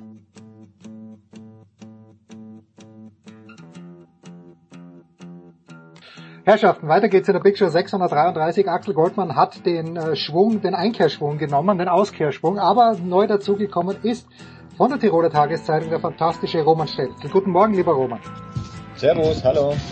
Roman, bist du schon erschöpft von diesem ganzen Marathon, den ich ja, du bist ja zum Glück in den sozialen Medien nicht vertreten, also deinem Glück wohlgemerkt. Äh, Ich würde würd dir gerne folgen, aber die, die, die Skivorstellungen und ich liebe Michaela Schifrin, aber das, das war schon ein bisschen viel in letzter Zeit. Äh, Hast du sowas wie Vorfreude auf den Saisonstart in Sölden oder bist du jetzt schon erschöpft? Ähm, ehrlich gesagt äh, ist es äh, weniger erschöpfend als die Jahre davor. Ähm, der Tom weiß es eh äh, am besten. Losgehen tut in Wahrheit morgen dann äh, mit den ganzen Head-Termine, äh, was es noch geht. Achtung, Branding, äh, die Head-Termine. Äh, und ja, es waren eigentlich recht, recht überschaubare Termine mit recht äh, überschaubar vielen Leuten. Also das Atomic Tag, was du angesprochen hast, war überschaubar wenig los. Ich hätte mal gesagt, mindestens die Hälfte von dem, was normalerweise dann auf, Wirklich? auf äh, Andrang ist. Ja, ja, sicher. Und äh, sonst den Fandier-Termin, alle anderen Termine, äh, ich hatte ein, zwei Interviews, äh, Hendrik Christoffersen und, und Lukas Brauten und so, was sich halt so ergeben hat, äh, zum Treffen. Ähm, die Österreicher äh, war eigentlich überschaubar, ehrlich gesagt. Leider ist es mehr die Debatte, äh, ob Sölden äh, Sinn macht, ähm, weil es hagelt ja Kritik von allen Seiten. Angefangen bei Greenpeace, angefangen bei die Baggerarbeiten äh, am Gletscher. Ähm, es ist jetzt momentan das mehr Thema, ähm, was sonst auch immer wieder Thema ist. Äh, viel mehr als in den letzten Jahren ist nicht passiert, nur dass jetzt halt, also diese Baggerarbeiten, wo, wo sich zumindest die, die, die Bergbahnen dafür gerechtfertigt haben, äh, dass da nur am Gletscherende das abgetragen wurde, beziehungsweise der Hang homologiert oder, oder halt angepasst, also gleichmäßig gemacht wurde, damit die Schneedepots, damit Schneedepots, äh, die 60.000 Kubikmeter, die es haben, gut verbreitet wurden. Äh, da gab es sehr viele Greenpeace-Kritik, inzwischen von der Regierung, äh, auch von Athleten, Michaela Schifrin, äh, Marcel Hirscher, äh, also dass das Saisonstart einfach zu früh kommt. Marcel Hirscher aus sportlicher Sicht, Michaela Schifrin aus äh, aus äh, klimatechnischer Hinsicht. Äh, das war eigentlich jetzt mehr Thema. Also wenn, wenn etwas erschöpfend ist, unter Anführungszeichen, ist natürlich nie erschöpfend über Skisport zu sprechen, äh, Nein, zu schreiben. nein, nein. Wenn etwas erschöpfend ist, dann wahrscheinlich das, äh, dass das mehr Thema war als das Sportliche. Und das glaube ich momentan ganz, ganz immer, der Tom wird mir auch zustimmen. Ich weiß nicht, würde mich interessieren, wie es in deutscher, was in deutscher Sicht ist, äh, sowohl bei Zermatt Celinia, das dann zwei Wochen später, glaube ich, ansteht, gell? Äh, und, und Sölden wird momentan nur über äh, Klimaschutz und bösen Skisport anstatt über Skisport an sich gesprochen. Ähm, ja, also in Deutschland ist es halt Ja, es ist nicht schon wichtig. so. es ist halt nicht wichtig in Deutschland. Machen Nein, es ist, es ist in Deutschland nicht wichtig. Ähm, natürlich ist für uns immer wichtig, äh, den Österreichern eine mitzugeben, logischerweise, und uns als die großen Moralaposteln aufzuspielen. Ähm, das Lustige war letzte Woche bei Einkleidung beim Deutschen Skiverband, wo sowohl Wolfi Meier als auch Thomas Driesen eine, ein Plädoyer pro Sölden gehalten haben. Also, dass es selbstverständlich okay ist, dass äh, die mit dem Bagger da drüber fahren, um das halt ein bisschen zu glätten, weil man dann auch weniger Schnee braucht, dadurch auch weniger Kunstschnee produzieren muss. Also es war eine sehr äh, interessante Argumentationskette, vor allem wenn man weiß, dass Thomas Dresen ja von Sölden gesponsert wird und dass der DSV darauf, ange ange darauf angewiesen ist, dass er dort halt auch äh, trainieren kann. Also ich, ich kann die schon verstehen, dass sie sagen, jetzt macht mal bitte halblang. Ähm, worüber man ja gar nicht diskutieren muss. Und das ist halt, finde ich, der, das Kardinalthema, dass das halt einfach viel zu früh ist. Also alle fangen, alle Wintersportarten fangen ja im Prinzip ja Ende November, Anfang Dezember an. Nur der alpine Skiweltcup meint, weil es gut ist für den Tourismus und hallo, äh, liebe Wintersportfreunde, es geht wieder los, dass er Ende Oktober da auf einem dahinschmelzenden Gletscher sich zwei Rennen zusammenzimmern muss. Also ich find's abenteuerlich. Ich find's wirklich abenteuerlich. Unabhängig davon freue ich mich immer, wenn der Skiweltcup losgeht, weil dann muss ich mich weniger um Fußball kümmern. Aber in Wahrheit ist es einfach, das ist einfach, ich sag's jetzt mal einfach völlig bescheuert. Okay. Darf Äh, ich da noch kurz einhaken? ja, ja, bitte, Roman, bitte, bitte. Äh, Ja, ja. Ich glaube aber, dass, dass diese Debatte äh, ihr komplett in die falsche Richtung geht. Erstens mal wird sie jetzt politisch, also viel zu viele Regierungen äh, oder viel zu viele Politiker reden jetzt mit über dieses Thema, die davor ja dann auch schon hätten, hätten sprechen können über das Thema. Ähm, was, was, was meiner Meinung nach in die falsche Richtung geht, das ist jetzt halt Sölden, äh, steht komplett am Pranger und dieser der Jack Falkner, der Chef für die Bergbahnen, der steht da halt permanent da und sagt, wie gut das alles ist und das sein muss und jetzt können wir da nicht drüber debattieren. Und man muss ihm schon insofern recht geben. Ähm, ich, also persönlich bin ich auch der Meinung, dass es zu früh ist, aber das war schon, bin ich schon länger der Meinung. Aber wie du sagst, es hängt Tourismus dazu, hängt dran normalerweise das Opening, sollten, äh, da kommen die Leute, die Buchungen gehen los, November geht's dann da richtig zur Sache. Im November haben sie eh dann wahrscheinlich zu wenig Betten, um den Weltcup zu beherbergen, wieder anderes Thema, wieder schwierigeres Thema. Aber momentan geht es halt ziemlich auf, auf Sölden aus dem Nichts. Jetzt, gell, die Woche davor, klar. Wenn, wenn irgendwas im Fokus steht, kann man es kritisieren, weil da das da jetzt steht im Fokus, wenn wir im Frühjahr über, über Sölden reden, interessiert es wahrscheinlich keinen. Jetzt interessiert es mehr, daraus kann man vielleicht auch ableiten, dass nächstes Jahr was geändert wird. Äh, aber es ist in Wahrheit, Sölden hat mal genau gar nichts zu mitreden. Wenn, wenn, wenn die sagen, du mir, pff, uns, Oktober ein Termin ist uns einfach zu horkel, dann sagt die FIS, die bestimmt, genau, und die FIS ist nämlich die oberste, die zweite Instanz ist ÖSV, der Veranstalter der Sölden, die im Fall keinen wirklichen Draht haben zur FIS, so ehrlich muss man sein, gell, das ist alles in die Brüche gegangen. Da gibt's nicht wirklich eine Kommunikationsbasis. Die, Kalender werden ja präsentiert, ohne dass wirklich jemand weiß, wie es ausschaut. Da weiß Tage davor, Tom, du kennst das eh von letzter Saison.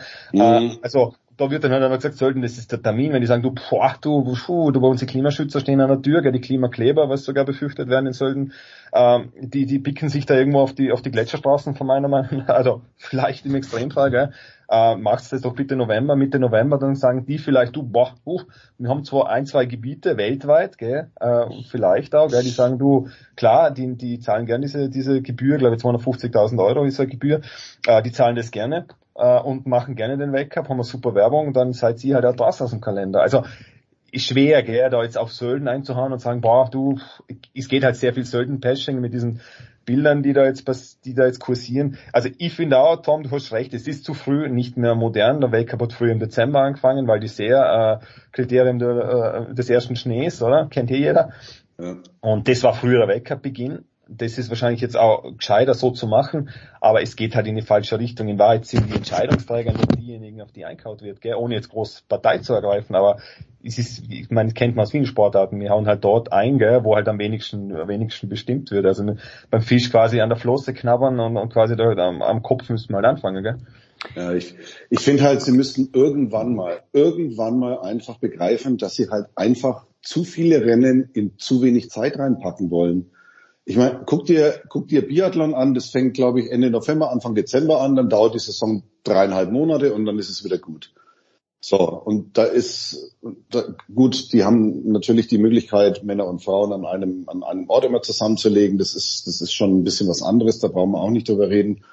Aber wenn die endlich mal begreifen würden, dass es einfach ein Irrsinn ist, ähm, was weiß ich, 40 Rennen bei den Frauen und 40 Rennen bei den Männern durchzuprügeln und an 20 verschiedenen Orten zu fahren, bei den Männern und an 20 verschiedenen Orten bei den Frauen zu fahren.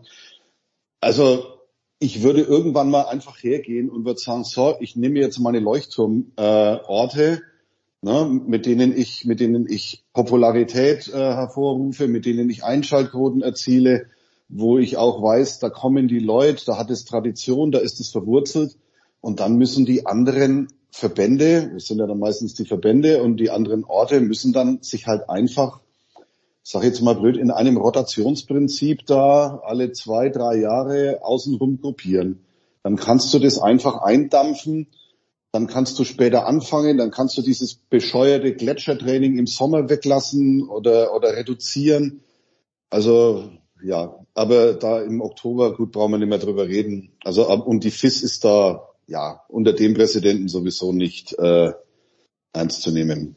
So, Entschuldigung, jetzt habe ich es noch gesagt. Nein, das ja, passt schon. Auch einen Satz, ich weiß, der Jens jetzt möchte, nein, nein, passt schon, passt schon. wie es mit Keller Schiffrin geht, aber einen Satz dazu noch, was halt auch Problem ist, gell, weil, weil du, weil du äh, den Vizepräsidenten angesprochen hast, ähm, da, da passiert halt einfach aus, aus, aus, aus der Hinsicht einfach äh, zu wenig. Auch mit Sermace Vinia ist ein Prestigeprojekt von Johann Elias, was er wollte, gell? Und da sieht man auch das Problem. Und ganz kurz noch, wie so ich glaube, dass Greenpeace überhaupt aufgesprungen ist, jetzt also abhängig, unabhängig von diesen Gletscherarbeiten, wieso die so aufgesprungen sind auf die FIS, gell? Äh, ist mal Julian Schütter und dieses äh, diese Verneinung eines äh, eines CO2, also die Behauptung, dass man CO2-neutral ist, diese feste Behauptung, äh, diese auch hinauszublasen und dann mit, mit äh, gekauften Zertifikaten, also dieses Regen, äh, Regenwaldprojekt, was sie haben, also quasi schauen, dass weniger Regenwald abge, abgeholzt wird, die Summe des CO2, was man dort einspart, dass diese eben ist, oder? Also Greenwashing sagt er dazu. Durch das, dass es überhaupt publik gemacht wurde, so, so, äh, so plakativ, glaube ich, dass die Klimaschützer noch mehr sich eingeschossen haben. Und dass das eigentlich da sich die, die Katze in den Schwanz beißt. Ja. Roman, wie geht's so, Michaela Schifrin? Ha! Nein, äh, nur ein Wort noch zu Michaela Schifrin. Sie hat ein Foto gepostet und da muss ich jetzt den Roman fragen, weil du warst bei diesem Atomic-Tag dort, aber ist Hermann Mayer der geilste Skifahrer aller Zeiten, weil es gibt dieses Foto, wo Hermann Mayer zwischen Michaela Schifrin und Alexander Armut Kilde steht und die beiden sind natürlich überragend, Kilde und Schifrin. Aber Mayer steht da drin. Ich finde, Meyer hat alles richtig gemacht, hat sich eigentlich komplett zurückgezogen nach seiner Karriere, ist manchmal auf Reifeisenplakaten, so viel Werbung darf sein. Aber ich finde den Meyer großartig. Wie war der Meyer zum Arbeiten oder ist er erst, äh, war, bist du erst nach seiner Zeit gekommen, Roman? Ich war ehrlich gesagt erst nach seiner Zeit. Äh, also ich habe die letzten Züge habe ich noch mitbekommen, aber äh, wie so, wie so, wie so gut, wenn man einsteigt, äh, die, die Arrivierten lassen ja nicht los vom Hermann Mayer. Was ich schon sehr natürlich verfolgt habe, weil er keine Interviews gibt, sein Medienauftritt danach war, wie du sagst, de facto verschwindend, gell? also ähnlich eines Marcel Hirscher, der nur jetzt natürlich äh, wahrscheinlich in den Sphären ist, gell, man nicht sagen wir aktuelle, Marcel Hirsch und Hermann Mayer oder mehr oder weniger, sagen wir mal, dieses Jahrtausend, wo, wo, wo so mitbestimmt haben, gell, äh, das haben sie ähnlich gemacht. Marcel Hirscher muss mit, mit seiner Skimarke jetzt natürlich wieder vermehrt auftreten, hat auch keine Lust. Ich habe ihn ja getroffen am Freitag. Äh, so ehrlich muss man sein, er hat keine Lust, er hat keine Lust auf die Medien. Ist, aber ist ein anderes Thema, aber da muss er jetzt natürlich durch, gell, wenn er seine Skimarke hat. Na, aber Hermann Mayer, ich, ich war ja dort, wo die Michaela Schiffen hat den ja am Tag und, und äh, Kilde am Tag davor getroffen und sie hat ja komplett geschwärmt, eh in ihrer klassisch amerikanischen Art, dass fast ohnmächtig geworden ist und gesehen hat, was für einen recht lustigen Moment, was für einen recht lustigen Moment hat weil äh, bei der Pressekonferenz und äh, in allgemeines Gelächter aus, ausgeartet hat, weil es gesagt hat, really big man, hat's gesagt. da haben wir mal alle lachen müssen. Really big man. und, und hat sie gleich gesagt, ah, es war nicht so gemeint. aber war dann äh, ein recht lustiger Moment beim Atomic Tag. Äh, aber es war, Kilde war auch, der, der, der, wo er geredet hat, da hast du gemerkt, das ist, also im Vergleich Hermann Mayer und Kilde, da merkt, dann merkt man, wenn man redet, wenn der Kilde redet, da ist er wie ein Schul, Schuljunge gewesen, gell. Und gesagt, boah, da ist sein Idol daherkommen und der Hermann Mayer und der, ja, Wahnsinn, er hat mit dem über Lake Louise reden können und über Beaver Creek und über die Rennen und er hat sich gedacht, boah, sie ist da mit Hermann Mayer, gell, Legende, und er kann jetzt da quasi als Schuljunge mit ihm reden. Also das war, also so vom Gefühl her, also das war schon wirklich, äh, war schon wirklich lässig. Ja, und man muss sagen, sie sind auch beim Foto, ich habe das Foto noch im Kopf, ähm, äh, sie, sie verblassen etwas daneben, ja. Ja, und der, der Aber Meier, wahrscheinlich, wahrscheinlich die Österreicher Sichtweise. ne, Hermann Nein, Mayer nein, nein, einfach. nee, nee, nee, auf gar keinen Fall, auf gar keinen Fall. Also ich, im Gegensatz zu dir habe ich ja Hermann Mayer noch äh, live erlebt. also der Hype, der um den los war, muss ich ganz ehrlich sagen, wenn das zur heutigen Zeit stattfinden würde, also da würde Social Media platzen.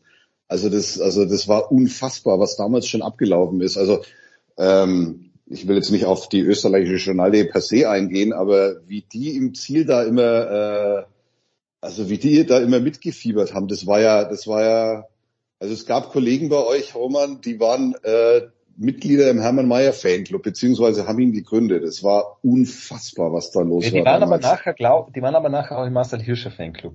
Ja, das mag sein, aber das war ein bisschen anders.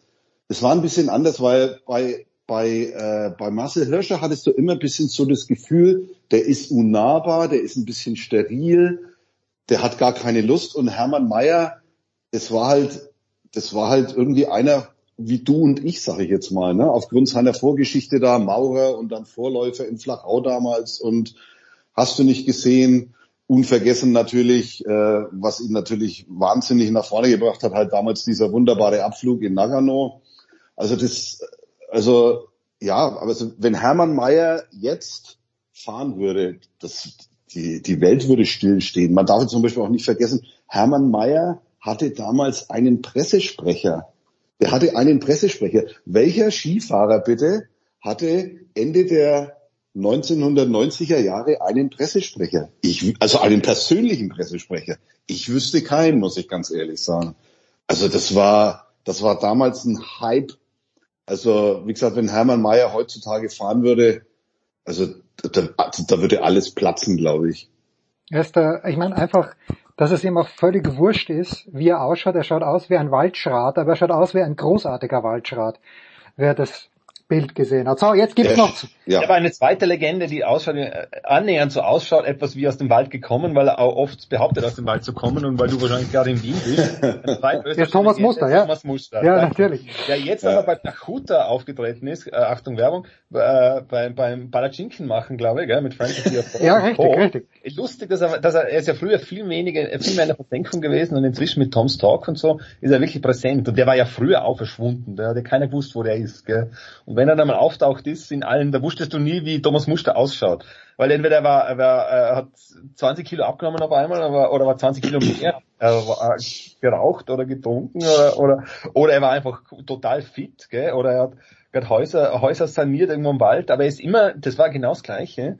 Ist immer dann, mir, mein Gefühl, immer im Oktober zu diesem erste Bank Open ist er so quasi aus der Versenkung aufgetaucht und dann wieder ein Jahr in der öffentlichen Versenkung verschwunden. Auch eine Legende. Also Ja, natürlich, natürlich. Ich werde versuchen, ihn noch zu erreichen für diese Big Show. So, eine sportliche Frage noch, Roman. Blackie, weil du schon beim Atomic Tag warst, ich habe im Sommer mit ihm gesprochen, äh, Marco Schwarz, der im letzten Jahr ganz, ganz erstaunlich stark in den Speed-Disziplinen gefahren ist, aber ganz, ganz erstaunlich wenige Rennen gewonnen hat. Ist er tatsächlich schon ein Kandidat für den Gesamtweltcup, Roman, glaubst du, oder ist einfach Marco Odermatt, einfach weil er so viele Rennen auch gewinnt, Riesenslalom und Super-G, ist Odermatt unerreichbar? Äh, ich ich glaube nicht, dass er eine Chance hat auf den, auf den Gesamtweltcup. Summa summarum deswegen, äh, weil Marco Odermatt da, wo er mitfährt, ganz vorne mitfährt, gell? Äh, jetzt mit 2000, straf mir lügen, 40 oder, oder 42, 24, irgend sowas in der Art, Punkte, diesen Rekord auch gebrochen hat. Äh, Marco Schwarz, de facto 1200, Punkte um den Dreh herum hinten war, sie mir jetzt noch erinnern. Äh, also das müsste er mehr machen, gell? so ehrlich muss man sein. Er müsste in allen Disziplinen was er fährt. Er fährt in allen Disziplinen. Er ist ein, ein, ein, ein Allrounder, den es eigentlich nicht mehr gibt. Er, er liebäugelt sogar damit, 44 Rennen zu fahren, was ich nie und nimmer spielt, aber er er soll es probieren wollen. Äh, er müsste mehr, er muss die großen Punkte holen. Also das äh, Platz 10 einzufahren oder sogar wahrscheinlich 5 bis 10 wird wahrscheinlich zu wenig sein, um, um Kilde zu biegen, um Odermatt zu biegen und wahrscheinlich auch, um Christoffersen zu biegen. Weil die einfach, äh, weil die einfach zu stark sind. Ich glaube, ich glaube, also er will sehr viel fahren, aber es ist wie so oft, äh, glaube ich, die Entscheidungsfreudigkeit fehlt, dass er sich für Ortdisziplinen wirklich festlegt jetzt. Er fährt einmal äh, so Potburio, äh, Potburio an, an, an Disziplinen, was, was in Ordnung ist, aber er glaubt nicht, dass er dort konstant überall punkten kann. Er ist überall super, aber es wird, es wird zu viel sein. Und ich glaube, dass der Odermatt nochmal zugelegt hat, was ich jetzt auch, auch gehört habe von allen Leuten, wird schwierig werden. Aber ich lasse mich da gerne als, als äh, rot-weiß-roter Patriot, lass mich da gerne äh, äh, Lügen strafen. So, und worauf, Tom, darf sich der schwarz-rot-goldene Patriot oder natürlich vor allen Dingen auch die schwarz-rot-goldene Patriotin am meisten freuen? Auf die Dürlehner, auf den Dresden-Thomas, auf irgendjemand anderen? Tom. Siehst du, es ist schon bemerkenswert, dass du dann irgendjemand anderen sagen musst. Ja, aber mir fällt keiner ein. Ich sag dir, wie es ist. Ja, du, Nenn mir mal, nenn mir mal die Starter des deutschen Skiverbandes am Wochenende. Da wirst du Schwierigkeiten haben. Eine könnte dir vielleicht einfallen. Und ich sage jetzt ja schon eine. Insofern müsstest du schon wissen, worauf es hinaus ist. Äh, Vicky, Vicky Rebensburg zurückgekommen und fährt den Riesenslalom in, in Sölden, ja? Nee, nein, weniger. Du, wir fahren am Wochenende mit Emma Eicher. Ja. Die kennen wir jetzt einigermaßen. Ja, ja. Dann ist, glaube ich, Anton Grammel, Fabian Gratz und Jonas Stockinger am Start. Ja, bitte, am Start. bitte, ich habe ja, Poster von denen. Ey. Ja, ja, ja schon, ja. Habe ich mir schon gedacht. Nein, du, ich glaube, dass Lena Dürr eine ganz gute Rolle spielen wird, dass sie auch jetzt ja befreit durch den ersten Weltcupsieg noch dazu gegen Michaela Schiffrin und ihr Bronze in äh, in Maribel, dass das ihr nochmal ein bisschen Schwung gegeben hat. Ähm, ob sie jetzt dauerhaft zur Siegfahrerin werden wird, weiß ich nicht. Aber ja, ähm, die kann man sich selbstverständlich gut anschauen, zumal sie ja auch einen schönen Stil fährt. Der Tom Dresen hat äh, ja letzte Woche bei der Einkleidung von den Deutschen einen, einen guten Eindruck gemacht. Ähm, der ist ja Vater geworden, hat betont, dass ihn das äh, einen zusätzlichen Motivationsschub gegeben hat, vor allem im Sommertraining. Er hätte eigentlich genau das Gegenteil erwartet, dass er keine Lust hat. Jetzt ist aber ist es so passiert, dass er halt erst recht Lust hat. Also der hat einen ganz guten Eindruck gemacht, hat auch ein bisschen erzählt, dass es halt in der Vorbereitung ein bisschen, dass er ein bisschen mehr aufgepasst haben auf sein Knie. Ähm, freut sich auf Zermatt. Ja, ich finde, Tom Dresen kann man immer zuschauen. Wer als äh, körperliches äh, Wrack äh, bei der WM mehr oder weniger aus dem Stand raus nur um drei Zehntel an Bronze vorbeifährt, äh, der ist, glaube ich, immer dafür gut, äh, zumindest unter die Top 5 zu fahren. Ja. Hashtag und ein guter, Word. Und ein guter Kerl ist er ja auch. Und ich, das Kind ist Österreicher, wie ich hoffe und weiß und glaube. Ja gut, äh, sagen wir mal so, es ist wahrscheinlich in Österreich geboren. Ist man dann automatisch österreichischer Ja, aber die Mama ist doch Österreicherin, oder? Die, ist die Mama nicht Österreicherin? Ja, schon. Siehst du? Ja. Also ja. Doppelstaatsbürger. Wer wüsste das besser als ich? Ja, ja. danke Roman, danke Roman, danke Tom. Kurze Pause in der Big Show 633.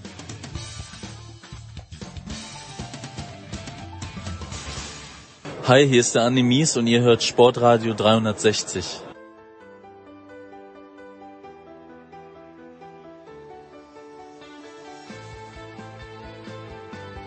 Ja, die Big Show 633 jetzt also zum Abschluss noch mit Tennis. Ich habe ja vorhin bei Götze schon angekündigt. Äh, jetzt gibt's ein Interview, das naturgemäß auf Englisch geführt wurde mit Brian Shelton. Brian Shelton, der Vater von Ben Shelton, aber früher auch selbst äh, Profi auf der ATP-Tour. Ähm, so ein klassischer Army, hätte man früher gesagt, der auf schnellen Belegen super zurechtkommt, hat ein einziges Turnier gewonnen, in Newport war es, und dort hat er im Endspiel gegen meinen Chef, gegen Alex Antonic, gewonnen. Und ähm, wirklich, also ich habe schon bei den US Open, bei, da gab es eine Pressekonferenz mit ihm, wo eben sein Sohn, das war glaube ich vor dem Viertelfinale, ja, wo man sich gedacht hat, hoppla, was ist, was ist da jetzt plötzlich los? Natürlich den Shelton haben wir das ganze Jahr schon gesehen, dass der immer besser geworden ist. Letztes Jahr ja auch schon, aber jetzt hat er, also der junge Shelton, in dem Jahr erstmals wirklich außerhalb der USA auf der ATP-Tour gespielt. Australien gleich Viertelfinale, dann hat er lang mal nichts gewonnen und dann plötzlich in, bei den US Open im Halbfinale gewinnt er jetzt am letzten Sonntag Tokio. Und die Szene, ich habe sie vorhin schon beschrieben, aber wer es nicht gehört hat, nochmal. Also die, die beiden Sheltons kommen rein, das war am Dienstagvormittag zum Training, sind einen Tag erst da aus Japan, schon ziemlich fertig, aber die kommen rein und äh, Rublev war gerade auf dem Court und äh, Fernando Vicente, also der Coach von Rublev, nein, die sind, äh, die sind rausgegangen, so rum ist richtig. Und äh, die haben sich dann, ja, begrüßt wie alte Freunde, hat mir echt getaugt, war super Stimmung auf dem Platz, Poprin war, glaube ich, noch mit dabei, Alexei Poprin und dann haben sich Vater und Sohn Shelton auch noch das Training bisschen angeschaut vom Rublev. Schön, schön. Also hören wir uns zuerst mal Brian Shelton an und dann noch ein paar Worte zum Tennis. Let's start with your journey from Tokyo to here. How was it? How long did it take you? And how fresh are you? And how fresh is Ben? Well, it was a long trip, you know, 11 hours from uh, Tokyo to Doha and then another five. Wow. After a couple of hours of a layover. But, uh, honestly, you know, I slept terrible last night, but, uh, he slept extremely well. So most important, he's feeling pretty good. How important was it for Ben after his wonderful US Open run to really win a tournament on the ATP Tour? Well, it was certainly one of our goals for him this this season to finish with a title and you know to come in Tokyo uh, in front of the, the Japanese crowd there. That was pretty amazing, representing Yonex as well. Um, I think that was really special. Um, but just to win, you know, out here is so difficult and uh, there's so many good players, and he had so many tough matches. Three or four of those matches could have gone the other way, but he found ways to get through them, and just really proud of his resilience and his effort there, and and uh, to hold a trophy on, on the ATP Tour is special. Speaking of goals, he's number 14 now in the world. Uh, did you set out a goal before the season uh, where he could or should end up? We really didn't have a ranking goal um, set up this season. It was more about first year on tour. Let's learn how to be more professional each day. Uh, let's continue to improve parts of your game.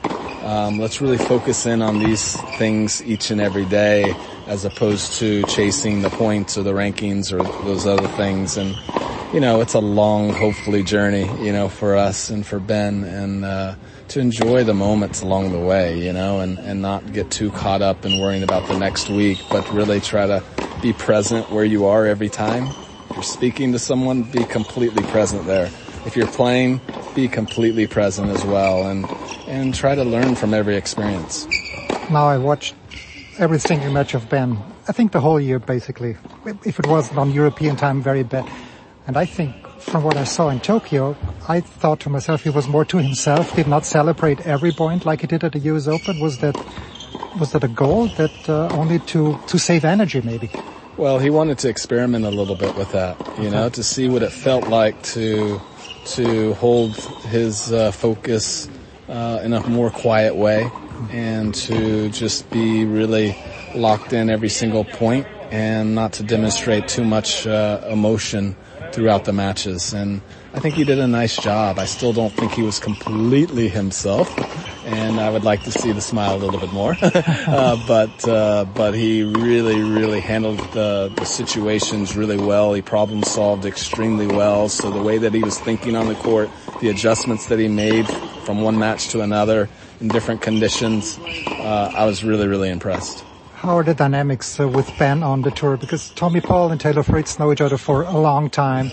They're friends. Is there anybody out there that Ben is, is really very comfortable with? well, he's certainly comfortable with all the American players, but uh, uh, honestly, he's found friends in in all the countries. I saw when you came in here, everybody's happy to see him. Yeah, no, he's he's definitely one of those guys that just loves people. I mean, there's so many of the doubles guys that play out here that he's really good friends with as well, and I mean, he doesn't meet a stranger, you know, and he smiles at everyone and treats everybody with respect, which I love. And, and he's a fun kid. So he's, he's always, you know, easy to speak with, easy to have lunch and dinner with and those things. And he just really enjoys being out here and just sees it as a huge opportunity.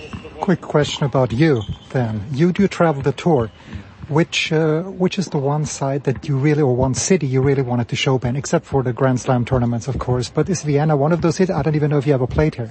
I didn't play here, so we were kind of penciled this one in as an exciting place for us to go for the first time, as well as Tokyo. You know, I just think that Um, this city here in Vienna, I mean, just look at the history of the city and it doesn't take long to start walking around through the parks and to the different areas and just see the beauty of this place. And, you know, my, my time on the tour many, many years ago, I was too focused in on just the tennis and didn't take the time. And I really, that's one of the things for Ben. We said, you know, I don't want you to make the same mistakes I made, you know, and, you have this opportunity that most people don't ever, ever see, and you got to take advantage of it and really explore and look at these cities and meet the people, and the people are what makes this place special as well.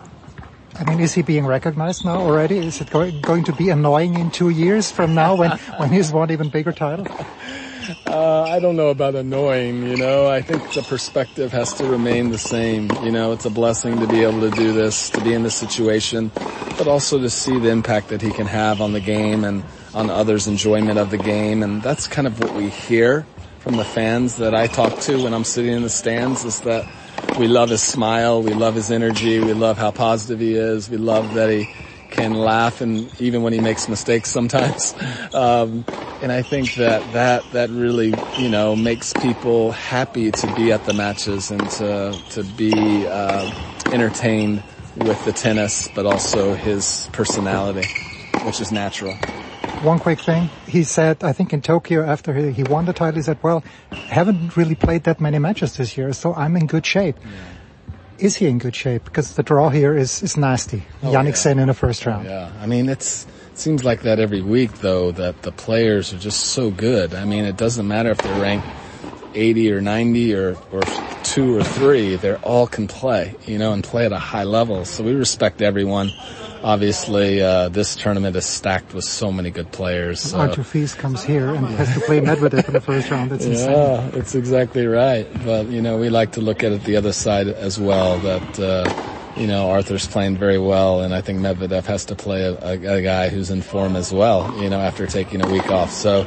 Um, you know, we'll see what happens. You know, you got to go come out and play and compete and learn, and uh, we just are excited to be here help me one, out with one last thing. You have a daughter as well. Yes. Is she playing tennis or is she into some other sports? Uh, what about your daughter? She was the first one to get involved in tennis between the two of them, and she's about uh, two years older than Ben. She played through her college days. She's about to graduate from the University of Florida, and she's going to get into the finance world. Uh, hopefully, start working soon. Can she do that at 28 and try out to be a professional first? Uh, we, we really thought that that would be her path, but, uh, and Ben would be going on a different path in a different sport, but things change, you know, and you just have to, uh, make the most out of the opportunities that you have, and she's doing that in other areas, and he's doing it with the tennis. Great. Thank you so much. Thank you. Yeah. Can we take a quick Brian Shelton also, ja, gegen Yannick Sinner, 6-7, 5-7 ist er rausgegangen. Das Turnier in Wien ist, ist super, wie immer, eines meiner ist immer schwierig, ja. Man kann ja zwischen einzelnen Kindern nicht wählen. Oder man soll auch nicht wählen. Und man will auch nicht wählen, aber Wien ist sicherlich eines mit allem drum und dran, mit der Stadt, äh, schon ganz, ganz weit oben auf meiner Liste an ATP-Turnieren, die man zwingend mal besuchen muss und darf und soll, zumal als Journalist. Ich weiß gar nicht, ganz oben, uff, uff, ganz oben würde ich alles in allem naja, ist ja wurscht. Nicht das Thema hier Wimbledon, aber wahrscheinlich Wimbledon. Aber das Problem unter Anführungszeichen ist auf der anderen Seite auch in Wien. Es ist halt dann doch mal eine Dimension größer als zum Beispiel in Kitzbühel. Und in Kitzbühel hat man dann doch die Möglichkeit, dass man eben auch mit anderen Leuten, so wie es in diesem Sommer der Fall war, wo die ganzen Skifahrer da waren, wo ich mit dem Hansi Knaus sprechen konnte und mit dem Marco Schwarz. Das ist dann nochmal was anderes. Ähm, es ist einfach einfacher, sagen wir es mal so dort an auch andere Gäste zu kommen. In Wien gab es zwar auch Tom's Talk, da war Boris Becker da, mit Thomas Muster eben gesprochen, ähm, den ich übrigens nicht erreicht habe für diese Big Show. Schauen wir mal, ob für die nächste Woche vielleicht was geht, aber es sind hier einfach zu viele Menschen und da kann man jetzt niemanden so richtig abgreifen. Gestern durfte ich einmal in den VIP-Bereich und habe dann Michael Konzel gesehen, den legendären Keeper von Rapid Wien, der dann aber auch nach Rom gegangen ist. Da wäre jetzt Thomas Wagner, glaube ich, stolz auf mich dass ich mich daran erinnern kann. But anyway, das war's, die Big Show 633 Sportradio 360. Danke an Nicola, äh, danke an alle anderen, die dabei waren. Wir hören uns wieder.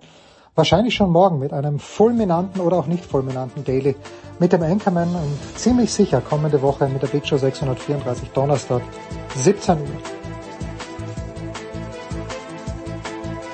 Das war die Big Show auf sportradio360.de. Folgen Sie uns auf Twitter, klicken Sie den Gefällt mir Button auf unserer Facebook-Seite und abonnieren Sie uns via RSS-Feed oder auf iTunes. Die nächste Ausgabe der Big Show gibt es am kommenden Donnerstag. Bis dahin sollten Sie die Zeit nutzen und die weiteren Angebote auf sportradio360.de wahrnehmen. Play Ball! Da ist gar nichts toll!